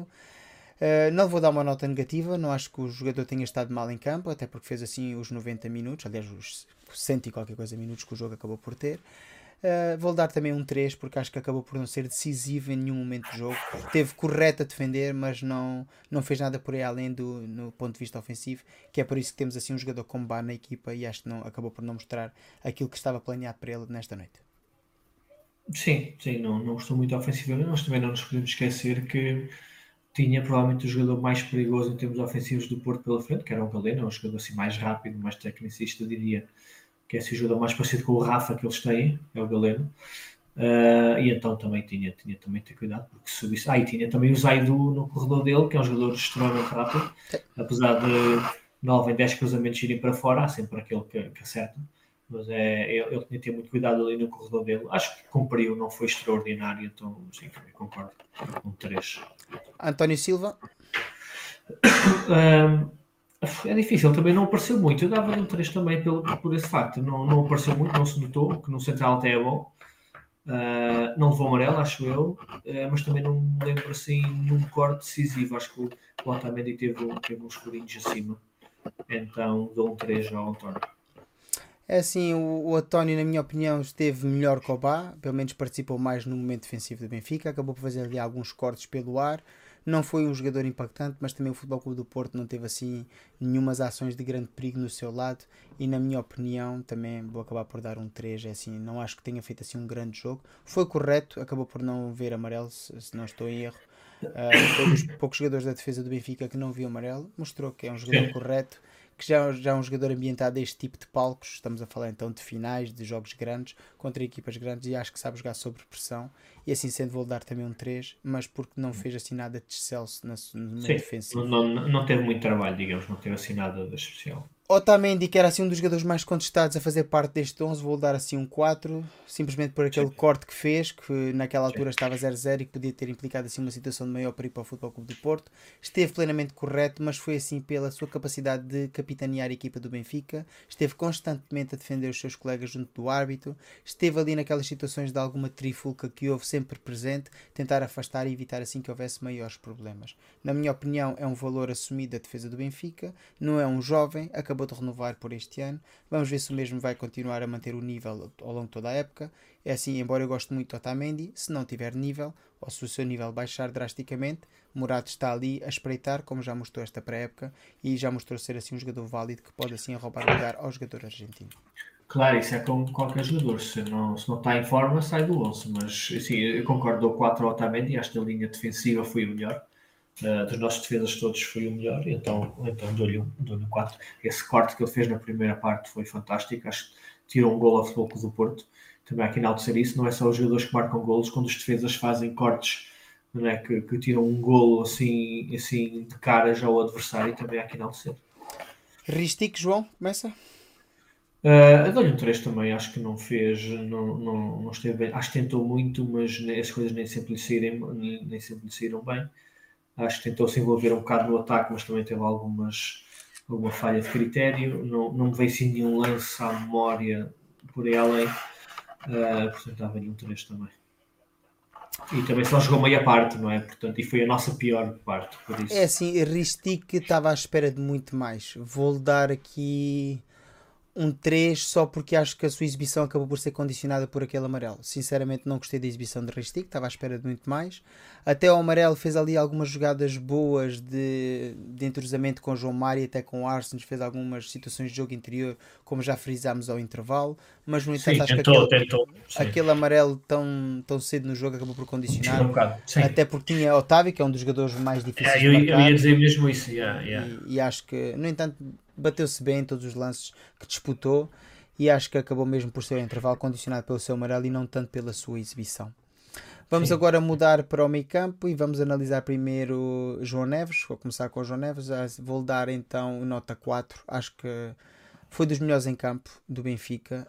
Um, posso dar um 4,5 se formos a contar com meios para haver aqui alguma diferenciação, vou dar assim um 4,5 ao João Neves. Não lhe vou dar 5 porque acho que não teve influência direta no resultado. Se tivesse marcado um gol, podíamos estar aqui se calhar a falar de uma nota 5. Acho que foi o jogador mais completo do meio campo do Benfica, acho que batalhou o suficiente para mostrar assim que é um jogador válido para jogar na posição de 6, que muita gente diz que não tem corpo, que não tem garra, que não tem força. No entanto, sabe aplicar assim outras coisas que o jogador tem, a sua inteligência tática, o seu posicionamento, e embora não recupere tantas bolas como Florentino, dá uma abertura de jogo e tem um leque de opções de passe muito superior ao jogador português, ou seja, a Florentino. E assim sendo, na minha opinião, uh, João Neves foi claramente o melhor jogador da partida e vou dar assim um 4,5. Sim, concordo, foi, foi dos nossos melhores jogadores. Eu, eu dei o prémio ao Di Maria, mas era, era entre o Di Maria e ele. Dei ao Di Maria porque ele marcou o gol que desbloqueou o jogo, mas um, assim concordo plenamente. Foi dos nossos melhores jogadores em campo e, e, e merece essa nota. Uh, como tu disseste, sai, é, apesar de ser um médico que joga assim mais a 6, consegue ser muito bem para o ataque, recupera muitas bolas e para quem acha que um 6 precisa de ser alto e forte fisicamente, só tenho um nome para eles, que é o Negolo Kanté. Exatamente. Que foi no seu auge, no seu auge o melhor meio defensivo do mundo e o campo inteiro fosse contra quem fosse. Portanto, não, não é só a estatura que conta. Exatamente. Queres começar então com o Coxu, João? Uh, Coxu, uh, eu dou-lhe um. Dou-lhe um 3,5, já começámos nos meios. Acho que ele não fez uma exibição tão boa como, como o João Neves, mas também fez um bocadinho melhor do que os defesas, especialmente na segunda parte. Acho que a assistência para o Di Maria é fantástica. Uh, jogou melhor na segunda parte, tal como toda a equipa. Uh, acho que na primeira também teve ali muito amarrado, uh, não conseguiu sair tão bem. Mas acho que na segunda parte também ajudou ali a recuperar muitas bolas à frente e aquela assistência para o Di Maria é fantástica. É assim, é como tu estás a dizer, acho que fez um jogo abaixo das suas capacidades, acho que teve bastante bem a partir da meia hora, mas acho que o Benfica tendencionalmente na primeira meia hora não houve nenhum jogador que se destacasse, acho que foi mais um daqueles que remava contra a maré, tentou assim fazer uh, um pouco do seu jogo interior, mas não conseguiu.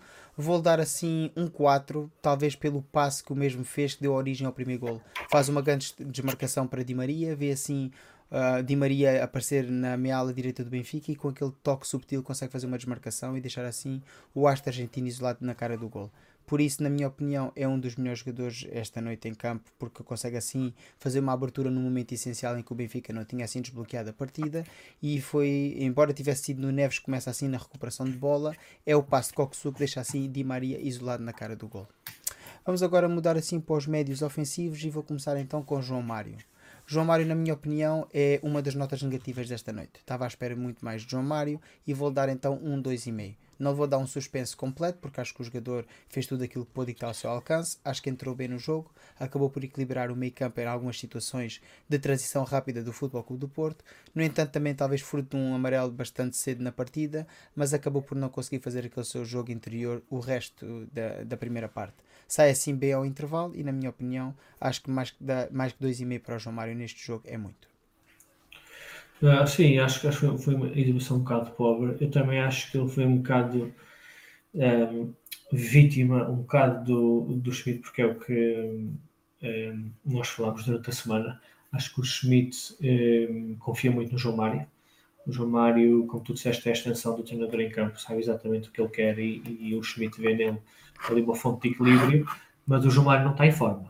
Não é? Todos vemos isso pela pré-época não está em forma, fisicamente não, não, não está a render muito e, e é um jogo que se ressente muito disso e então acho que ele honestamente não, não tinha muitas condições para sobressair, digamos. Acho que fez um jogo ali mediano, digamos, e tentou equilibrar um bocado ali o meio campo.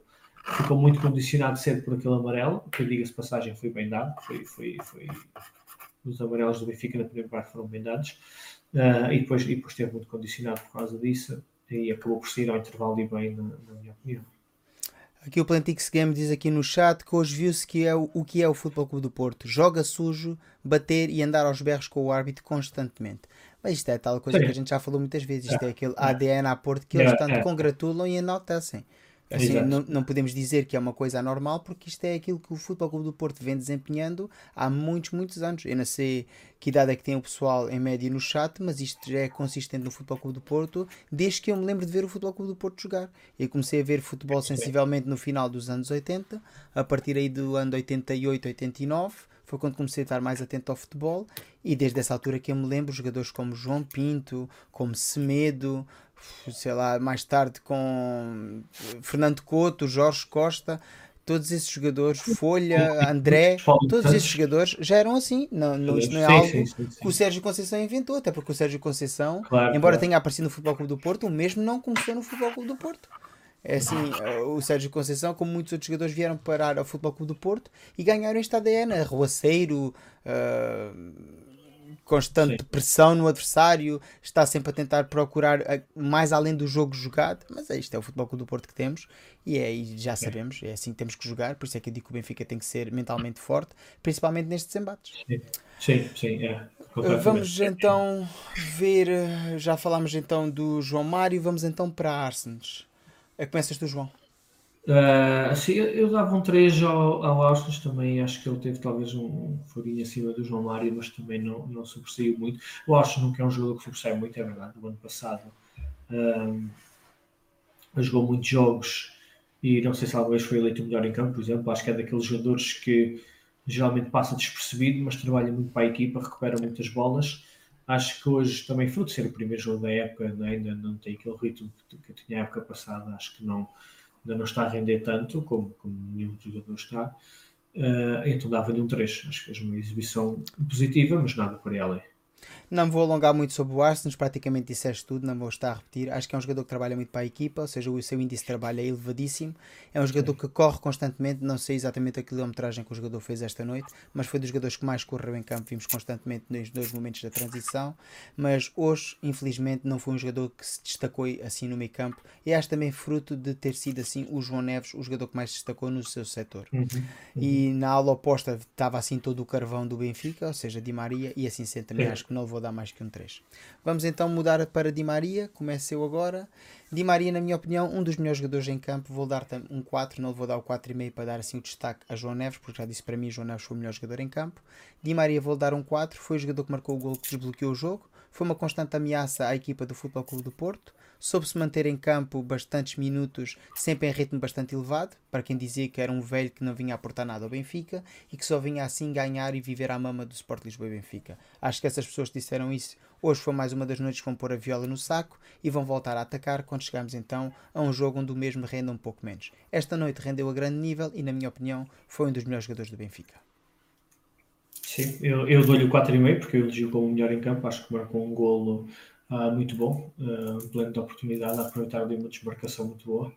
Uh, o Di Maria basicamente está ali, está o Di Maria três defesas do Porto, mas ele consegue desmarcar-se e fazer um remate cruzado uh, bastante colocado, conseguiu bater o guarda-redes do Porto uh, e dei-lhe melhor em campo, portanto deu-lhe 4,5 para se diferenciar ali um bocadinho dos outros. Acho que tirando aquela primeira meia hora onde a equipa teve ali um bocado mais mais em baixo. Eu acho que o Di Maria fez uma exibição muito boa e mostra logo aqui no, no, no início da época, como tu disseste, que ele está aqui para jogar futebol. E quem, quem disser que ele está acabado ainda vai, ainda vai engolir muitos chapos durante a época.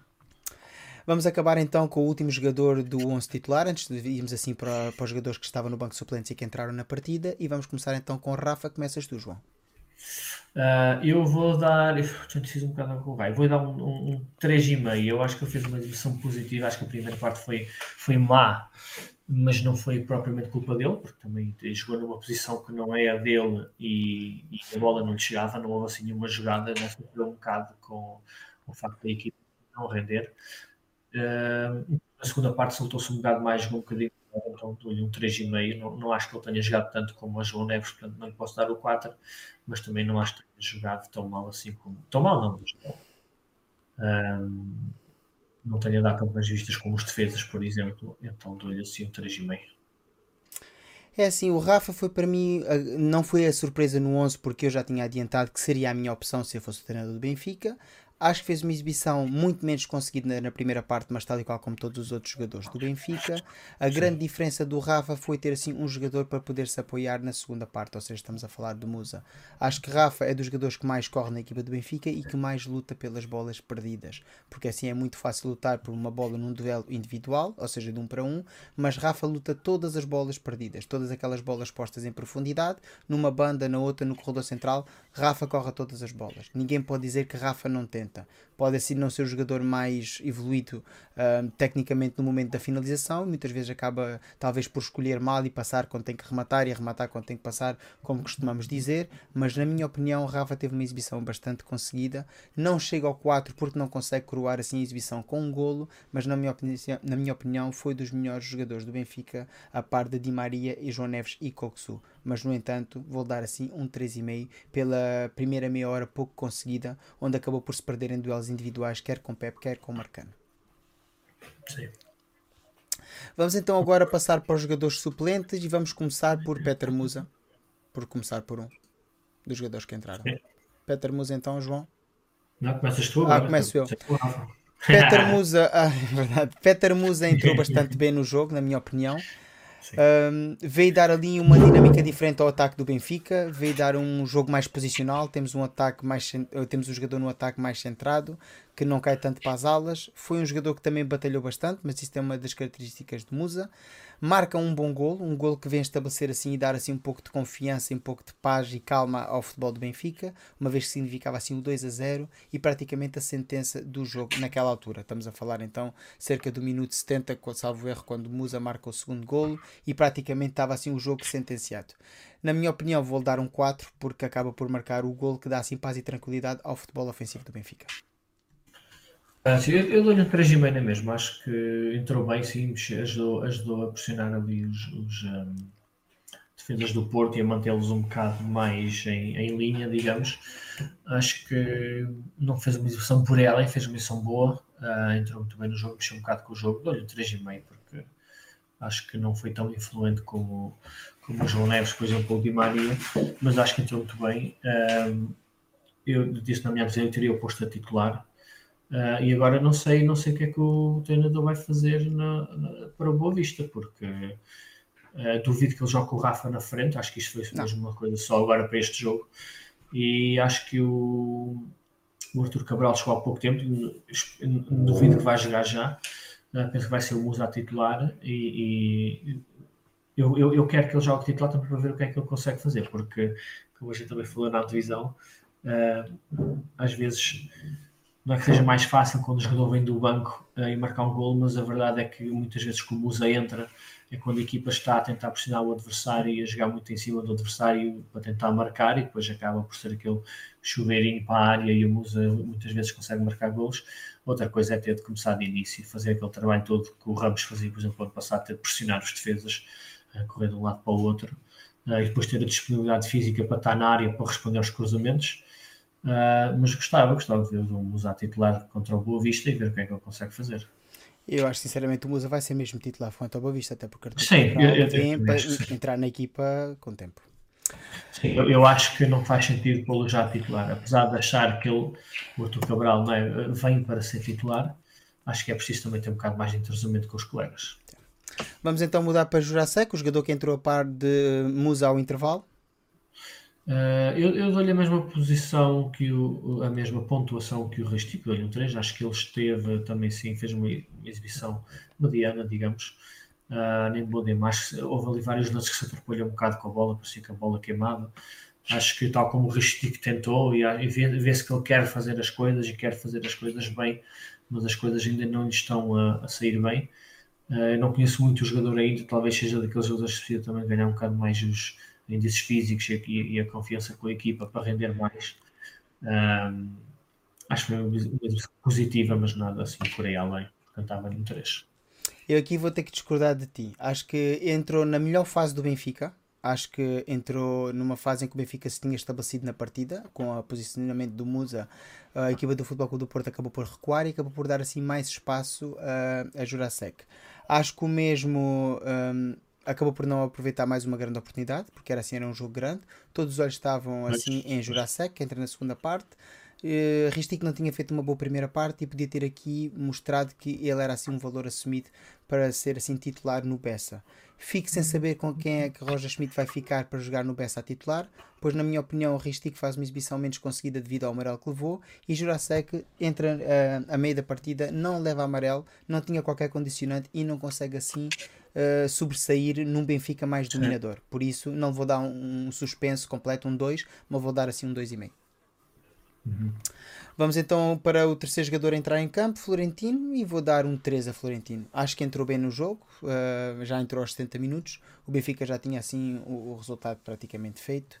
Entrou bem, falhou poucos passos, esteve ativo, na, como é já habitual em Florentino, no desarme e no, na correção de posicionamento dos seus uh, jogadores que fazem parte do mesmo setor. Acho que fez um bom jogo, mas acho que começa a perder claramente o lugar para João Neves acho que fez uma exibição normal e sem grandes assim, momentos de ressalva, por isso vou dar um 3.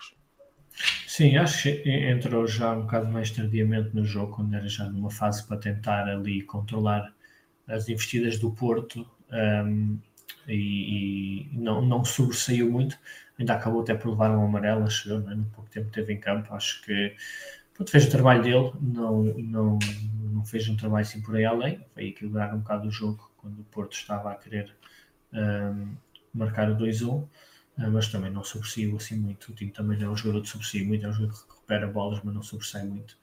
Uh, e concordo contigo, sim. Dou 3 também.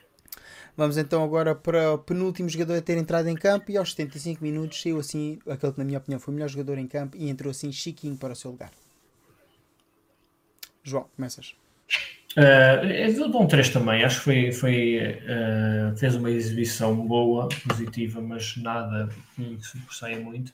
Também é um jogador que luta bastante, o Chiquinho, né? tem, tem as limitações que tem, mas também é um jogador até uh, bom de bola e luta muito, mas, mas fez uma, uma exibição uh, normal. Não quer dizer mediana, que mediana tem sempre uma conotação um bocado negativa. Fez uma exibição normal, uh, um 3. É assim, na minha opinião, o Chiquinho só entra em campo porque também não havia muito mais para entrar. Tínhamos Samuel. Soares, Morato, João Vitor e Tenkstead. Estes foram os jogadores que não entraram e tínhamos ainda Sheldrup que iremos falar a seguir, pois foi o jogador que entrou em campo. E porque o Coxu também já tinha um amarelo, Sim. então, porque se o Coxu não tivesse amarelo, se acabava o jogo e o Chiquinho não entrava. Exatamente, provavelmente entraria Morato ou João Vitor. É assim, quando olhamos então para o geral da, da prestação de Chiquinho, não vejo assim nada de ressalvar, mas também não vejo assim nenhum erro maior. Não, eu, na minha opinião, não tenho grandes expectativas com Chiquinho, por isso não posso dizer que o jogador jogou abaixo das expectativas. Se o mesmo não é. complicar e fizer aquilo que ele sabe fazer melhor, que é passar bolas, realmente ele tem um bom índice de aproveitamento de passe, é assim que não posso dar uma nota negativa ao jogador, porque como eu digo, eu não tenho grandes expectativas cada vez que Chiquinho entrar em campo. E por cumprir, vou dar então o 3, tal e qual como devo lá com o Dimos. Vamos então para o último jogador e temos então Sheldrup, o jogador que entrou já ao minuto 102 por Di Maria. Não teve assim grande oportunidade de mostrar nada, por isso não vou classificar a não. nota. Acho que seria é. injusto estar a dar um 2 porque praticamente não entrou em campo, mas é assim também não vou dar um 3 e pôr ao mesmo nível, por exemplo, de Chiquinho ou ainda de, de Vlaco Dimos, uma vez que o mesmo pouco ou nada entrou em campo. Vamos então para a nota final e a nota final é assim para Roger Schmidt. João, começas? Uh, sim, vou dar um. Uh, estou um bocado indeciso aqui. Vou dar um, um 3,5. Vou dar um 3,5. Não vou dar um 4 porque acho que não, não acertou com a tática. Eu percebo o que é que ele quis fazer com o Rafa na primeira parte, mas a verdade é que a equipa não funcionou. Mas depois também tem uh, o positivo de ter mudado logo o intervalo, porque há muitos, muitos treinadores que acabam por fazer só substituições aos 60 minutos. Ele teve a visão de mudar não só os jogadores que não amarelo, como uh, a própria tática, não, não a tática, mas os jogadores, né, para um jogador mais como o Musa, mais da área, ali por sinal os centrais, logo ao intervalo, o que, o que acho que fez a diferença. Então vou dar um 3,5. É assim, eu vou dar uma nota de 4 pela simples razão de que aquilo que eu mais me queixo de Roger Schmidt hoje não o fez. O imobilismo que caracteriza assim o treinador alemão hoje não esteve presente. Ao intervalo as coisas não estavam a funcionar bem e salvo erro, eu não me lembro do Benfica nunca ter mudado sob a alçada de Roger Schmidt dois jogadores fulcrais ao intervalo. Ou seja, ele mudou não só dois jogadores posição por posição, como alterou assim o esquema tático. Porque o Benfica passou a jogar de forma completamente diferente a partir da entrada do Jurasek, e sim foi homem por homem, mas ao retirar o João Mário e posicionar o Musa e mudando assim o seu esquema de jogo, embora jogasse assim com a mesma formação tática, acho que mostrou aqui que o mesmo já aprendeu do ano passado porque assim, a Roger Schmidt, como eu te disse, eu comprei o livro Schmidtologia e li, e acho que aconselho a todas as pessoas que comprem, não por estar aqui a fazer publicidade ao livro, nem ao autor que pessoalmente não conheço, mas acho porque é uma forma ótima de conhecer assim por dentro o treinador alemão. Acho que é uma pessoa bastante segura de si própria e bastante casmurro, como se consegue perceber pelo livro, e também quem observa o Benfica no dia a dia percebe perfeitamente que é uma pessoa que não gosta de mudar assim a sua ideologia. No entanto, acho que hoje deu assim a mal palmatória, viu que tinha errado porque a equipa não rendeu ao nível que ele estava à espera, e ao mudar essas peças, o Benfica teve uma cara completamente diferente no início da segunda parte. E assim sendo, não posso deixar de dar assim uma boa pontuação a Roger Schmidt.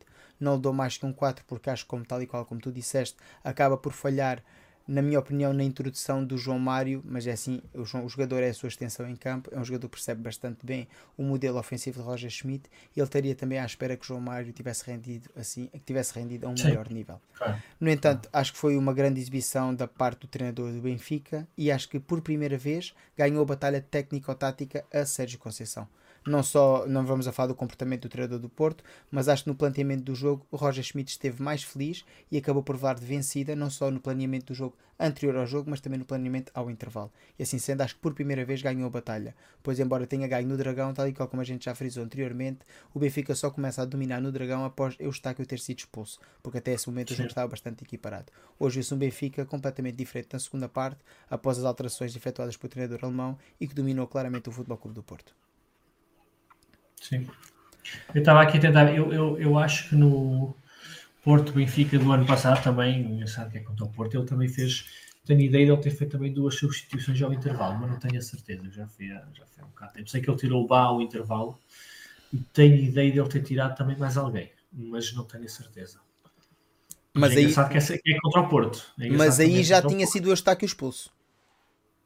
Uh, sim, sim, já tinha sido o Eustáquio expulso. Aqui sim, não, sim, aqui estamos a falar, estava estava 0-0, o jogo estava bastante equilibrado e ele faz do, uma alteração, do, uma que são duas, porque se pensarmos em logo meter o Jurasek, também diminui assim o risco de Benfica acabar com 10 jogadores.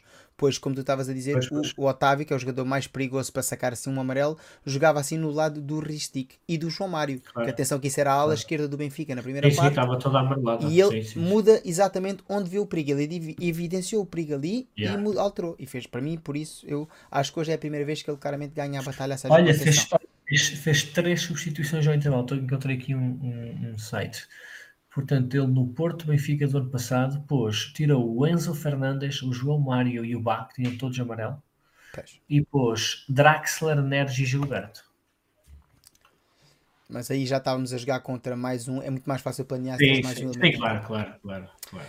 É assim está feito então o rescaldo, assim não há muito mais para dizer. É assim, queres despedir então, João? Olha, em primeiro lugar, antes de despedir ainda, quero agradecer ao chat. Tivemos assim bastante participação, muito mais participação dos outros diretos, mas também é normal, estamos a começar. Como eu disse no início, isto foi o primeiro watch along que fizemos. Eu nunca tinha feito nenhum, acho que o João também nunca tinha feito. Em, em conjunto, claramente, nunca tínhamos feito. Acho que correu bem. Vimos o jogo, estamos sempre em constante aprendizagem. Acho que o próximo watch along vai ser bem melhor, mas é como tudo na vida, só se a gente fizer é que consegue melhorar. Sim, obrigado, obrigado pelo convite. Foi um prazer estar aqui. Uh, uh, tu já me conheces, já sabes que eu, para falar do Benfica, sou preciso ficar aqui o dia e a noite toda. Uh, e foi um prazer estar aqui a ver o jogo e a, e a comentar contigo as incidências e, e uma grande vitória do Benfica e que comecemos para a semana que vem com outra grande vitória no Bessa.